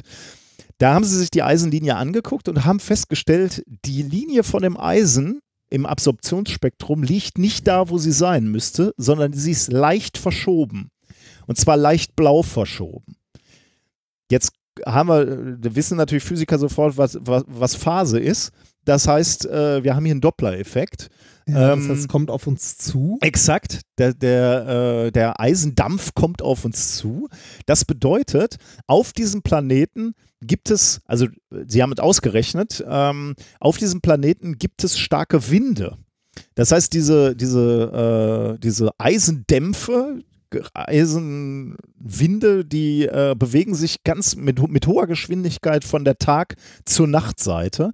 Äh, und sie haben aus dieser Blauverschiebung ausgerechnet, dass die Geschwindigkeit 11 Kilometer pro Sekunde sind. 11 plus minus 0,7 Kilometer pro Sekunde. Also äh, extrem starke Winde. Ähm, und diese Winde tragen eben den Eisendampf von der Tagseite auf die Nachtseite. Das ist natürlich schon wieder irre, ne? dass wir nicht nur erkennen, was äh, auf, auf diese Distanz, 640 Millionen, äh, Quatsch, 640 Lichtjahre, dass wir da nicht nur erkennen, da ist ein Planet, wir wissen, was in zum Teil natürlich nur, aber wir wissen zum Teil, was in seiner Atmosphäre abgeht. Und wir können jetzt sogar eine Wettervorhersage machen oder wir können sagen, dass auf diesem Planeten eben hohe Winde herrschen. Das heißt, wir, wir können etwas, auf diese Distanz können wir sagen, dass da ein starker Sturm äh, herrscht und zwar in welche Richtung. Das finde ich so faszinierend, ähm, dass wir so eine, solche Methoden haben, um unsere Welt um uns, und zwar unsere entfernte Welt um uns zu charakterisieren. Also finde ich total faszinierend mal wieder ich, ich hatte ja damals schon beim, als wir das erste Mal äh, über Kepler geredet haben, mit der Transit-Methode, habe ich ja schon gesagt, dass ich das faszinierend finde, dass wir an, äh, an so einem Intensitätseinbruch im Licht rausfinden können, dass da ein Planet ist ja, ja, wie stimmt. groß der Ja. ist und so. Ja, finde ich, finde ich krass. Und, und irgendwie, da sieht man mal, äh, also die, ich bin mir jetzt mit dem Details bin ich nicht, ähm, bin ich mir jetzt nicht sicher. Ne? Ich will jetzt nichts Falsches sagen, aber ich würde mal sagen, so Absorptionsspektroskopie ist ähm, prinzipiell ja schon etwas länger bekannt. Ne? Das sind ja keine revolutionär neuen Methoden, aber diese Methoden werden halt immer weiter verfeinert und verbessert und äh, das führt halt dazu, äh, dass wir mittlerweile so viel über unseren Kosmos auch lernen können. Ne? das, Irre. ja, das ist schon krass. Genau, das war Thema Nummer drei. Und jetzt entführst du uns noch in Thema Nummer vier, wo es um Vögel geht, die Lotto spielen oder nicht spielen. Genau, äh, nicht, nicht, weil die gut sind. Ähm, also wa warum kommen wir gleich zu? Ähm, es geht um genau um Chaos. Vögel warum können Lottozahlen vorhersagen? Schön wär's. Schön wär's. Ähm, äh, warum sollte man denn kein Lotto spielen? Es ist unwahrscheinlich, dass man gewinnt. Richtig, Holgi nennt das ja auch gern die Deppensteuer. Finde ich auch sehr schön, den Begriff. Aber ich finde, also ja, ne, das kann ich nachvollziehen, ne? Ein, Oder? ein Stück, aber ja, also ich, ich finde den Begriff halt auch witzig und so weiter, aber man kann es trotzdem nachvollziehen. Also ich habe auch schon Lotto gespielt Ja, in meinem Leben. ich, hab, äh, ich, ich wollte gerade sagen, weil ich habe gerade mit, äh, mit dem äh, Studenten, mit dem ich unterwegs war auf diese Konferenz, da haben wir auch über Lotto ges gesprochen. Er sagte, er hätte auch lange Zeit Lotto gespielt oder ich glaube, der spielt sogar immer noch. Und äh, dann gibt es ja so Leute, die sagen dann, wie kann man als Naturwissenschaftler oder Mathematiker Lotto spielen? Ähm, da kann man doch nur verlieren. Ja, natürlich, äh, meistens verliert man, aber man hat halt die, die, es ist unwahrscheinlich, aber wenn man mal Glück hat, ne, dann. Dann, also, ich finde, ist ja jetzt auch nicht ein, eine riesen katastrophale Quote, oder? Ich weiß gar nicht, wie. Also, ah doch, die ist schon, ja? die ist schon katastrophal. Äh, 1 zu 49 Millionen. Na oder gut, so. auf den Hauptgewinn. Aber sagen wir mal, wenn du, wenn du jeden Monat 10 Euro investierst, wie viel kriegst du dann äh, ähm, am, am Ende des Jahres im Mittel raus? Äh, Oh, ist, das- das, das ist wusste nicht ich so, dass die Lottogesellschaft nach Abzug der, äh, der Kosten, der eigenen Kosten und natürlich der Steuern, denn unser Staat will ja ordentlich verdienen, äh, schütten die doch mehr oder weniger alles wieder aus, oder? Äh, ja, ich glaube schon. Aber, äh, ne, also abgesehen von Kosten und den Gewinnen und so weiter. Aber die Gewinne sind ja auch hoch, ne? Also. Also, Da müssen ja. ja, also we- wenn jetzt irgendwie eine Reihe, wenn ihr jetzt eine, eine Reihe einen Euro kostet oder so oder 1,70 oder was auch immer, ne, damit da eine Million gewonnen werden kann, müssen ja erstmal dann eine Million Reihen gespielt werden. Ja, ja, klar. der Kosten und so. Also, oder Kästchen, das sind ja keine Reihen mehr, das sind ja mittlerweile Kästchen. Früher, als ich noch, als ich noch jung war, waren es Reihen in manchen Stimmt, ja, ja. Bundesländern. Ja. Ähm, also man kann Lotto spielen, man sollte sich nur bewusst sein, dass die Wahrscheinlichkeit halt sehr, sehr, sehr gering ist. Ne? Ja, ja. Ähm, schön sind immer so plakative Beispiele wie irgendwie, ich weiß gar nicht mehr, was das war, du fährst von irgendwie, fährst von München nach Hamburg oder so und wenn du auf der, äh, auf der Strecke irgendwie eine Münze aus dem Fenster wirfst, die Wahrscheinlichkeit, eine ein Zentimeter große Holzlatte zu treffen, ist größer oder so. also, ne, das ist so, äh, die Wahrscheinlichkeit vom Blitz getroffen zu werden ist größer. Ähm, alles mögliche. Ne? Also man kann gerne Lotto spielen, man sollte sich der Wahrscheinlichkeit nur sehr Ja, ja, äh, ja. bewusst sein, also wie unwahrscheinlich das ist. Und da sind wir an einem Punkt, viele Menschen ähm, bewerten das nämlich falsch. Oder wir sind ja generell schlecht im Wahrscheinlichkeiten ähm, bemessen. Ne? Mhm. Also äh, wir können Wahrscheinlichkeiten nicht einordnen oder beziehungsweise wir haben kein Gefühl für, für Wahrscheinlichkeiten. In gewissen Rahmen kriegen wir es hin. Ne? Also äh, weiß ich nicht, wenn, ähm, ich versuche gerade ein gutes Beispiel zu finden, wo Menschen gut Wahrscheinlichkeiten einschätzen können. Ähm, weiß nicht, du bist auf dem, du bist, du bist auf dem Jahrmarkt, ne? Und du hast drei Pfeile und du kannst einmal irgendwie auf die Wand mit den dicht gesteckten Ballons werfen und einmal auf die, wo nur ein Ballon hängt. Ne, da kannst du dir ausrechnen, dass du mit dem mit den, dicht, mit den dichten Ballons eine höhere Wahrscheinlichkeit hast, was zu treffen. Ne? Also sowas kriegen wir hin. Aber insgesamt sind Menschen bei Wahrscheinlichkeiten nicht besonders gut. Das haben wir auf unserer Tour ja auch thematisiert Mhm. mit äh, den Wunderheilern und Ja, so, ne? ja. Dass, äh, dass die auch mit Wahrscheinlichkeiten spielen. Ähm, Wahrscheinlichkeit an sich ist aber auch ein, also ist ja auch ein Konzept, das nicht ganz so leicht ist, ne? weil äh, was bei uns viel mit reinspielt, wenn wir über so Wahrscheinlichkeiten nachdenken, ist persönliche Erfahrung. Und wir äh, messen, glaube ich, also wir, äh, wenn wir sowas wie Lotto spielen, ne, dann äh, bewerten wir unsere Chance innerlich viel, viel höher, als sie tatsächlich ist. Ja. Ne? Weil wir, ne, so ist, aber es könnte ja Mhm. ne, sein. Äh, trotzdem verstehen wir das Konzept Wahrscheinlichkeiten und ähm, es sind nicht nur Menschen, die das verstehen, sondern auch, äh, auch Tiere können das. Wahrscheinlichkeiten einschätzen. Und da du schon erkannt hast, dass es hier um Vögel geht, diese Vögel können es.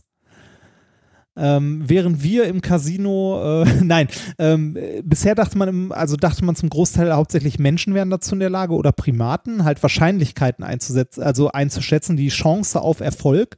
Wenn wir zum Beispiel im Casino spielen, ähm, wissen wir, dass die Chance bei, äh, bei Rot oder Schwarz am Roulette-Tisch höher ist, als die, wenn wir auf eine Zahl setzen. Okay. Ne, Also da ist die, der Aus, die Aussicht auf Erfolg ist bei Rot oder Schwarz größer, als wenn wir auf eine spezifische Zahl setzen. Natürlich ist der Gewinn auch kleiner, aber trotzdem die Wahrscheinlichkeit ist höher. Ne? Also äh, wir können das einschätzen. Und das ist ja schon ein, ähm, äh, ein gedanklich komplexer Prozess, ne? weil man muss sich bewusst machen, dass persönliche Erfahrungen keine Rolle spielen, ähm, äh, zumindest äh, bei einer äh, bei einer normalen Wahrscheinlichkeit nicht und man muss eine, äh, eine Idee von, von dem Konzept Chance oder Wahrscheinlichkeit haben. Mhm, ja. Das, äh, also wir Menschen sind da drin jetzt nicht besonders gut, aber auch nicht schlecht. Ne? Ähm, so ein Kind zum Beispiel, äh, deine Tochter, wenn man die mal nimmt, die ist ja noch nicht so alt, aber wenn du der zwei Bonbongläser hinstellst, ne? In einem Glas ist ganz viel Brokkoli und vereinzelte Bonbons. In dem anderen Glas sind ganz viele Bonbons und vereinzelt Brokkoli. Ne, und sie sich aussuchen darf, wo du wahllos was rausnimmst, um ihr es zu geben, dann würde sie das Glas mit den Bonbons Ja, nehmen. ja. Ne? Also, weil, weil sie weiß, äh, du könntest natürlich trotzdem Brokkoli rausholen, aber die Wahrscheinlichkeit für einen Bonbon ist halt höher. Ja. Bei dem Glas. Ähm, wie gesagt, Affen kriegen das auch hin, aber auch einige Vögel. Und äh, eine Vogelart, die das hinbekommt, ähm, sind äh, die Keas, also diese Papageienvögel. Das haben ein paar Forscher ein bisschen genauer untersucht von der University of Auckland in Neuseeland und das Ganze veröffentlicht in Nature äh, Communications ähm, letzten Monat. Das ähm, Paper heißt Kea oder Kia, ich weiß nicht, wie man die auf Englisch ausspricht, Show Three Signatures of Domain General Statistical Interference. Okay. Die Forscher haben mit den äh, Papageien ein Experiment gemacht oder beziehungsweise genauere, Ex also mehrere Experimente und ich, äh, ich glaube, ich habe es in den Shownotes verlinkt, musst du gleich mal reingucken. Es gibt ein Video, wo man sich diese Experimente angucken kann Ja. und wo die Forscher auch noch ein bisschen was erklären. Da sieht man diese überaus niedlichen Vögel, wie sie äh, halt intelligent Probleme lösen. Und zwar, äh, was man von den, von den Viechern wusste, also von den Keas, ist, dass die so intelligent sind, dass sie Werkzeuge benutzen können. Hm, Ne? okay. Also die können einen Stock benutzen, um irgendwo äh, eine Leckerei aus irgendwas rauszupulen. Ne? Also das können sie. Aber die sind mit, äh, die sind sogar so intelligent, offensichtlich, äh, dieser Studie nach zumindest, dass sie das Konzept von Wahrscheinlichkeit begreifen. Um das zu testen, äh, wurde den Vögeln als allererstes Mal beigebracht, dass äh, eine bestimmte Art von Token, also so schwarze kleine Stiftchen, ne, dass äh, sie dafür Essen bekommen. Also quasi eine Währung. Wenn sie dem Pfleger so einen schwarzen Token bringen, kriegen sie dafür was zu futtern, so ein kleines schwarzes Stäbchen. Ja. Andersfarbige Tokens, also Orange, haben sie hier zum Beispiel verwendet, haben keinen Wert. Also für einen orangen Token gibt es nichts, nur für einen schwarzen. Okay, damit ist schon mal die Niete und der Gewinn sozusagen Genau, klar. Ne? genau. Ja. Dann haben sie zwei Gläser genommen, die durchsichtig waren, also für den Vogel, äh, die Vögel konnten den Inhalt sehen und die waren mit orangenen und schwarzen Tokens gefüllt. Dann, Ja. ja, Ja, wahrscheinlich, äh, immer machen wir wa- wahrscheinlich mit unterschiedlich vielen oder. genau, mit, unter, mit unterschiedlich vielen äh, Tokens, also ja, wobei nicht, nicht mal unterschiedlich viel, sondern unterschiedlichen Dichte an schwarzen Tokens. Mhm. In dem einen waren äh, mehr, also waren sehr viele schwarze Tokens und ein paar Orangen, in dem anderen waren halt Hälfte, Hälfte quasi drin. Und das waren Ja? Gläser oder Dosen Dann- oder? G- Gläser, also Gläser. Ah, die konnten von Äh, außen dann sehen. Äh, Genau, die, die Keas konnten das sehen, was drin ist. Was sie nicht sehen konnten, war, was der Versuchsleiter, also der Experimentator, rausnimmt. Der hat verdeckt, äh, also einmal mit der rechten Hand quasi aus dem rechten äh, Glas, mit der linken aus dem linken und hat dann, hat das in Fäusten zugehalten. Aha, Die geil. konnten nicht Ja. sehen, was rausgenommen wurde. Ja. Und dann äh, konnte sich der Vogel dafür entscheiden, welche Hand er möchte, indem er gegentippt und hat dann das bekommen, was da drin war. Und die Vögel haben tatsächlich gelernt oder beziehungsweise waren in der Lage, äh, die Wahrscheinlichkeit zu beurteilen, dass in dem einen Glas, wo viel mehr gute Tokens drin sind, dass da die Wahrscheinlichkeit höher ist. Und die haben immer die Hand genommen, die aus diesem Glas genommen hat. Geil. Das heißt, die Keas beurteilen die Wahrscheinlichkeit je nach Mischung und äh, aus, Mischung aus schwarzen und orangefarbenen Token im Glas und wählen dementsprechend. Ja, irre. Und, die, und jetzt wird es richtig witzig, die wählen immer die höhere Dichte. Also da, wo, Wo die Wahrscheinlichkeit höher ist, wo mehr Orange drin ist, oder? Äh, mehr schwarz. Schwarz waren die gut. Also okay, okay. Ja, Mhm. genau. Äh, und das unabhängig von der Anzahl der Schwarzen. Also wenn die Dichte an Schwarzen höher ist, dann wird daraus gewählt. Beispiel, wir haben ein großes Ah, ja, Glas und ein kleines ja, ja. Glas. Ne? In dem einen sind, äh, also es sind gleich Ah, viele ja, schwarze ist Tokens ja. drin. Aber in dem einen sind halt noch ein paar mehr Orangene drin, weil das Glas einfach größer ist. Dann nehmen die immer die Hand, die aus dem kleinen Glas gezogen hat. Das ist ein schönes Experiment, weil äh, man, das ist echt lustig. Weil Ja, ich, also also, wenn man kein Gefühl für ähm, Wahrscheinlichkeiten hätte, dann wäre man ja wahrscheinlich verleitet, aus einem größeren, aus einer größeren Menge zu nehmen. Ja, das ist wirklich gut.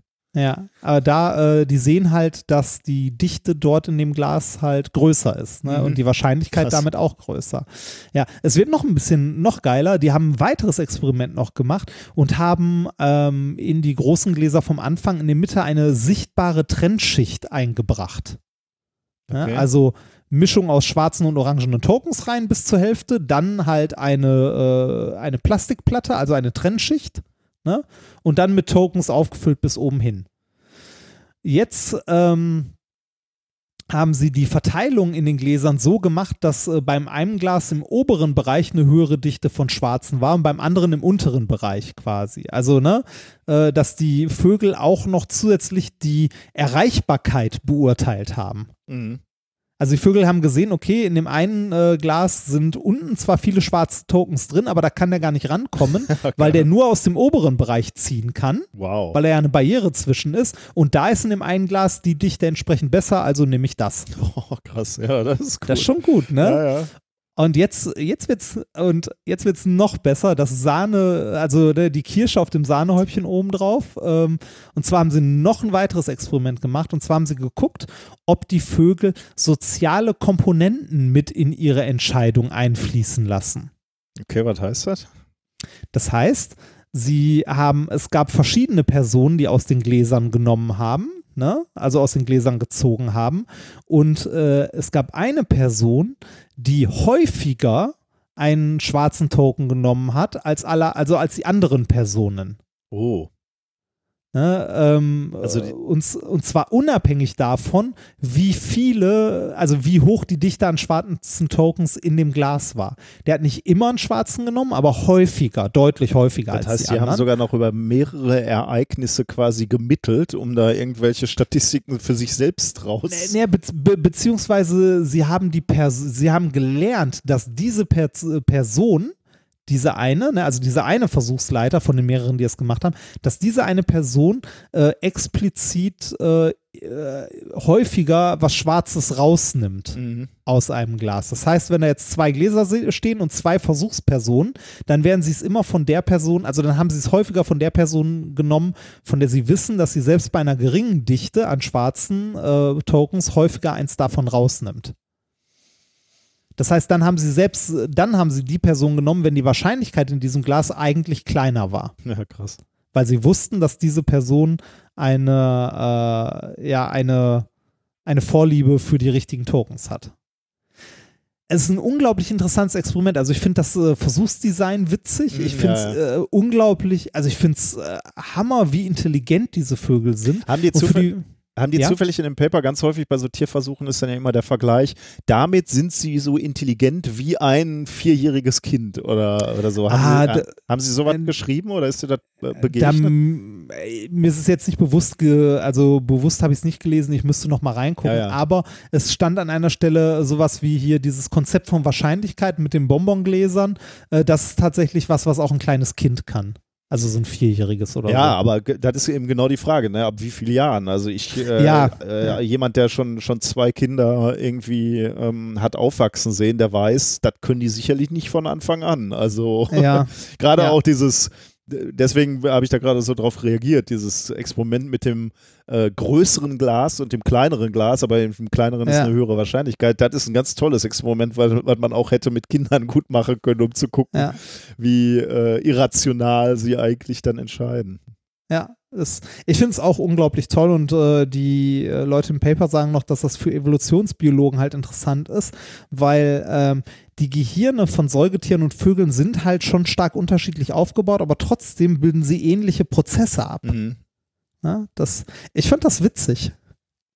Ja, ich, äh, also, ich meine, das, ähm, das Beurteilen von Wahrscheinlichkeiten ist ja vermutlich fürs Überleben schon sehr, sehr wichtig. Ne? Also von Ja. daher äh, kann ich schon verstehen, dass, äh, egal wie unterschiedlich die Gehirne sind, dass doch irgendwie bei uns allen irgendwie angelegt sind. Also, äh, ja. Aber trotzdem krass, ja. Ja. Ich habe mal eben nachgeguckt, äh, ähm, ich hatte ja gerade behauptet, äh, Lotto, so schlecht sind die Quoten nicht, ne? Also natürlich bist du Ja. immer, auf der, immer auf der Verliererseite. Ähm, Ja, das, äh, das es ist ja häufig so bei Glücksspielen. Ne? Also Lotto ist jetzt nochmal eine Ausnahme, wenn man mal wieder ins Casino geht oder so, äh, bei äh, sei es Blackjack, Roulette oder ähnliches, also die klassischen Glücksspiele, ein gutes Glücksspiel ist so, dass die Bank einen leichten statistischen Vorteil ja, hat. ja. Beim Roulette einen ja, leichten. beim Roulette Ja. ja die Null, ne? Also die, äh, Ja. bei der immer die Bank gewinnt. Aber das ist ja Ja. relativ, ja, selten, ne? Also da ist, da, da ist der Unterschied wirklich, ähm, oder da, Winzig. Da gewinnst du eigentlich bei, äh, also man spricht vom Erwartungswert. Also wenn du, wenn Ja. du jetzt häufig spielst wie, und, und jeweils einen Euro einsetzt, wie viel hast du denn im Schnitt dann gewonnen? Und wenn, wenn der Erwartungswert dann über, also wenn du immer einen, sagen wir mal, ein Euro ein, einsetzt, wenn der Erwartungswert dann über einem Euro ist, dann gewinnst du im Mittel, dann musst du einfach nur lange spielen. Ähm, und wenn der Erwartungswert unter einem Euro liegt, dann verlierst du natürlich im, äh, im, äh, im Im Mittel. Schnitt. Also ja, über längere Zeit. Und ja. äh, dann äh, brauchst du schon Glück halt. Und beim, äh, Ja. beim Lotto ist es tatsächlich so, äh, dass du im Schnitt ähm, natürlich verlierst, aber doch äh, tatsächlich mehr als, äh, als ich dachte im ähm, ich äh, habe hier eine Seite gefunden, da wird der Verlust beträgt durchschnittlich pro Kästchen, das ihr spielt, 0,67 Euro. Und ein Kästchen hat zumindest damals äh, 1,20 Euro gekostet. Ich weiß nicht, ob das Ah. immer noch so ist. Äh, dann müsste man den Preis nochmal äh, ansetzen. Aber ein- 1,20 Euro kostet ein Spiel und äh, man verliert in diesem Spiel 0,67 Euro. Also kann man sich jetzt überlegen, ob das gut oder ist, schlecht ist. Ich dachte tatsächlich, es wäre nicht ganz so schlecht, aber ähm, naja, da braucht man schon viel Glück. Ah. Also doch die Deppensteuer oder wie hat Holgi das genannt? ja, Holgi, Holgi nannte es, glaube ich, Deppensteuer. Aber auf der anderen Seite Das- kannst du dich natürlich auch auf, den, auf das Argument äh, stellen, tut mir nicht weh. Und das haben uns viele Hörerinnen und Hörer ja schon geschrieben, wenn wir schon Ja. mal über Lotto gesprochen haben. Die, diese äh, 0,67 Euro tun mir nicht weh, deswegen spiele ich äh, Monat für Monat. Und wenn ich dann doch mal Riesenglück haben sollte, dann ändert das mein Leben Ja. dramatisch. Und klar, so kann man, Ja. So auf den Standpunkt kann man sich stellen. Genauso gut. Ich habe ich hab gerade mal geguckt, der Euro-Jackpot, ne? Mhm. Aktuell bei 76 Millionen, hat eine Chance von 1, von 1 zu 96 Millionen. Ja, ja. Ja. Ja, ja, äh, klar. Aber ja, wahrscheinlich die Leute, die spielen wollen, den haben, ne? Und der ist natürlich brutal Ja. unwahrscheinlich. Oh Gott. Hat jetzt. Ich, äh, ich, ich bin, ich bin gerade auf der Lotto, Lotto.de Seite, ne? Äh, weil, ich mal, mal durchklicken wollte. Ich wollte mal gucken, was es überhaupt so an Lotto gibt. Das ist ja mittlerweile, ne, die Glücksspirale, 6 aus 49, Kenno und was weiß ich nicht, aber das gibt es ja halt alles schon länger, ne? Und da sehe ich hier gerade die große Werbung für den Euro-Jackpot, äh, ne, mit Was der ist- Chance. ah, das ist was Lotto, denn? oder was? Das ist der Jackpot Da- da- bei Lotto, äh, oder? Äh, das ist eine gute Frage. Ich glaube, das ist nochmal eine, noch mal eine zusätzliche Ziehung der Euro-Jackpot. Der, ich glaube, der wird tatsächlich europaweit gespielt, daher heißt er auch Euro-Jackpot. Ähm, Spieleinsatz 2 Euro je Spielfeld. Ziehung jeden Freitagabend werden in Helsinki die Euro-Jackpot-Zahlen gezogen. Ja, ähm, auf jeden Fall, äh, ich weiß nicht, ob es beim normalen, äh, kann ich eigentlich mal ganz kurz gucken, ob es beim normalen Lotto auch ist. Ähm, da sind wir wieder in der Esoterik-Ecke. So, 6 aus 49 kann man spielen. Und jetzt kann ich, jetzt habe ich hier meinen virtuellen Spielschein. Also mittlerweile kann man das ja online einfach machen auf lotto.de, also auch der staatlichen Seite und so, ne? Jetzt kann ich hier ein Feld anklicken und kann entweder meine Zahlen, wie ich möchte, selber auswählen. Meine 6 aus 49. Es gibt einen äh, Button Zufall. Ne? Da okay. kann ich einfach Zufallsmusterzahlen äh, erzeugen. Es gibt einen Button Statistik. Sehr schön. Ne? Da kann ich hier wählen Sie Ihre Statistik, der Hot Numbers Tipp, der Cold Numbers Tipp, der Gewinnzahlen raus Tipp, der Glückstag Tipp. Ne? Ähm, äh, alles Mögliche. Der Ne? Also ich kann irgendwie Glückstag-Tipp, was soll das denn? Du gibst dann deinen äh, Glückstag bei ein. dem Glückstag-Tipp werden Zahlen aus dem aktuellen Datum ausgewählt und mit Zufallszahlen ergänzt. Also es ist halt Sehr schlau. ne, das der- ist ja das der Blödeste, was du machen kannst. Ne? der heutige Tag, ja. Der Primzahlentipp. ja, und so weiter und so weiter. Ne? Also, okay, Statistikentipp ist ja noch okay. Der Hot Numbers-Tipp wird aus den 20 am häufigsten gezogenen Zahlen aller bisherigen Beziehungen eine Kombination pro Spielfeld ausgewählt. Ne? Also, äh, kann man. Ja, kann man ja alles machen, diese Statistikdinger. Was es aber auch noch gibt, der dritte Button. Was Okay. könnte der dritte Button sein? Zahlen, die schon mal gezogen wurden oder Zahlen, die noch nie gezogen wurden? Nee, das ist der Hot, äh, das ist in der Statistik der Hot oder Cold Tipp. Achso, okay. Ähm, äh, was könnte es noch geben? Neben Zufall, Statistik und soll ich sagen? Ja. Der Astro. Oh, Tipp. natürlich.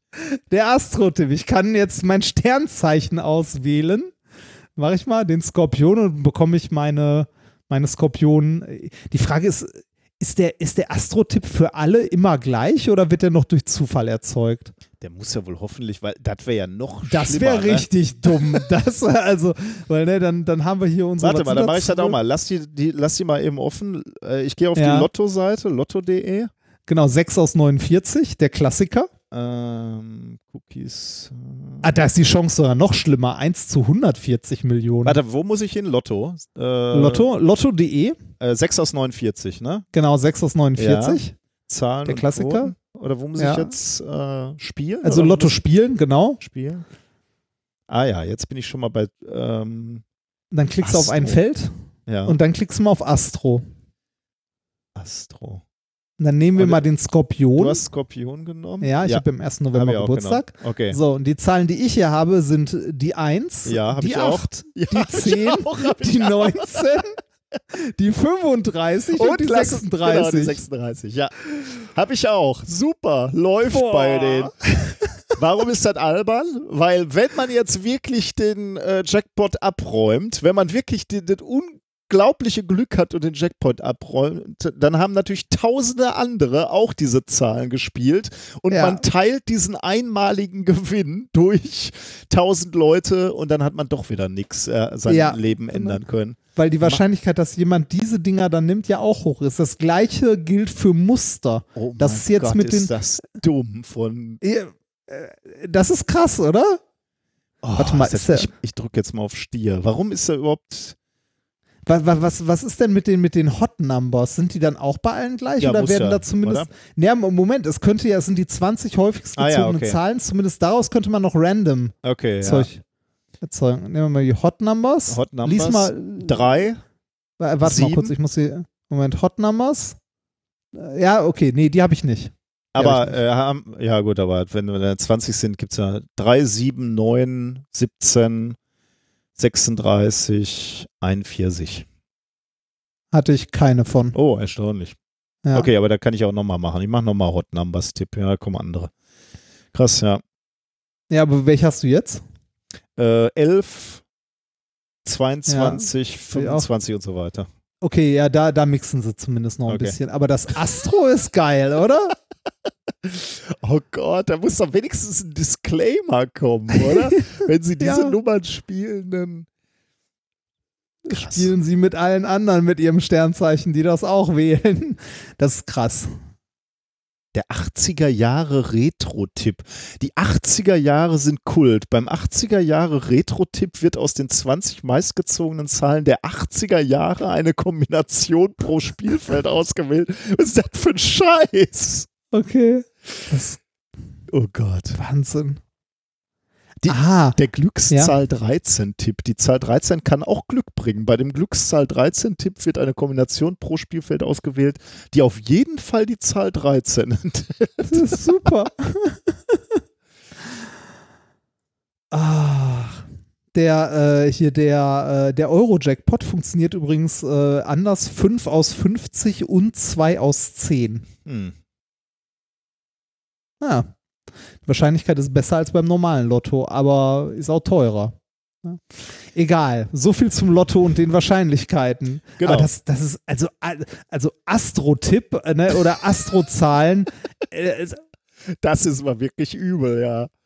Also ich finde, da müsste man noch einen kleinen Disclaimer dran schreiben. ja, sonst das Ding heißt wirklich Astro-Tipp. Aber auf der anderen Seite auch kon- äh, geht ja auch ein bisschen in unsere, in unsere Richtung. Ähm, wenn, wenn du an so einen Scheiß glaubst, dann musst du halt büßen. Ja, Und, das- äh, wenn du dann wirklich gewinnst, bist du möglicherweise geheilt und glaubst nie mehr an Sternzeichen. Man könnte auch Deppentipp draufschreiben. Das ist, Ja, wenn sie doof sind, dann bitte hier drücken. Naja. Bleiben, Ja. wir, bleiben wir beim Thema. Wir kommen noch, Ja. äh, nämlich, ah nee, warte mal, wir machen eigentlich immer erstmal so einen äh, kleinen äh, Ausblick, oder? Äh, haben wir heute was gelernt? Machen wir immer erst. ne? Achso, das äh, haben wir heute was gelernt.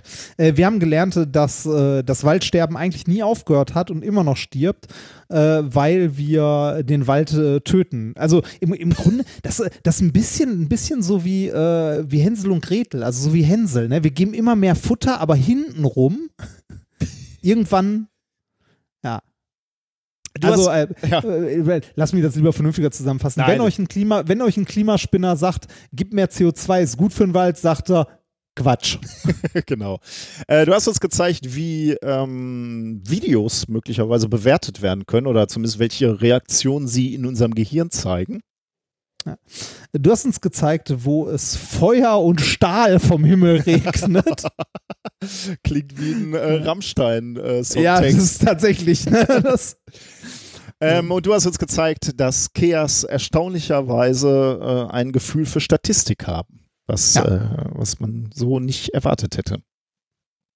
Ähm, wo wir gerade schon beim Lotto waren, können wir eigentlich gleich nahtlos mit dem Schwurbel weitermachen.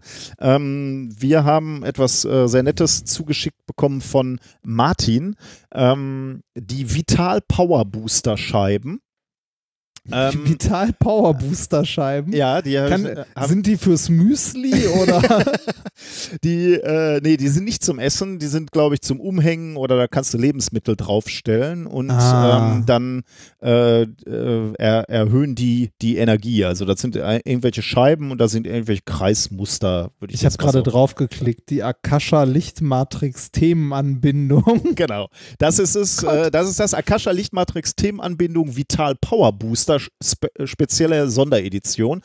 Die hier beschriebenen Themenanbindungen sind geistige Lichtmatrix Themenanbindungen kein Heilversprechen, Ausrufezeichen. Ah. Und jetzt ähm, ist mir, also das habe ich äh, in die Sendung genommen, weil äh, ich glaube, das könnte wirklich die, die, die dichteste Form von, äh, die, die höchste Schwurbeldichte im Netz sein. So habe ich es mir notiert. Ähm, weil hier einfach auf einer Seite so viel Scheiß steht, wie ich es selten gesehen habe. Ich möchte dich mal bitten, dass wir hier diese Schwingungsinformation, ne? Die gehen wir Ja. jetzt mal Zeile für Zeile durch. Du liest eine, ich lese eine. Ich fange Die mal sind an. aber schon sehr lang, ne? Aber machen Ja, wir, wir, mal. wir gucken mal, wie weit Ja. wir kommen. Wir müssen ja, Ja, ja nicht mal. alles machen. Wir machen mal, mal ein Ja, paar ja, Zeilen. ja, ja. Äh, Damit, das ist ja auch jetzt Service, ne? Also unsere Ja, Hörerinnen stimmt, und Hörer stimmt. wollen ja auch wissen, was die Licht, äh, die Akasha Lichtmatrix Themenanbindung Vital Power Booster so kann. Also ich fange mal an. Liebes Sonderedition. Genau. Sonderedition, Entschuldigung. und ja. wir, le wir lesen es äh, lückenlos vor, ne? Also äh, Ja. mehr Informationen als diese Schlagworte kriegt ihr nicht. Also ihr müsst dann schon wissen, worum es geht.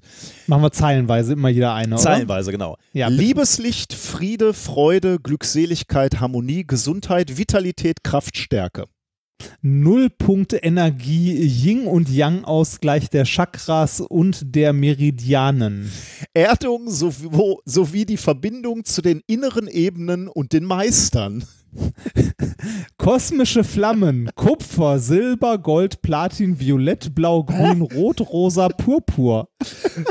Schutzdoppelpunkt, Bluetooth, WLAN, 4G, 5G, 6G, 6G. Röntgen, Atom, Mikrowellen, negative kosmische und viele andere Strahlung.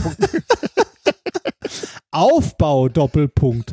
Torusfeld, Schwingkreisfeld, Polarisationsfeld, Quantenfeld, Chi, Mana, Prana, Reiki, Orgon und Geist.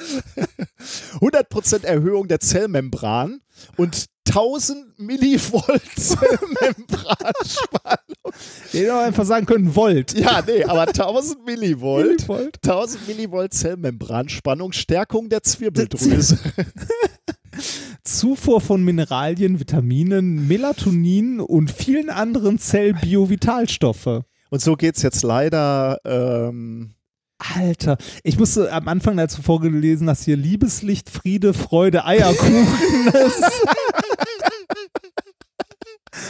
oh Gott, das.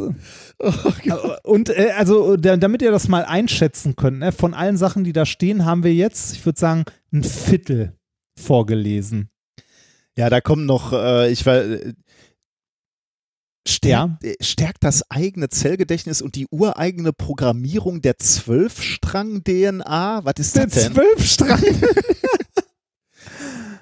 ah, okay.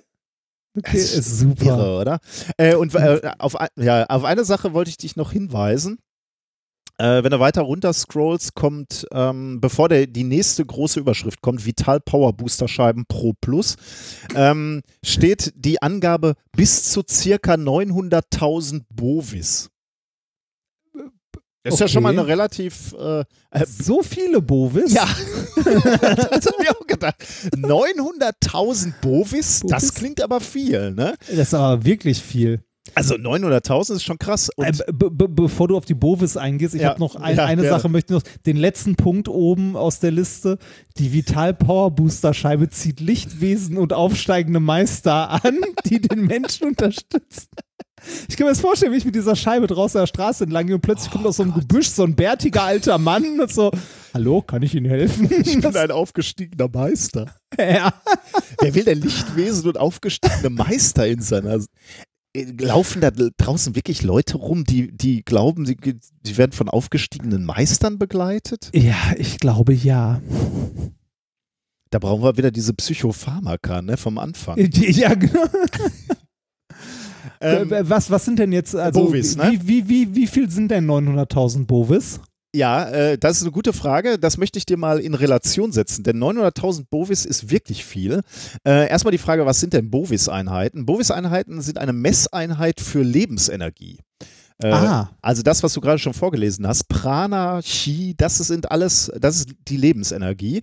Und die will man Ah. natürlich auch messen. Und dafür gab es einen Franzosen, einen Forscher, Alfred Bovis, der war Physiker und lebte von 1871 bis 1947. Und der hat die äh, für lange Zeit als unbelegt dargestellte Lebensenergie endlich in Werten erfassen können.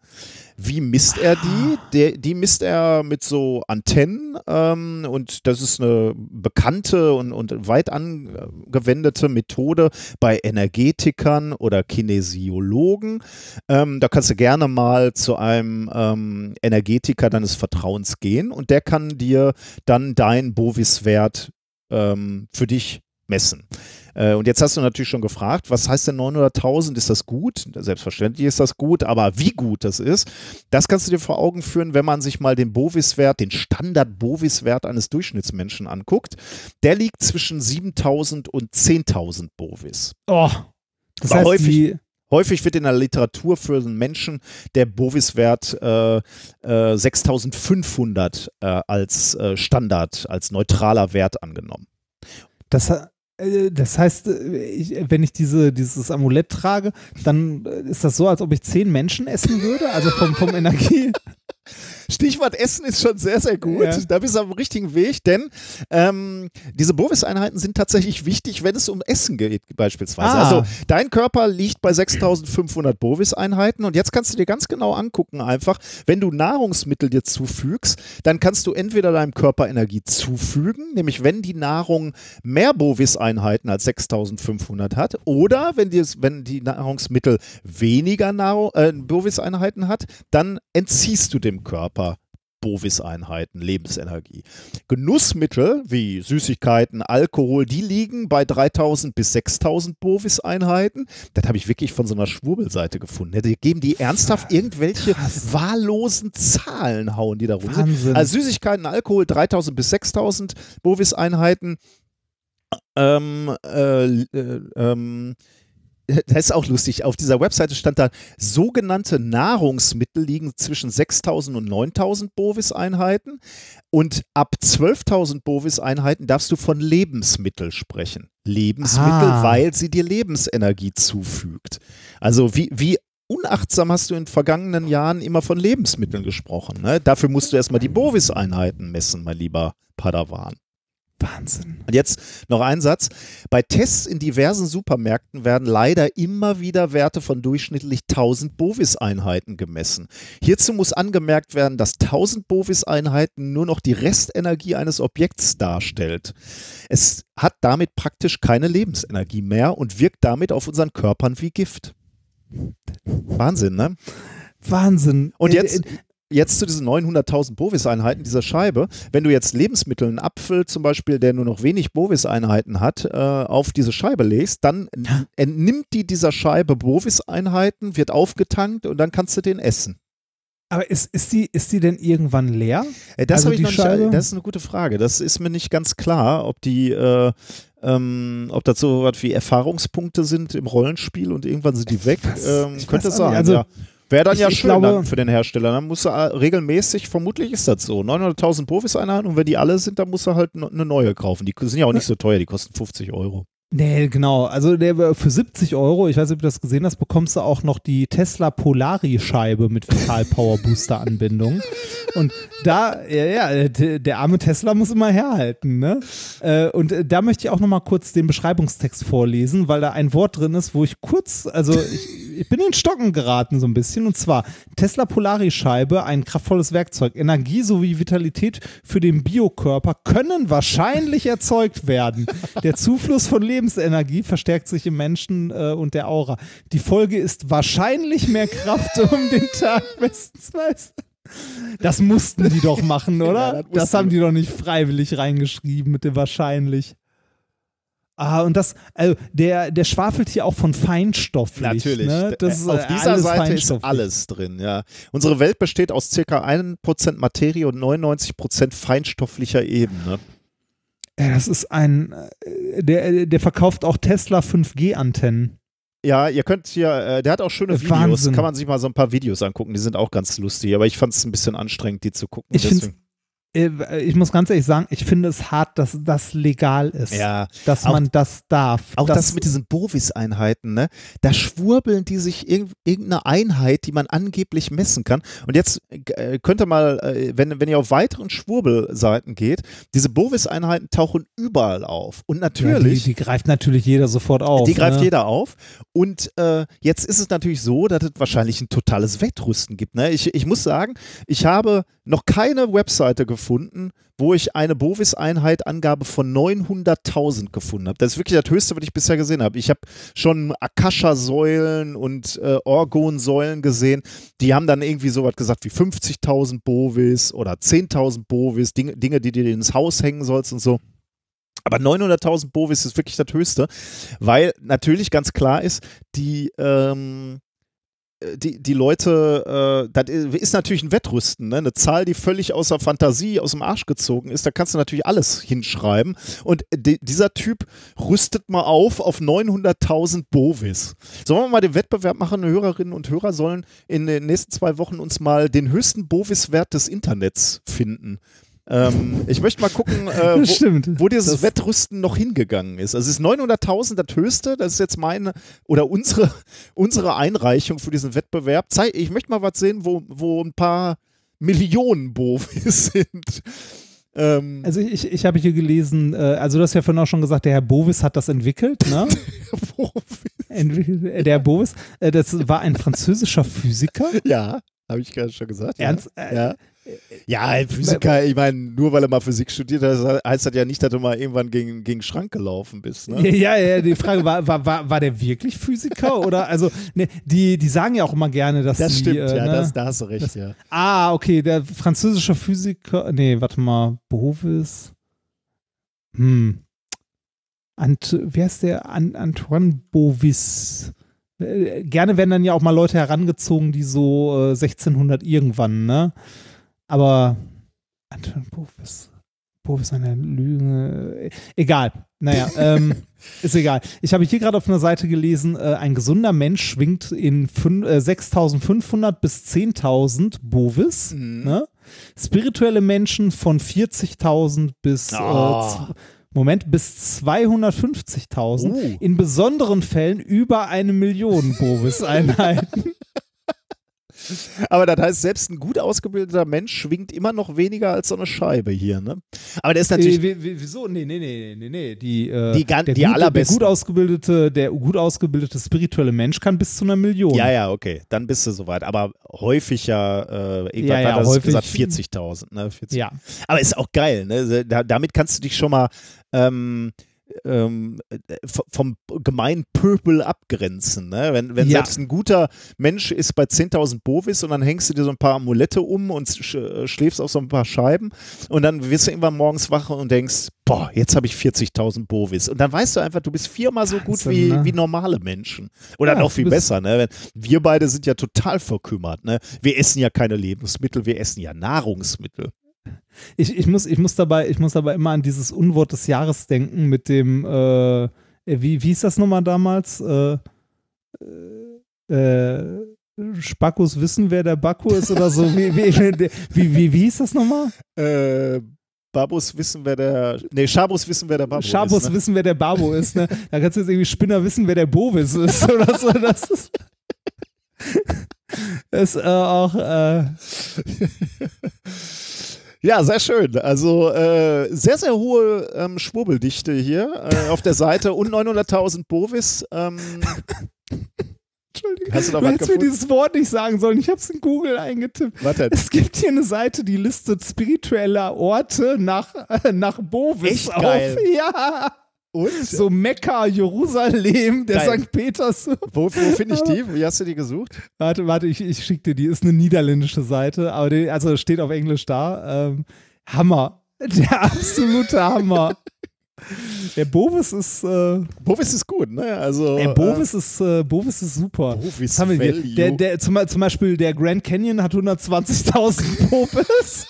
Äh, echt? Warum ist der denn so krass? Ey? Das ist ja richtig. Äh, äh, mehr als Chichen Itza, das hat nur 110. aber guck mal, Mekka, Ka- die Kaaba in Mekka, nur 90.000. Oh, guck, guck, guck an. Äh, Ja, ist, äh, Machu Picchu dagegen hat 260.000. Warst du nicht mal? Ah, nee, aber da warst du nicht, ne? Oh, äh, das ist ja auch gut. Auschwitz, 10 Bovis. oh.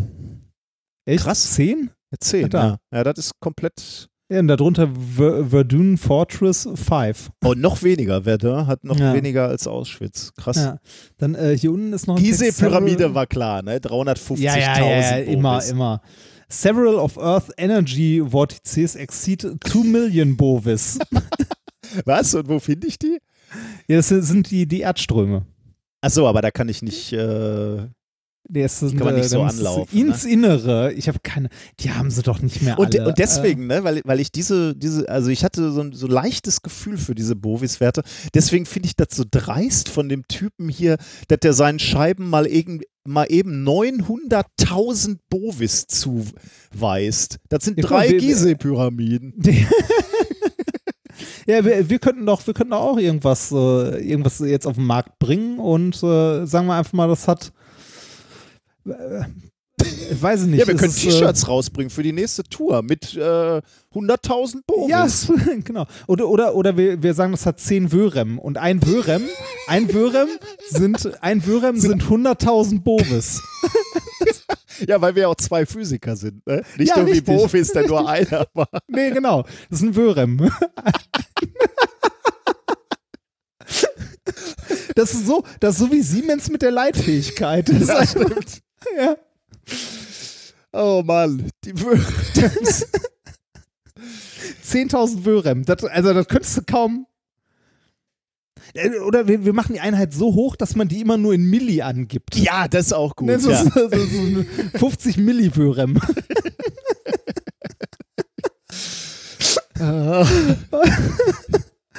oh Gott, ey. Dieses, ja, die Leute sind zu durch.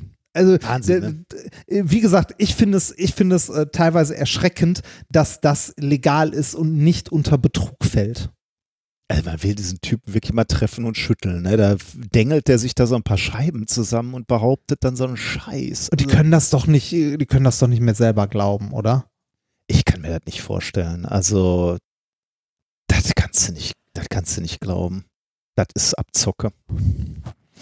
Ja. Na gut, Naja. haben wir es. Sehr, sehr schöne Einreichung. Ähm, dann machen wir noch ähm, die Hausmeisterei. Die müssen wir diesmal machen, weil wir natürlich auch nicht ähm, äh, unbetroffen sind, sagen wir mal, von den äh, Ja, ja, Corona-Ausfällen. stimmt, äh, wir hatten natürlich die letzten ähm, Folgen immer mal wieder davon gesprochen, dass wir demnächst beim Ig Nobel-Preis auf der Europatour sein dürfen. Leider haben wir jetzt gerade vor zwei Tagen eine E-Mail bekommen, dass natürlich auch die Europatour vom Ig Nobel-Preis abgesagt wurde und wir leider nicht Mark Abrams treffen werden. Ja. Ähm, der, die haben, glaube ich, die, die Europatour hatte, glaube ich, gerade angefangen und äh, Mark hatte die erste Show in England gespielt. Ich weiß nicht mehr genau, Manchester oder so. Ähm, und dann haben sie sich entschieden, die abzubrechen, was Ja, natürlich auch die richtige. Entscheidung war. Aber äh, für uns persönlich etwas traurig und natürlich auch für die vielen von euch, die schon Karten hatten. Ich habe äh, jetzt in den letzten Tagen tatsächlich von ganz vielen Leuten ähm, gehört, dass sie sich bereits Karten besorgt haben und sogar zum Teil von weiter weg kommen wollten. Nicht für uns natürlich, sondern für äh, die Ignoble Show. Ähm, ja, sehr, sehr schade. Hätten wir gerne gemacht. Vielleicht gibt es ja nochmal die Gelegenheit. Aber gut, zum Glück haben die Karten ja nichts gekostet. Ne? Also war ja umsonst. Also Ja. von daher. Aber trotzdem, also gerade für die, äh, wir haben ja das Glück, dass unsere Tour jetzt erst äh, Ende des Jahres weitergeht. Ähm, da bin ich auch sehr, sehr glücklich drum. Ja. Ich hoffe, dass es bis dahin, äh, dass soweit alles wieder abgeflacht ist, dass das dann, ähm, dass sowas wieder stattfinden kann. Ähm, äh, die Branche trifft das hart Ja, klar. gerade. Also Klar. vor allem auch so, so Künstler, die irgendwie äh, damit quasi ihren Lebensunterhalt verdienen, vor allem wenn sie nicht so super erfolgreich sind. Also die erfolgreicheren und mittelgroßen bis großen, für die ist das auch Kacke, ne? aber die gehen nicht insolvent. Äh, doof ist, wenn du wirklich so ein, äh, so ein Kleinkünstler bist oder Ja, so. Für die ist es, glaube ich, echt hart. Oder Selbstständige, die halt, äh, denen gerade die Aufträge wegbrechen. Ja, Das ist wirklich Kacke. Auf jeden Fall. Nun ja. Gut, dann sind wir aber durch. Ne? Also alle anderen Termine, ich weiß nicht, hatten wir schon mal ähm, alles, was wir sonst an Terminen, aber wir haben jetzt erstmal keine. Ne? Sonst äh, äh, wüsste ich jetzt gerade nicht, aber alles könnte natürlich davon ausgehen, falls ich jetzt gerade was übersehen habe, wo wir in den nächsten zwei, drei Monaten auftauchen sollten, kann man davon ausgehen, dass das schwierig wird. Aber ähm, Ja. ja, Also zumindest alles, wo mehrere Menschen sind, da Ja, wird es eng. genau. Okay, das war Minkorrekt Folge 162 vom 17.03.2020. Die Corona-Service-Sendung äh, haben wir wieder ein bisschen länger gemacht, damit ihr ein bisschen was in Quarantäne zu hören habt. Fast auf vier, auf vier Stunden sind wir was gekommen. Oh, das hatten Das- wir lange nicht mehr. Muss aber sein. Das sind wir Ja. unseren Hörerinnen und Hörern einfach schuldig in dieser Dieser schweren Zeit. Podcast erhört Bovis-Werte. genau. Ähm, Ja. Passt auf euch auf, bleibt gesund, äh, meidet Menschenansammlungen, seid vernünftig, helft euren Mitmenschen, erhöht euren Bofis-Wert. Ich hoffe, wir hören uns in zwei Wochen. Äh, man weiß ja nicht, äh, Was? wenn ja, wenn sie uns dahin rafft, kann doch sein. Nein. Irgendwann sind wir alle durchseucht, aber Ja, aber auch krank im Bett. Ein Headset kannst du immer aufsetzen. that's the spirit. Passt auf euch auf, wir hören uns in zwei Wochen. Tschüss. Corona, Corona, Corona, na Corona, Corona, Corona, na Geb ich dir die Hand oder geb ich sie dir nicht? Brauch ich eine Maske auf meinem Gesicht? Das weiß ich nicht, was weiß ich schon? Die Medien machen mich verrückt und zwar in Perfektion. Soll ich nen Hamster kaufen, doch was mach ich mit dem Tier? Ich überleg noch eine Weile und trink ein Corona-Bier.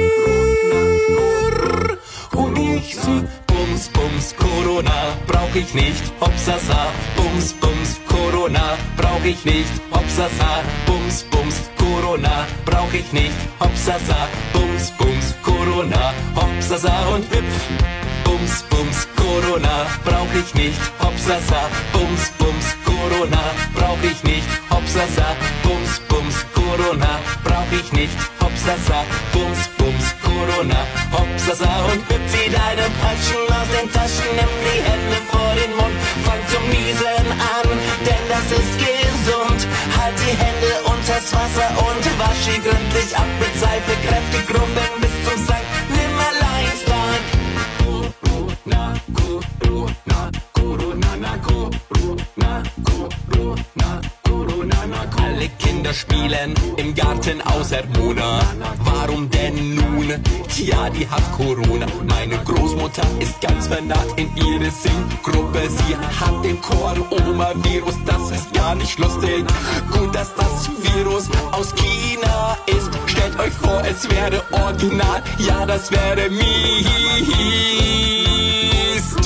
Und ich sing Bums, Bums, Corona, brauch ich nicht, Hopsasa. Bums, Bums, Corona, brauch ich nicht, Hopsasa. Bums, Bums, Corona, brauch ich nicht, Hopsasa. Bums, Bums, Corona, Hopsasa und hüpf. Bums, Bums, Corona, brauch ich nicht, Hopsasa. Bums, Bums, Corona, brauch ich nicht, Hopsasa.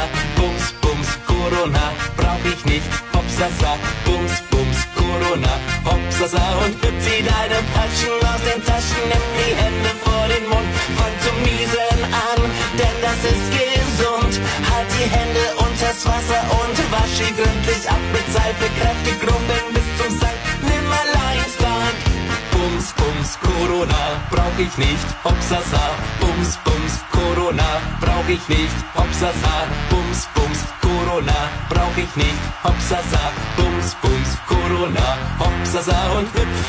Bums, Bums, Corona, brauch ich nicht, Hopsasa. Bums, Bums, Corona, brauch ich nicht, Hopsasa. Bums, Bums, Corona, brauch ich nicht, Hopsasa.